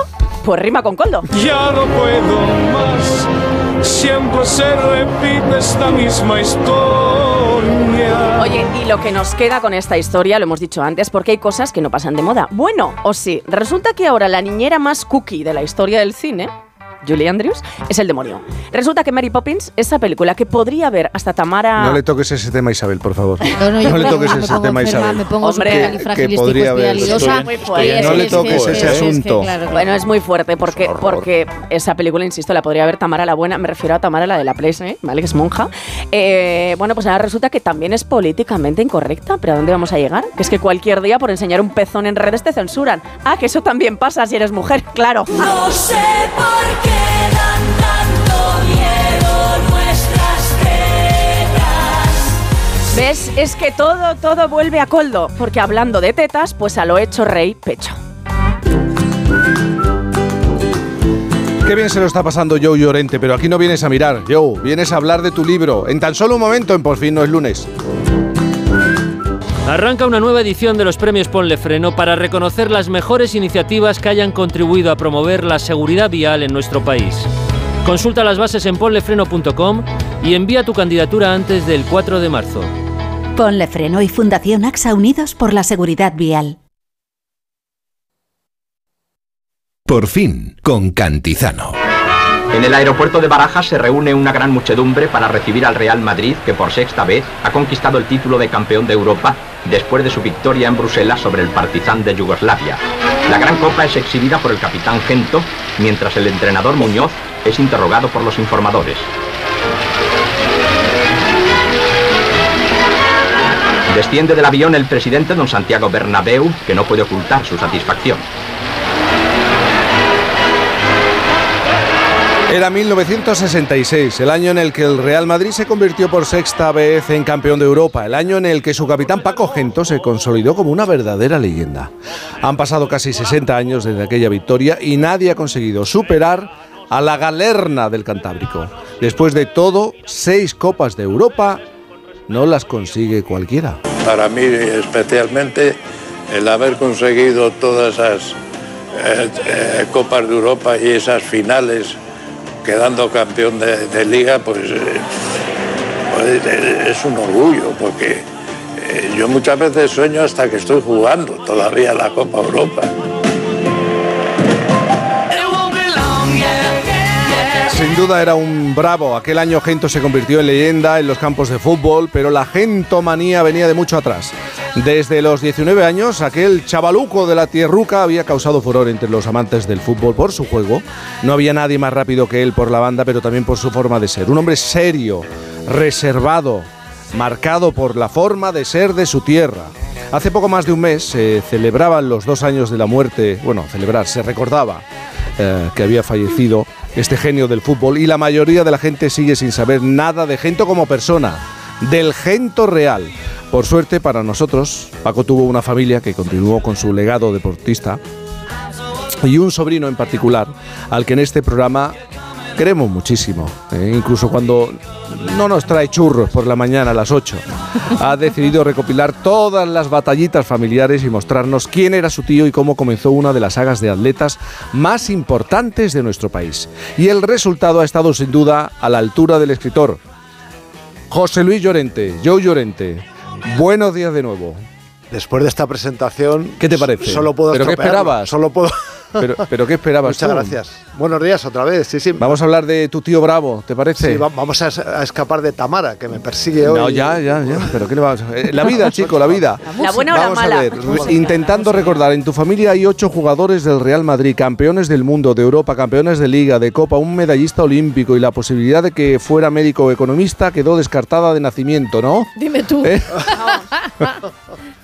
Bueno, eh, uno terminó acudiendo al, al derecho, ¿no? que es una especie de, Sí. de carrera de cajón desastre para indecisos, que era lo que yo era Sí. en ese momento, y que también intuía que, que me iba a ser más fácil compaginar Mm. eh, un estudio de, de letras que un estudio de ciencias, así que decidí estudiar por ahí. Pero bueno, lo cierto es que esta mañana hablábamos, bueno, estamos hablando durante todo el programa de libros de la infancia. Y yo siempre digo, lo cuento en, en el libro, de que cu- yo cuentos apenas leí. O sea, yo no lo de la casita de chocolate, Hansel y Gretel. tal. Mi madre me ponía la cabeza así de historias del Real Madrid, de que tu tío, de que Di Stefano, de que eh, la Copa Europa, de que no sé. Y luego también iba a comprar el Marca al, al Sí. kiosco, ¿no? Cuando el Marca llegaba a Valladolid a las 2 de la tarde. Qué tiempos aquellos, ¿eh? Y entonces yo tenía que ir al kiosco, comprar el, el periódico. Y en el marca veías las noticias de tu tío. Y en el marca, claro, veía las noticias, las fotos, etcétera, etcétera, ¿no? ¿Y tu relación con tu tío cómo era? ¿Era fluida? ¿Os veíais con frecuencia? Sí, sí, sí, con bastante frecuencia. No tanto cuando de, de niños, porque nosotros vivíamos en Valladolid, pero hemos sido vecinos y en los últimos años nos hemos visto mucho, también en los veranos, ¿no? Y en, en algunas entrevistas me preguntan, ¿y tu tío qué opinaba de esto? Bueno, yo es que a mi tío no lo entrevistaba, joder. yo no- Bueno, pero hablabais de mi- todo, ¿no? Hablabais de todo. Sí, pero fútbol. bueno, pues sí, sí, un poquito, pero era de, de forma accidental, ¿no? Es verdad que yo tengo eh, mucho recogido de cuando de cuando él eh, de cuando ellos jugaban porque Paco tuvo dos hermanos también que jugaron al fútbol incluso llegaron a jugar en el Real Madrid en alguna ocasión los tres y de pequeño claro no, no teníamos los aparatos estos que hay hoy pervertidores de menores y entonces te dedicabas a escuchar lo que decían los mayores ¿eh? y entonces pues claro de eso tengo muchos recuerdos que he, he podido ir desgranando tirando del hilo poco a poco y ya- Es que estoy, eh, no, es que estoy pensando, eh, es verdad que tu tío Paco Gento marcó la, ha marcado la historia del fútbol, del deporte en nuestro Sí. país, pero ¿hasta qué punto os ha marcado a vosotros? Porque antes estaba hablando de ocho jugadores del Real Madrid, campeones del mundo. ¿Esto ha pesado? ¿Os ha pesado? Absolutamente. Absolutamente, porque mi madre era una fanática de su hermano. Era la que gritaba en casa, ¿no? En los partidos. Claro, mi, ma- mi La madre. más fan de las mi fans. madre, embarazada de seis Sí. meses, cuando Amancio en la semifinal mete un gol eh, el- para, bueno, no decidir la eliminatoria, pero vamos, para poner muy en franquicia la eliminatoria, pega un grito que despierta a los vecinos y bajan todos los vecinos a ver si nos pasaba algo, si habíamos tenido algún tipo de accidente doméstico. Y no, pues no, no, que solo que Amancio ha metido gol. Y dice, ah, bueno. y, y sí, mi madre nos enseñó el camino y mi padre, que era muy trabajador y nos obligaba a estudiar y a sacar buenas notas en el colegio, pues también puso su parte de mostrarnos que la vida era un esfuerzo continuo, de que había que, que había que currárselo, ¿no? Como, como se dice hoy. Y el, libro habla, el, eh, bueno, por hablar un poco más del libro, digamos que el libro es, una, es un cruce de crónicas entre cómo surgió una gran entidad que apenas eh, era importante. El Real Madrid, ¿no? El Real Madrid estuvo a punto de desaparecer en la guerra, con, incluso se quedaron sin estadio porque la República eh, eh, pues, eh, hizo uso de toda, del todo sustrato energético que había allí, que era madera fundamentalmente, para utilizarlo en la contienda. Y luego, pues, Bernabéu hizo un gran estadio, pero hasta el año 53 el club estaba sumido en la mediocridad. Eh, cuando, pues Santiago Bernabéu, el olfato para captar talento, en, pues eh, concertó, o fue capaz de reunir en, en aquel año a, Ra- a Raimundo Saporta, un grandísimo directivo, Alfredo y Stefano de Paco Gento. Y a partir de ahí, el Madrid, que no había ganado ni una liga después de la guerra, en cinco o seis años está haciendo giras mundiales, está siendo recibido por jefes de Estado, por reyes, por monarcas, por estrellas de Hollywood, etcétera, etcétera, y haberse convertido en una entidad de reconocimiento mundial. Y naturalmente para contar esto tengo que encuadrar también un poco cómo era España en la época. ¿no? Qué tipo de sociedad, de dónde veníamos, cómo estaba la economía, eh, cuáles eran eh, los actores, qué tipo de cine se hacía, etcétera. Bueno, todo eso lo voy entrecruzando eh, junto con un poco la historia de la familia también.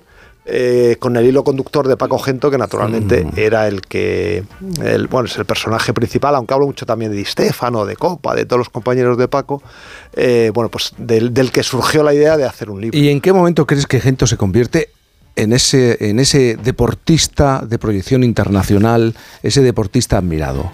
Pues, pues yo creo que ya en, hacia la segunda o tercera Copa de Europa, en el año 56-57, ojeando, ojeando eh, la hemeroteca, se ve que tiene un reconocimiento ya como el mejor extremo izquierdo del mundo y grandes jugadores de británicos, brasileños, etcétera, hablan de él como uno de los mejores eh, jugadores del mundo, ¿no? Pues Garrincha, habla Pelé, habla Bobby Charlton, habla Eusebio, habla, o sea, ahí la, la referencia es tan continua, lo que pasa es que él, como no era persona de pocas palabras y de, un hombre muy prudente, según José Emilio Santamaría, su compañero, como decía Emilio Butragueño, tiene, tiene seis Copas de Europa y le da vergüenza decirlo. Entonces, pues yo creo que su figura ha quedado ahí como en un segundo plano, en algún momento, pero sí ha tenido muchísimos reconocimientos. De hecho, en 1963, en uno de los partidos más famosos de la historia del fútbol, en el centenario de la Federación Inglesa, cuando hay una selección mundial que juega contra Inglaterra, hay nada menos que cuatro jugadores del Real Madrid. En esa selección, bueno, Copa ya no estaba, pero había pasado por el Real Madrid, había vuelto a Francia, y Gento es el extremo izquierda indiscutible, junto a Di. Eh, eh, es que siendo lo que, lo que era Paco Gento, ¿cómo se te ocurre retarlo y echaros una carrera? Porque era un La gran genética, velocista, era una estrella del fútbol, pero como a ti, conociendo a tu tío, ¿cómo se te, me, me tienes que contar esta historia? Bueno, yo creo que eh, esto se emite en España fundamentalmente y para españoles, aunque también tendremos oyentes en Iberoamérica. En todas y- partes. todas Yo, partes a- del mundo. a ver qué vas a decir. Los españoles, no, los españoles en me van a entender sí, bien. sí. A ver qué vas a decir, ¿eh? En una mesa y tú más y yo esto y tú lo otro. Vale. Y luego ¿Quién tiene? Claro. yo cuando escribía el libro di- dije, "Pe- pero ¿cómo me atreví? Pero bueno, pues te- después de comer y no sé, no- nos gustaba mucho en las charlas familiares, eh, pues hablar de cualquier cosa, o sea, hacer controversia, discutir, debatir sobre lo que fuera, sin importar tanto eh, el criterio de cada uno, sino el, el mero hecho. ¿no? follón. Exacta, exactamente. O sea, es, es más, te, te podías descubrir y decías, si yo hace tres semanas decía lo contrario, pero bueno, daba igual, nadie te achacaba nada, ¿no? Y en una de esas, pues, que, pero que tú cómo me vas a ganar corriendo. Y si, si tenía, digo, pero Paco, que tienes casi 50 años ya. Y, y- y pues que sí, que no, que tal. Bueno, total, que al final acabamos echando una carrera con la familia dividida, ¿eh? porque claro, allí Ah, eran vacaciones y lo menos éramos 30 o 40 entre llorentes y gentos y tal. Todos ahí y tal, y bueno, yo midiendo, claro, yo era de no, espérate, te he dicho que te iba a dar esta ventaja, la vamos a medir y tal. Y nada, y me ganó. ¿Y tú cuántos años tenías? Yo- pues mira, eh, ¿El 50 y tú?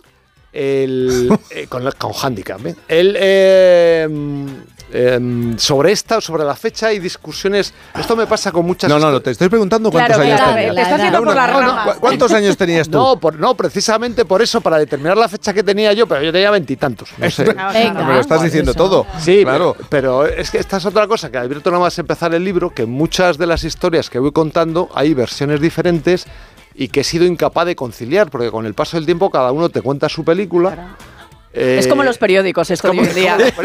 No, no, pero, este que ganaba carreras, yo miro fotos de Gento Joe cuando era joven y veo a un tío así como que Sí, me gusta, muy con unas fuerte. piernas bárbaras. Ay, no, no, lo digo en serio. Era muy fuerte. Lo que viene siendo un hombre de verdad. Eh, y ahora veo a los Pero futbolistas de hoy en sobrino. día, no, con cejas ultra depiladas, con, con- con- con looks a veces hiperbólicos y ¿A digo, veces? viva Gento. Muy bien. Di Es que sí. verdad, porque Es verdad, sí. Es que yo, No sé cómo que- decir que me gustan más esos señores. Tú que has conocido eh, la época dorada del fútbol y a tu tío y tal y cual, ¿qué opinas del fútbol de hoy en día? En- eh, ¿Es verdad? O sea, es que es- o sea, hablabas de la mediocridad. Pues, ¿qué, qué opinas del Pero fútbol? del fútbol o de los futbolistas, no Pero me si hagas está la cambiada. pero si estás Vamos respondiendo tú. Estamos Sí. hablando de leyendas, ¿verdad? Pues, eh. La de las leyendas es difícil. Eh, yo creo que eh, las redes sociales han hecho mucho daño. ¿Qué cara más dura tiene? Bueno, tengo que decir que el libro está prologado por Florentino Pérez, que accedió amablemente a, a la Eh, sí. petición. Y en la familia, pues nos ha causado esto mucha satisfacción. Bueno, y que hay que presentarlo. ¿eh? Y que hay que Una presentarlo. presentación a lo grande. Y está sonando It What Belong, que es el libro, eh, perdón, la canción que habla del segundo disco de los Beatles, que se llama With the Beatles, que fue el primer disco de los Beatles que tuve yo, que se lo mangué a mi tío, vamos. que- ¡Ah! ¡Ah! ¡Qué bueno, qué bueno! Oye,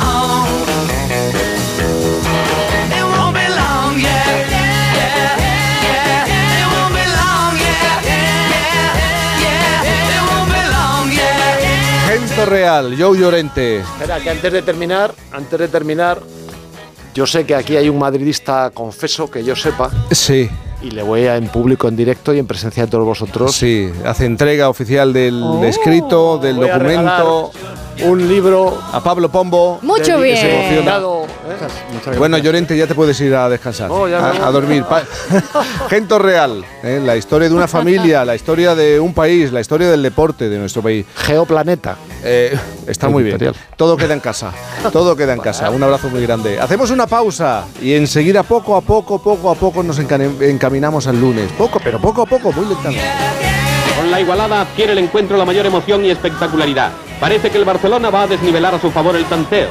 Pero una genial jugada de Gento en el minuto 42 da un definitivo color blanco al resultado.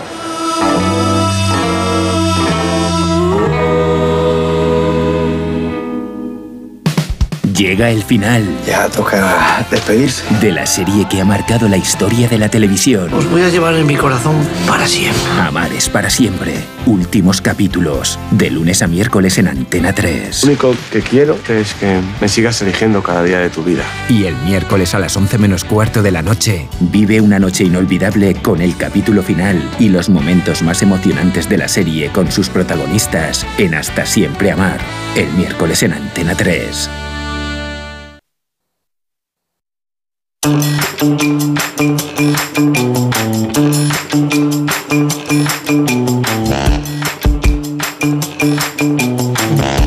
un poco de arte, como siempre. Vamos a poner belleza.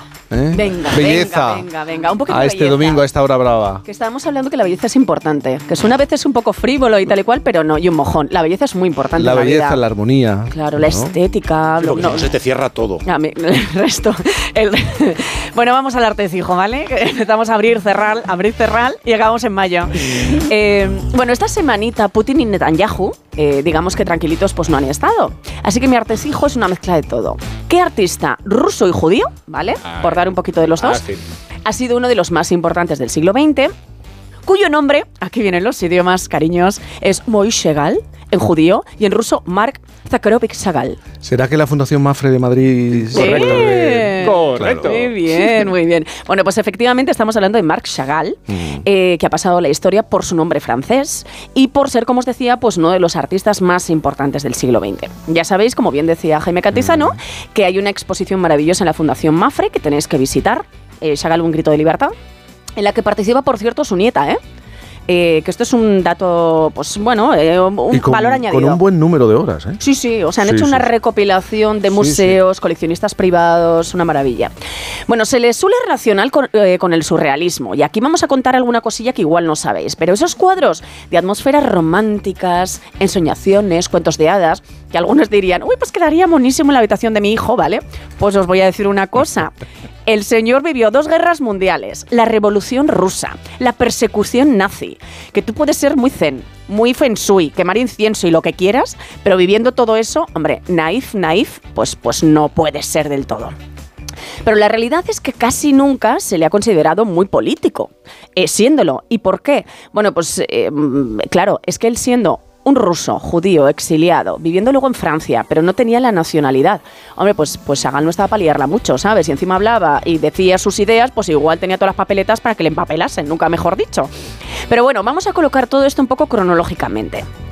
Nace en Rusia, ¿vale? En una época difícil, porque el día que nació quemaron la sinagoga de su pueblo, los cosacos, en fin, pues sí, claro, que es que está vivito de milagrito. Eh, y descubrió el arte, pues de casualidad, porque su religión, la judía, prohibía la reproducción de imágenes, ¿vale? Especialmente, bueno, de temas religiosos. Eh, y claro, en su casa lo mismo que la mía, que la Tere, ¿vale? Pues tenía fotos de la familia. La- mi madre tiene de la comunión, pues ellos tenían el abuelo, los hijos, tal, la de la orla, en fin. Pero no tenía pinturas. Hasta que un día un compañero de clase le enseña un dibujo y a Sagal le flipa. Y ahí decide ser artista. Y decide, y bueno, y se le da fenomenal. Estudia en la Academia de San Petersburgo, se hace famosito en su país, pero como los judíos, ya sabéis, en esa, en esa Rusia eran un mojón, desgraciadamente, eran ciudadanos de segunda, pues, pues solo se podía permanecer en San Pe- Petersburgo por periodos cortos de tiempo, ¿vale? O sea, si no tenías un permiso especial no podías. El caso es que le arrestan los nazis, le encarcelan y aquí os voy a contar una cosa que a mí, yo voy a escribir un artículo sobre este tema porque me eh, dice, dice que para él estar encarcelado una semana fue gloria bendita. Porque pudo estar pin- pintando todo el rato sin distracciones, en paz absoluta. O sea, manda narices, ¿no? Que, que te tenga que encarcelar, que es lo que nos pasa a veces mucho, veces de, oye, mira, menos mal que ha venido, me he roto una pierna, em, tengo una enfermedad, porque así descanso. Bueno, pues que hay que parar en la vida. Sagan lo tenía claro. Y yo, eh, bueno, pues eh, me he saltado dos líneas, así que voy a ir a la tercera, ¿vale? Que me he liado. ahora mismo. Mucho bien. Esto es Porque muy me he puesto a improvisar, ¿sabes lo que te digo? Y digo, ¿y por qué línea voy? Pues Sagal estaba en la cárcel y ahora de repente vi una palabra pandemia, no pega nada. Venga. Eh, bueno, en fin, que se marcha a París, ¿vale? Como todos, ya sabéis, todos los artistas. Vive la Primera Guerra Mundial, de ahí vuelve a Rusia, con la Revolución Rusa, y ahí ya consigue ser un ciudadano de primera. Y entonces, bueno, ya incluso consigue ser comisario de Bellas Artes, crea una escuela de arte, se marcha a París de nuevo donde consolida su, su estilo y es ese estilo que hoy conocemos, ese onírico, ¿vale? Tan influenciado por Apollinaire, por Modigliani. Ya sabéis que Apollinaire fue el que creó el manifiesto surrealista. Bueno, llegan los nazis, esos señores tan bajos, y retiran todos sus libros, sus cuadros, siempre tan tolerantes, y se pira a Nueva York. Y esa época es la más política en realidad, o sea, esos años 40 estoy hablando. Tiene una obra que se llama Guerra, concretamente en el 43, porque él era un defensor a ultranza de la paz mundial, como una Miss, ¿vale? Así os lo digo. Eh, él creía todo el rato en la paz mundial. Eso sí que es naif y no su obra, ¿eh? Y de hecho pinta, eh, llega a pintar unos cristos judíos que son una mezcla de simbolismo político y religioso. Bueno, así de cotilleo, para acabar, os cuento. Se casa tres veces. Pintaba en bolas, que esto le gustará mucho a Pombo en el estudio. Le gustan estas cosas así como, ¿no? Eh, aunque dicen que era muy, co- muy coqueto y vanidoso como Ramón de Pitis, ¿eh? Tenía sus rifirrafes con Picasso, porque a ver quién no ha tenido un rifirrafe con Picasso, que era fino filipino. Y llego a decir, que esto me gusta mucho, que, que, mm, bueno, pues Chagall era un mosquito que rondaba siempre alrededor de Picasso, ¿no? Dice, y yo a veces le picaba una o dos veces, hasta que Picasso se enfadaba y le aplastaba. Eh, porque claro, decía que Pi- Picasso pintaba dos ojos en un trasero y todos le imitaban, ¿no? O sea, Picasso era el rey. Así- as- Estos son palabras de Chagall. Bueno, moría en la Provenza y le enterraron, por cierto, en un cementerio cristiano, a pesar de que él era judío, porque a él le flipaba la Biblia, por cierto.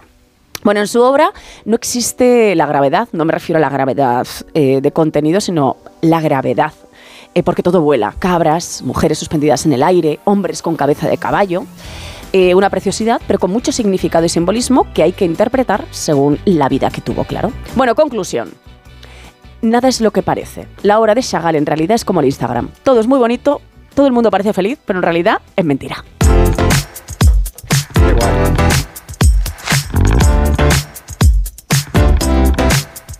Una expo que está teniendo mucho éxito en, en- en Madrid porque es difícil encontrar un hueco y... Bueno, es que lo, es que lo merece. Sí, sí, sí. es sí, que lo merece. Eh, a mí, Chagall es uno de mis pintores favoritos. Nada, tres cositas rápidas. Junto con Pollock. Eh, pues, pues, ¿Qué te- gusta Pues más, eh, Picasso me lo tengo muy trabajado. Picasso decía que los mejores azules los pintó él. El- la mejor luz del mundo está en el Museo Chagall de Niza, donde hay unas vidrieras que él pintó. Y luego hay un libro que se llama eh, Mi nombre es Lev, eh, que escribió Chen Potok, que sirve para comprender muy bien la relación que tienen los pintores judíos con, con toda la cuestión de la Biblia. Es- ese libro recomendadísimo. Pero vamos a ver, Pablo Pombo. Y ahora, como te pregunto yo, ¿cómo te voy a preguntar yo por cómo va a ir el lunes, cuando por fin sea lunes? ¿Cómo te voy a preguntar por la. Después de, de la belleza, el Mm. arte. Los azules. Chagall, los azules. ¿Cómo te voy a preguntar si va a seguir la corrupción marcando la actualidad nacional? Pablo. Eh, Rompiendo vidrieras. Claro. Es que- ¿Cómo te pregunto? Eh, yo, yo eh, la isla del tesoro, Chagall, pero vamos a- Sí, al tema, sí. ¿vale? Sí, A lo que nos toca. la corrupción va a marcar la, la actualidad con toda seguridad. Lo hará durante toda la semana y durante toda la legislatura. Lo que no sabemos, lo que nadie sabe, es precisamente cuánto durará la legislatura. Y lo que a su vez desconoce el gobierno es por dónde seguirá creciendo el escándalo que parece no tener fin. Esa es la paradoja. El gobierno sabía que esto se estaba investigando, cosa que merece una aclaración, y al mismo tiempo no sabe qué es lo que se va a publicar. Por eso encaja bien esta banda sonora, la música de desafío total, todo un desafío a la honradez y a la limpieza de nuestra democracia.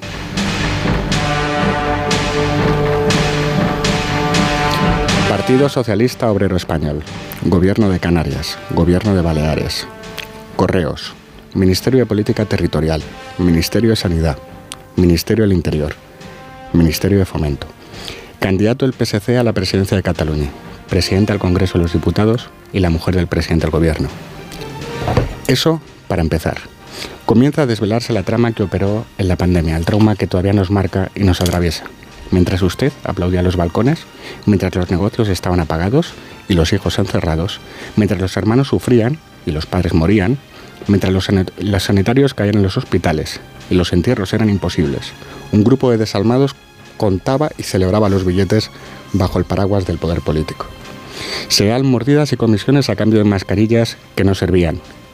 Y luego certificaban las compras como si fueran buenas. Para que las demás administraciones aumentasen la estafa. Se compraban Porsches y Ferraris y con el cambio se reunían en las marisquerías. Se llevaban el dinero a sus paraísos fiscales y por el camino rescataban una compañía aérea. Todo con toda impunidad. Todo con el dinero de todos. Cientos y cientos de millones. Se hacían fotos con el ministro que no se pueden ver. Y se nos daban homilías televisadas todos los días, sermones interminables sobre la resiliencia nacional, sobre la fortaleza, fortaleza anímica y moral. Creíamos que solo sufríamos una peste y ahora descubríamos que además de la pandemia, sufríamos también la peste de la corrupción. Y todavía queda, queda corrupción, quedan mentiras, quedan intentos para distraer la investigación, quedan las excusas para eludir la dimisión, quedan las burlas a la inteligencia de los españoles.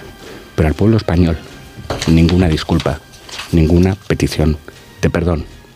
Queda la superioridad moral, el discurso de la ejemplaridad y por encima de todo la impostada, la insoportable y postiza indignación. Nos queda todo eso. A ver cómo demonios se nos quita todo este asco de encima.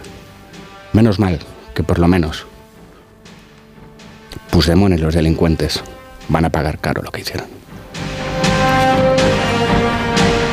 Va a ser una semana interesante cuando por fin llega el lunes. Así que vamos a poner besos para quienes aman la verdad de verdad.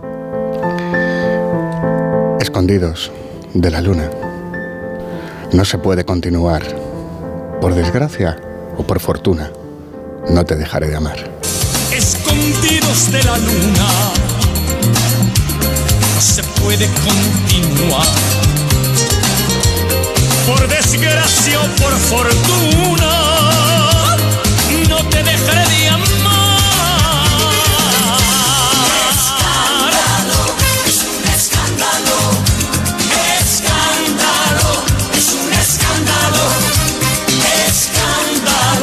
Siempre Rafael, con patatas y jolusa comer bien es fácil, por eso nos ofrecen las variedades mejor seleccionadas para disfrutar de este fin de semana compartiendo buenos momentos con nuestros amigos y familia en torno a una mesa. Y es que nosotros amamos las patatas y jolusa. A ver esa foto, decid patata. ¡Hijolusa! En el supermercado, dale la vuelta al envase y encuentra nuestra marca para garantizarte una gran calidad en tu mesa. Patatas Hijolusa. Amamos las patatas. Empresa colaboradora del Plan 2030 de apoyo al deporte de base. Onda Cero.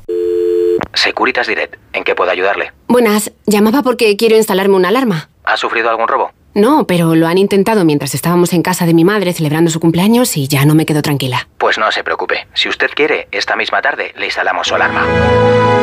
Protege tu hogar frente a robos y ocupaciones con la alarma de Securitas Direct. Llama ahora al 900-272-272. Pablo ha vuelto a suspender, no sé qué hacer. Prueba con The Memory Studio. A Luis le va genial. The Memory contiene vitamina B5 que contribuye al rendimiento intelectual normal y eso lo nota en exámenes. The Memory Studio, de Pharma OTC.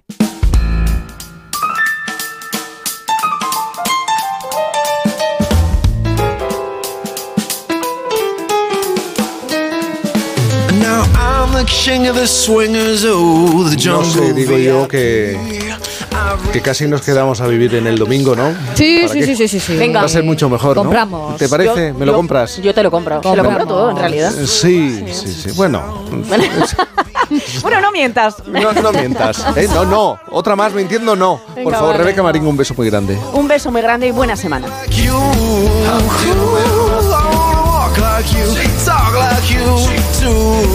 Jaime de los Santos, a disfrutar de lo que queda de este domingo, que luego te viene la semana y, y te voy viendo, respondiendo y re- réplica y contrarréplica. Chico, qué, qué intensidad, de Sí, verdad. por eso mantengo esta figura, que Ah, Pablo eh, Pombo alaba cada domingo. Debe ser, debe ser. Un beso enorme. Más para ti. Clue me what to do. Give me the power of man's red flower. Llegaste con un libro y te vas con dos, fíjate. ¿eh? Y además los dos te gustan. Sí, Así sí, que, sí, es que todos son beneficios. Venir aquí, la hora brava, es un beneficio. Pablo Pombo. Es un buen libro esto, ¿eh? Eh, La gente a lo mejor mm, desconoce que Joe Llorente escribe muy, muy, muy bien, que es un tipo muy culto y que esta historia merece la pena ser leída porque es la historia de un patriarca que da vida a toda una saga de deportistas eh, que vertebra la historia del deporte en nuestro país. ¿Cómo se nota que te regaló el libro, eh? Sí, sí, sí. Y alguna que otra comida le, ha- le habrá invitado. Ah, hemos hablado- comida. hemos debe, hablado mucho de- debe de ser. ¿Cómo se llama? La chalana. La... La ¡Oh! chalada, la marisquito bueno. ¿Te vas a tomar marisco y, Isabel? No, No. no, pero me voy a ir haciendo el, el pulpo, el pulpo, ¿eh? ¿Tú sabes lo que es el pulpo? Bueno, a descansar. Sobre todo ese cuello, esas cervicales. Y venga. Homóplatos, todo, todo, la columna, todo, todo. Abrazos, ondulados.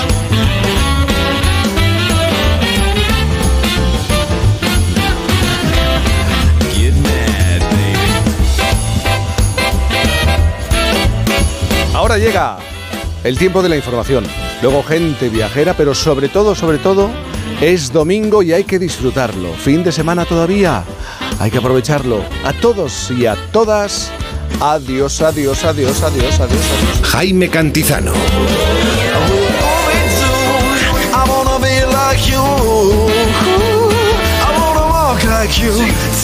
I